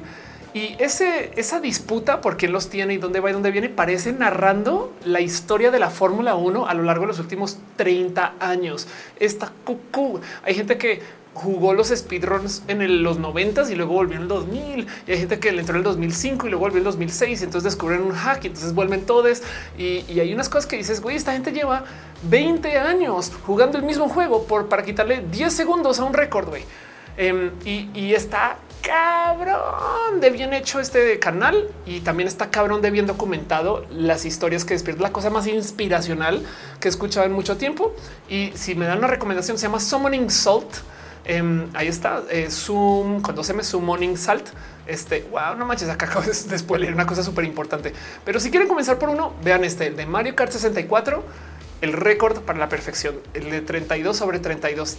Güey, las novelas que hay 47 minutos y es hermoso porque cuando ves, por ejemplo, lo que lo que comenta la banda, este eh, tiene unos que se dedican solamente a, una pista, a una pista de Mario Kart, no? Entonces, eh, eh, em, a ver si, si, si este es que siempre veo en los comentarios alguien que dice no sé cómo carajos le hizo este güey, pero o esta persona, porque o sea, estoy asumiendo en atrás. No sé, no sé cómo carajos le hizo esta persona, pero logró em, dedicarle 40 minutos a hablar acerca de una pista de Mario Kart. Y es que sí, sí, vale la pena, ¿no? Como que em, eh, aquí está, esto es lo más impresionante. ¿Cómo es humanamente posible hacer un documental de 30 minutos sobre una pista de Mario Kart? Em, y además es muy entretenido. Y sí, justo porque eso es Mario Kart 64 de paso, no? Pero bueno, el caso Summoning Salt, vean eso. No saben la cantidad de inspiración que le he derivado yo a esto en las últimas semanas. Como que es un poco de güey, esta banda sí le chambea cabrón, atletas. O sea, me siento viendo como, como cuando Rocky entrena, güey, es la cosa más clavada que es nerd que he visto en mucho tiempo y me lo gozo un chingo. El Jaro dice las inteligencias artificiales y robots son creados basados en nuestros valores y pensares qué tan humanos son o no. Exacto. Y de paso podemos decir lo mismo acerca de otros seres humanos. Gran pregunta, pero sí. Eh, dice Iba Pato y no son como los canales de TAS que son speedruns automatizados. No, no, no, no. Aflicta. Gracias por compartir. Exacto. Mario Kart 64 Quest for World Record Perfection. Metacritic dice hay unos buenos speedruns. Te sorprenda cómo se las ingenia para completar, los juegos en el menor tiempo posible. Sí, claro, sí, claro, fracasé. Bueno, les voy a decir algo. Hay un speedrunner mexicano épico que se menciona por Summoning Salt, que es de Mexican Runner, eh, que mm, espero que no sea una persona cancelada. A mí me cae bien de lo que conozco de Mexican Runner eh, y que eh, tiene un buen de grandes récords. De Mexican Runner al parecer fue de las personas que mejor jugaba contra del mundo. Y pues nada, por si, alguien conoce a Mexican Runner, dígale que un abrazo y si no, pues no. Pero um, yo no sé si conozco a Mexican, qué tal que sí, güey. Yo acá hablando, no, este güey que no sé qué, ya saben que nos hemos visto mucho. Perdón, si nos conocemos, te quiero un chingo. Eh, pero, pero sepan que eh, hay, hay speedrunners mexicanos. Digo, seguramente hay más, no? O sea, si Mexican Runner está ahí, me acuerdo que había un gran atleta de Smash mexicano que creo que era MK Leo, no me acuerdo. Pero en el caso de Pato dice es un buen tipo. Creo que tiene un lugar muy arriba en Cophead. Ándale. Rock and Pirates dice mi, mi primer tatuaje es de contra. Eh, Huevito dice has hecho rojas sobre las cosas a tomar en cuenta si quieres empezar a ser creador de contenido. No, pero voy a dar un taller pronto que se llama de qué hablo, que es una pregunta que me hacen mucho cuando lanzan podcasts o cuando lanzan canales o sabes, o cuando quieres un proyecto de contenidos. Y entonces la idea es responder eso. Pero bueno, eh, Arnulfo dice: Tengo una mega duda respecto al anuncio de Twitter que el verificado será sí o sí de pago. Ahora tenemos bots verificados. Yo creo que ya seguro sí. Pues Vito dice: Pero gracias. Gracias por decirlo. Pero bueno, el caso sí, justo eh, para buscar y hablar de inspiración. Ahorita últimamente estoy viendo speedruns de videojuegos y así. Eh, o bueno, historias acerca de speedrunners. Dice Fran, en la Fórmula 1 quitarle un segundo al récord es un chingo de esfuerzo. Exacto. Y aquí también, porque eh, si es atletismo, o sea, esta gente le está trabajando cabrón para, o sea, para, para que entiendas, Fran, hay un el episodio de contra miden qué tan rápido puedes picarle al botón y entonces eh, para disparar, pero luego se topan que, por ejemplo, en Mega Man hablan acerca de cómo no solo es picarle muy rápido al botón, sino tener el ritmo suficiente para que tenga la cadencia en cómo le picas al botón para que salga la mayor cantidad de disparos por segundo. Y eso mientras sigues jugando todo el juego. Y entonces es impresionante como de verdad que es un baile con, con el juego en sí para poderlo acabar así rápido, para hacer hacks y trucos y demás. Y hay foros inmensos donde le un chingo de chamba para recortar justo uno o dos segundos. Y me suena mucho a historias de la Fórmula 1. No saco que ese miedo de no saber si una persona que admiras está cancelada. es el futuro. Sí, la neta, sí. Eh, Rock and no sé ustedes, pero si jugando ciertos juegos tipo Street Fighters o carreras. Claro que sí. Em, dice Cristiano, nos contaste que era tu emprendimiento. Todavía no lo puedo contar porque se sigue desarrollando, pero en septiembre, en el peor de los casos, contaré. No pasa nada. Es una idea que tengo y es acerca de hacer este. Eh, eh, nada, reunir gente. Pero bueno, Arnulfo dice que regresen los modems de marcación telefónica, 8 megabytes en 5 minutos. Ándale, imagínate eso. Pero si hay gente que no entendió el Internet cuando era así, ¿eh? de paso, aprovecho y lo digo. Ok, vamos a ver cuáles son los videos más vistos del Mexican Runner de paso. Vamos a ver quién es el Mexican Runner. Eh, eh, de, dónde, Porque dice que es de México y ya. Em, está en Twitch de paso. ¿De dónde será? Bueno, eh, a ver en Twitter, a ver qué dice. O bueno, a ver si el, TMR website. Ah, que de paso los récords. Ah, ya no, no tiene webs. Ya los récords de Mexican Runner lo conocen como TMR. Me le doy follow, le doy follow al Mexican Runner. Carajo. Em, seguro nos hemos visto. güey. y, en fin, es que es que a lo mejor no te conozco como Mexican Runner en el caso. Aquí está. Mira, eh, contra en 10 minutos. 22 segundos, todo pinche contra en 10 minutos. Güey. Que locura eso. Güey. Eh, dice eh, Arnulfo, ¿supiste los aviones que chocaron en el aeropuerto internacional de Ciudad de México? Sí, supe y vamos a ver qué pasa y dónde viene.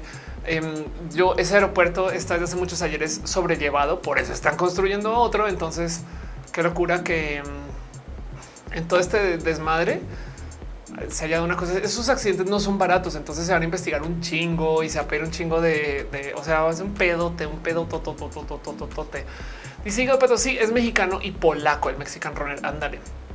Qué chido. Ramón Cola dice: Tu nombre explicatriz está inspirado en el explicador. Sí, de hecho, sí. Entonces, el cuento es el siguiente.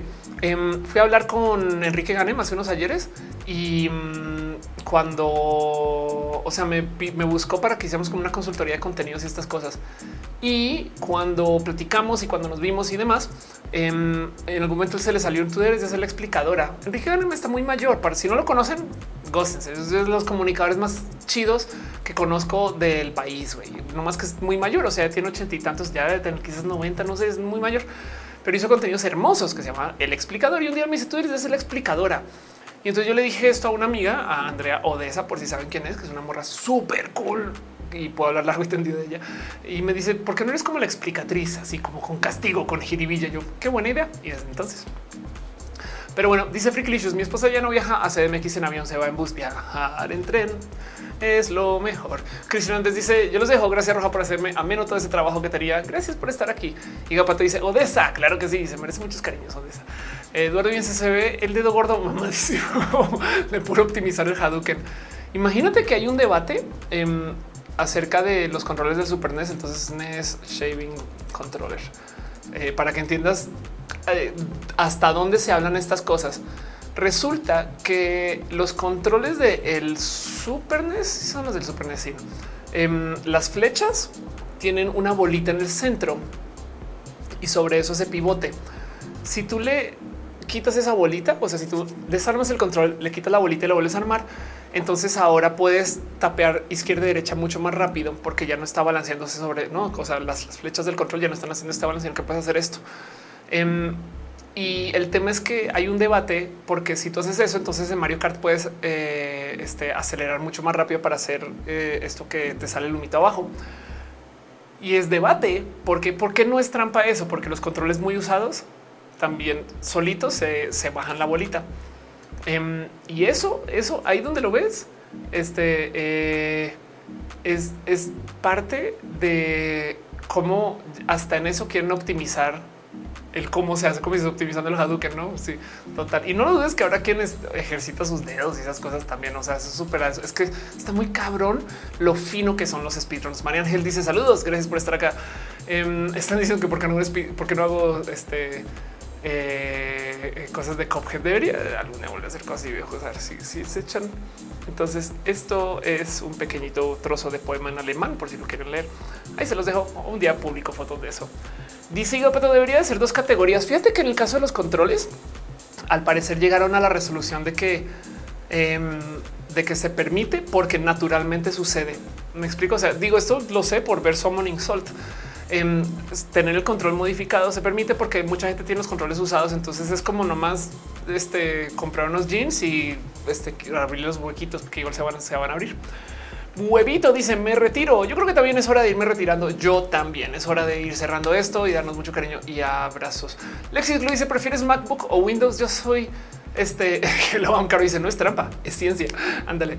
Em, yo no más puedo decir soy un pinche burgués y tengo las dos afortunadamente, pero, pero, pero para mi trabajo creativo uso todo en Mac, además porque yo usado esas herramientas desde hace mucho tiempo.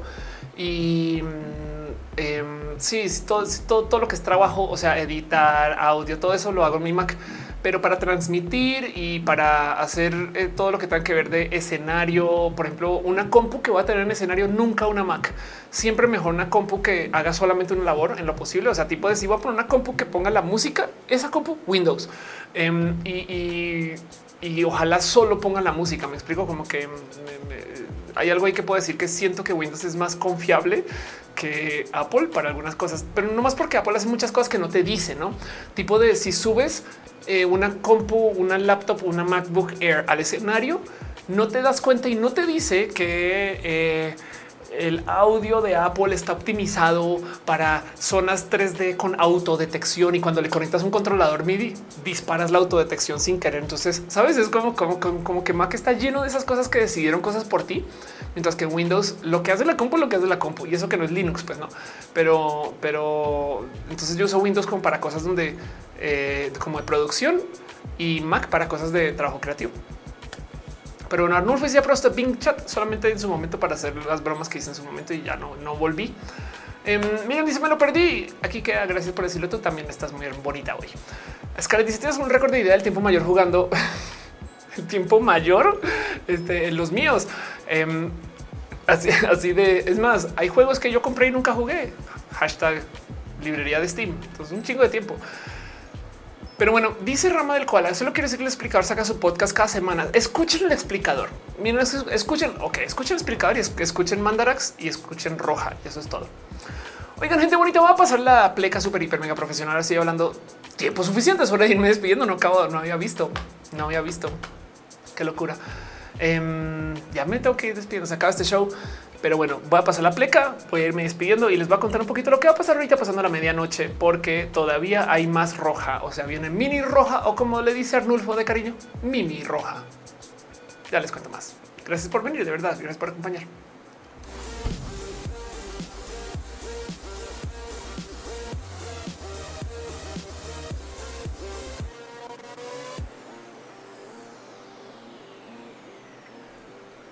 Jonas dice, vi unos años pandémicos muy feos. Se acabó la turbulencia activando el modo supervivencia. Qué chido. Justo me he topado con que mucha gente también está como cerrando ahorita el desastre que fue vivir la pandemia. Qué chido, me alegro mucho. Aquí estamos, estás en compañía y nos vamos a dar mucho cariño de todos modos. Robotan dice que gusto escucharte, qué gusto que estés aquí. Soy tu fan millones de veces. Pero bueno, gente, se acaba este show, pero después de este show todavía hay más show. Porque yo tengo esta horrible costumbre conmigo, pero hermosa con ustedes, de tener un contenido de respaldo por si el show sale mal, que es los contenidos que publico de todos modos. Todas las semanas yo quiero hacer un video en vivo y un video editado con el mismo guion, pero editado y súper chido y bonito. Y tiene una gente, un equipo de gente hermosa que está editando. En este caso en particular, quien está editando es este Roy o Curi. Em, y sepan que eso normalmente lo debería publicar los martes, pero ¿qué hago yo? Lo publico después de roja. Porque si roja es guango, si salió mal, si eh, se cayó la transmisión, si de repente, no sé, suena la alarma sísmica y yo sí salgo y la atiendo, porque si ustedes saben, em, ha pasado que suena la alarma sísmica yo me hago la idiota. No hagan eso. Yo soy la per influencer. Por favor, respeten su seguridad. Pero el caso, si por algún motivo el show no sale, entonces tenemos eso. Entonces por eso tengo esta costumbre. Así que a las 12 y 15, ahorita en media horita más o menos, sale otro video. Yo voy a estar en el chat ya no es roja. O sea, hay gente que genuinamente llega ya diciendo wow, sigues en vivo. Yo no, no sigo en vivo, pero sí estoy en el chat.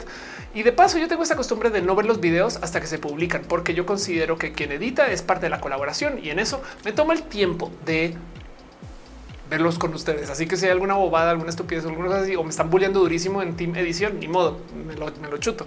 Pero bueno, el caso es que nos vamos aquí a las 12 y 15 para cuando eso salga. El episodio de hoy es un mini roja acerca de ¿Qué sucede con las inteligencias artificiales cuando no estamos hablando acerca de vamos a perder el trabajo, cuando dejamos de crecer por todos lados? Ah, así con la cabeza hecha loca porque eh, eh, viene y nos va a reemplazar esas cosas, sino de, las cosas que yo creo que vale la pena hablar, que son importantes y necesarias e interesantes. Eso va a estar aquí a las 12 y 15. Entonces caigan o quédense aquí en el canal. Ahí nos vemos. Y para todo lo demás, pues nos vemos la próxima semana. La verdad es que es hermoso estar aquí. Gracias por acompañar y gracias por hacer que esto suceda. Quiero superar las gracias a la gente hermosa que deja sus cariños y abrazos financieros, que se suscribió a los múltiples canales y caminos si están en Instagram, gracias por venir y compartir también, ¿no? Exilo dice, ¿qué opinas de los influencers chinos que transmiten en grupos en la calle? Que es todo un negocio. Y, no, no dudes que aquí también pasa, ¿no? Nomás que acá no tenemos un mercado tan grande como China de gente que hace lo mismo, ¿no? Em, pero bueno, además que en China en particular hacen, o sea, le están jugando al centavismo, ¿no? Están haciendo un chingo desmedido de contenido para ganarse dos centavos acá, cuatro centavos allá, eh, en vez de hacer cosas un poco más, no? Pero es que así es el mercado chino y la mentalidad china de paso. Pero bueno, el caso, un super abrazo a Fran, a Flavio Guadalupe Palombres Hernández, quien se suscribió. Eh, eh, gracias de verdad. También a De los PP, que se resolvió comprar. Gracias. Pique Bayer, Morfina, Sancoco 66 Caro, Dime Vaquero y Riot Durán Durán eh, por sus amores y sus cariños múltiples, por estar aquí en las plataformas. en Instagram, tristemente no me deja ver el nombre de gente que está ahí, pero em, quiero que sepan que se les tengo en el fondo de mi corazón con todo, mi cariño y sepan que ustedes están acá porque esto es hermosísimo y la verdad es que agradezco mucho que ustedes se encarguen de hacer que este show furule y funcione. También tengo una lista de gente que está suscrita al Patreon y a las plataformas de los millones de caminos. Entonces, por favor, si quieren, aviéntense una pasadita por eh, los sistemas de suscripción en general, como el Patreon, Alex Sánchez Franco, Aflicta, Ignis 13, Chocuevas de los PP y Trinipe.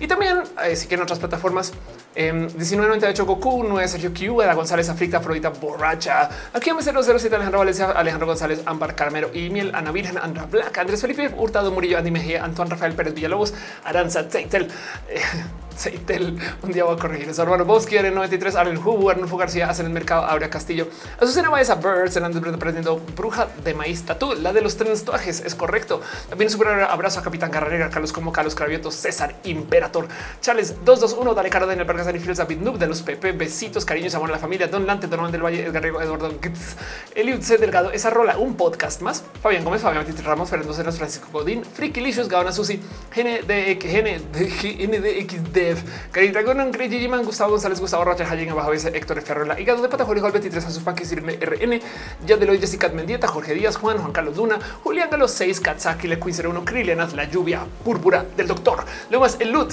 Esto suena como a nombre de banda super dark no La Lluvia Púrpura del Doctor. Luego más el Lut, Lucero Quilla, Luisa Mudio, uh, Luis 07, La Mamá Fedca, Valera Rongables, Mari Carmon, Roy Mavila Morales, Pasatina Armenta, Vejía Art, Michael Rosero, Mike Lugo, Minerva López, Miriam Moreno, mis viseros, mm, Mos Cristal, Musicarina, Mu, Basana, Top, Naruto, Naruto, Néstor Maldonado, Newsmake, Noemí Ávila, Nora Nico, Sarone, Pamela Gutiérrez, Patricia de Rivera Rodríguez, Paulina Siempre, Noche, Tecno, Tipo, Runo, Pollo Rico, Pollo, René Alberto Ortega, Mina Catar, Nene, Rara, Rayo Durán Durán, Roger Hernández, Romina Hernández, Sant Abella, Soy Jean, Tiger Lion Moicana, un polinomio Valentina, Valentina, González Limón, Wisdom Harris, Jimena Méndez, Sacoco 66 y tú.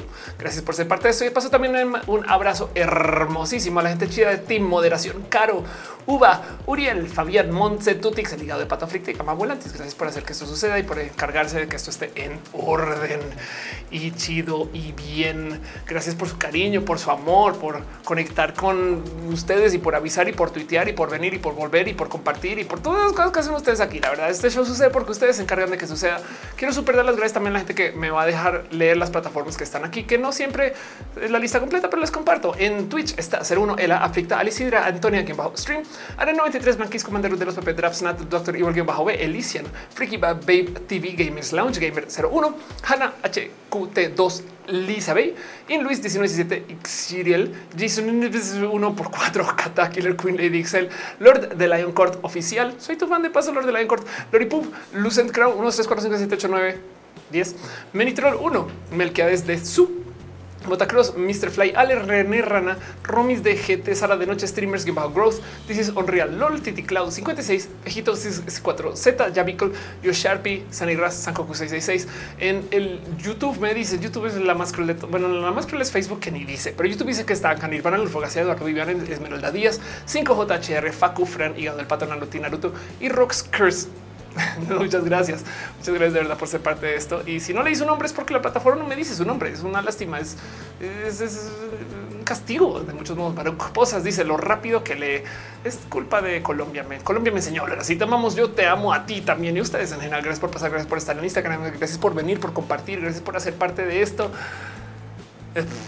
Y así tengan ustedes una hermosa luna y sepan que el hecho de que ustedes vuelvan a este show hacen que este show suceda. Entonces, es su culpa que esté yo aquí. en fin, dice Narutin, mi insignia cambió a negro. Qué chido. Espero que sea por buen motivo. No, sí, no, sí, exacto. Pero bueno, em, nos vemos la próxima semana. Hay chance que yo haga otro stream en la semana. Sí, pero va a ser el de TikTok. Entonces vamos a ver cómo lo aterrizo y qué sucede, eh, porque TikTok ya vi que uy, es que cómo me da rabia esto. Em, vamos a ver si lo logro escalonar de tal modo. TikTok creo que no me va a dejar hacer un stream cada semana si lo hago cada semana. O sea, como que dice que tienes un permiso de siete días. Entonces, a lo mejor TikTok me está como que obligando a que haga un stream dos veces por semana y vamos a ver si puedo aterrizar eso porque sería un pedo. Eh, dice Nerutin, dice que es por seis meses suscripción al canal. Así, ah, eso sí pasa, sí es verdad. Eh, las artes del canal y estas cosas han sido todo un tema, pero bueno, como sea. Quiero que sepan que les tengo en el fondo de mi corazón. Nos vemos a las 12 y si llegan al Mimi Roja. Y si no, no se preocupen. Espero haber sido medianamente entretenido hoy. Espero eh, haberles acompañado un ratito hoy. Gracias por hacer que esto esté todo en orden. Este show seguirá sucediendo, pase lo que pase. Dice Aflicta, un stream de TikTok para probar midis. No, en TikTok van a molestar con el derecho de autor más que acá. Pero mm, nada, QA o algo así. Yo no sé el caso. El punto es que a lo mejor entre semanas sucede otro stream, pero pues vamos a ver qué pasa, cómo lo aterrizo. Yo luego lo veo. Si no, de todos modos sepan que nos tenemos en las redes y nos tenemos en el corazón. Les quiero mucho. Nos vemos la otra semana. Bye.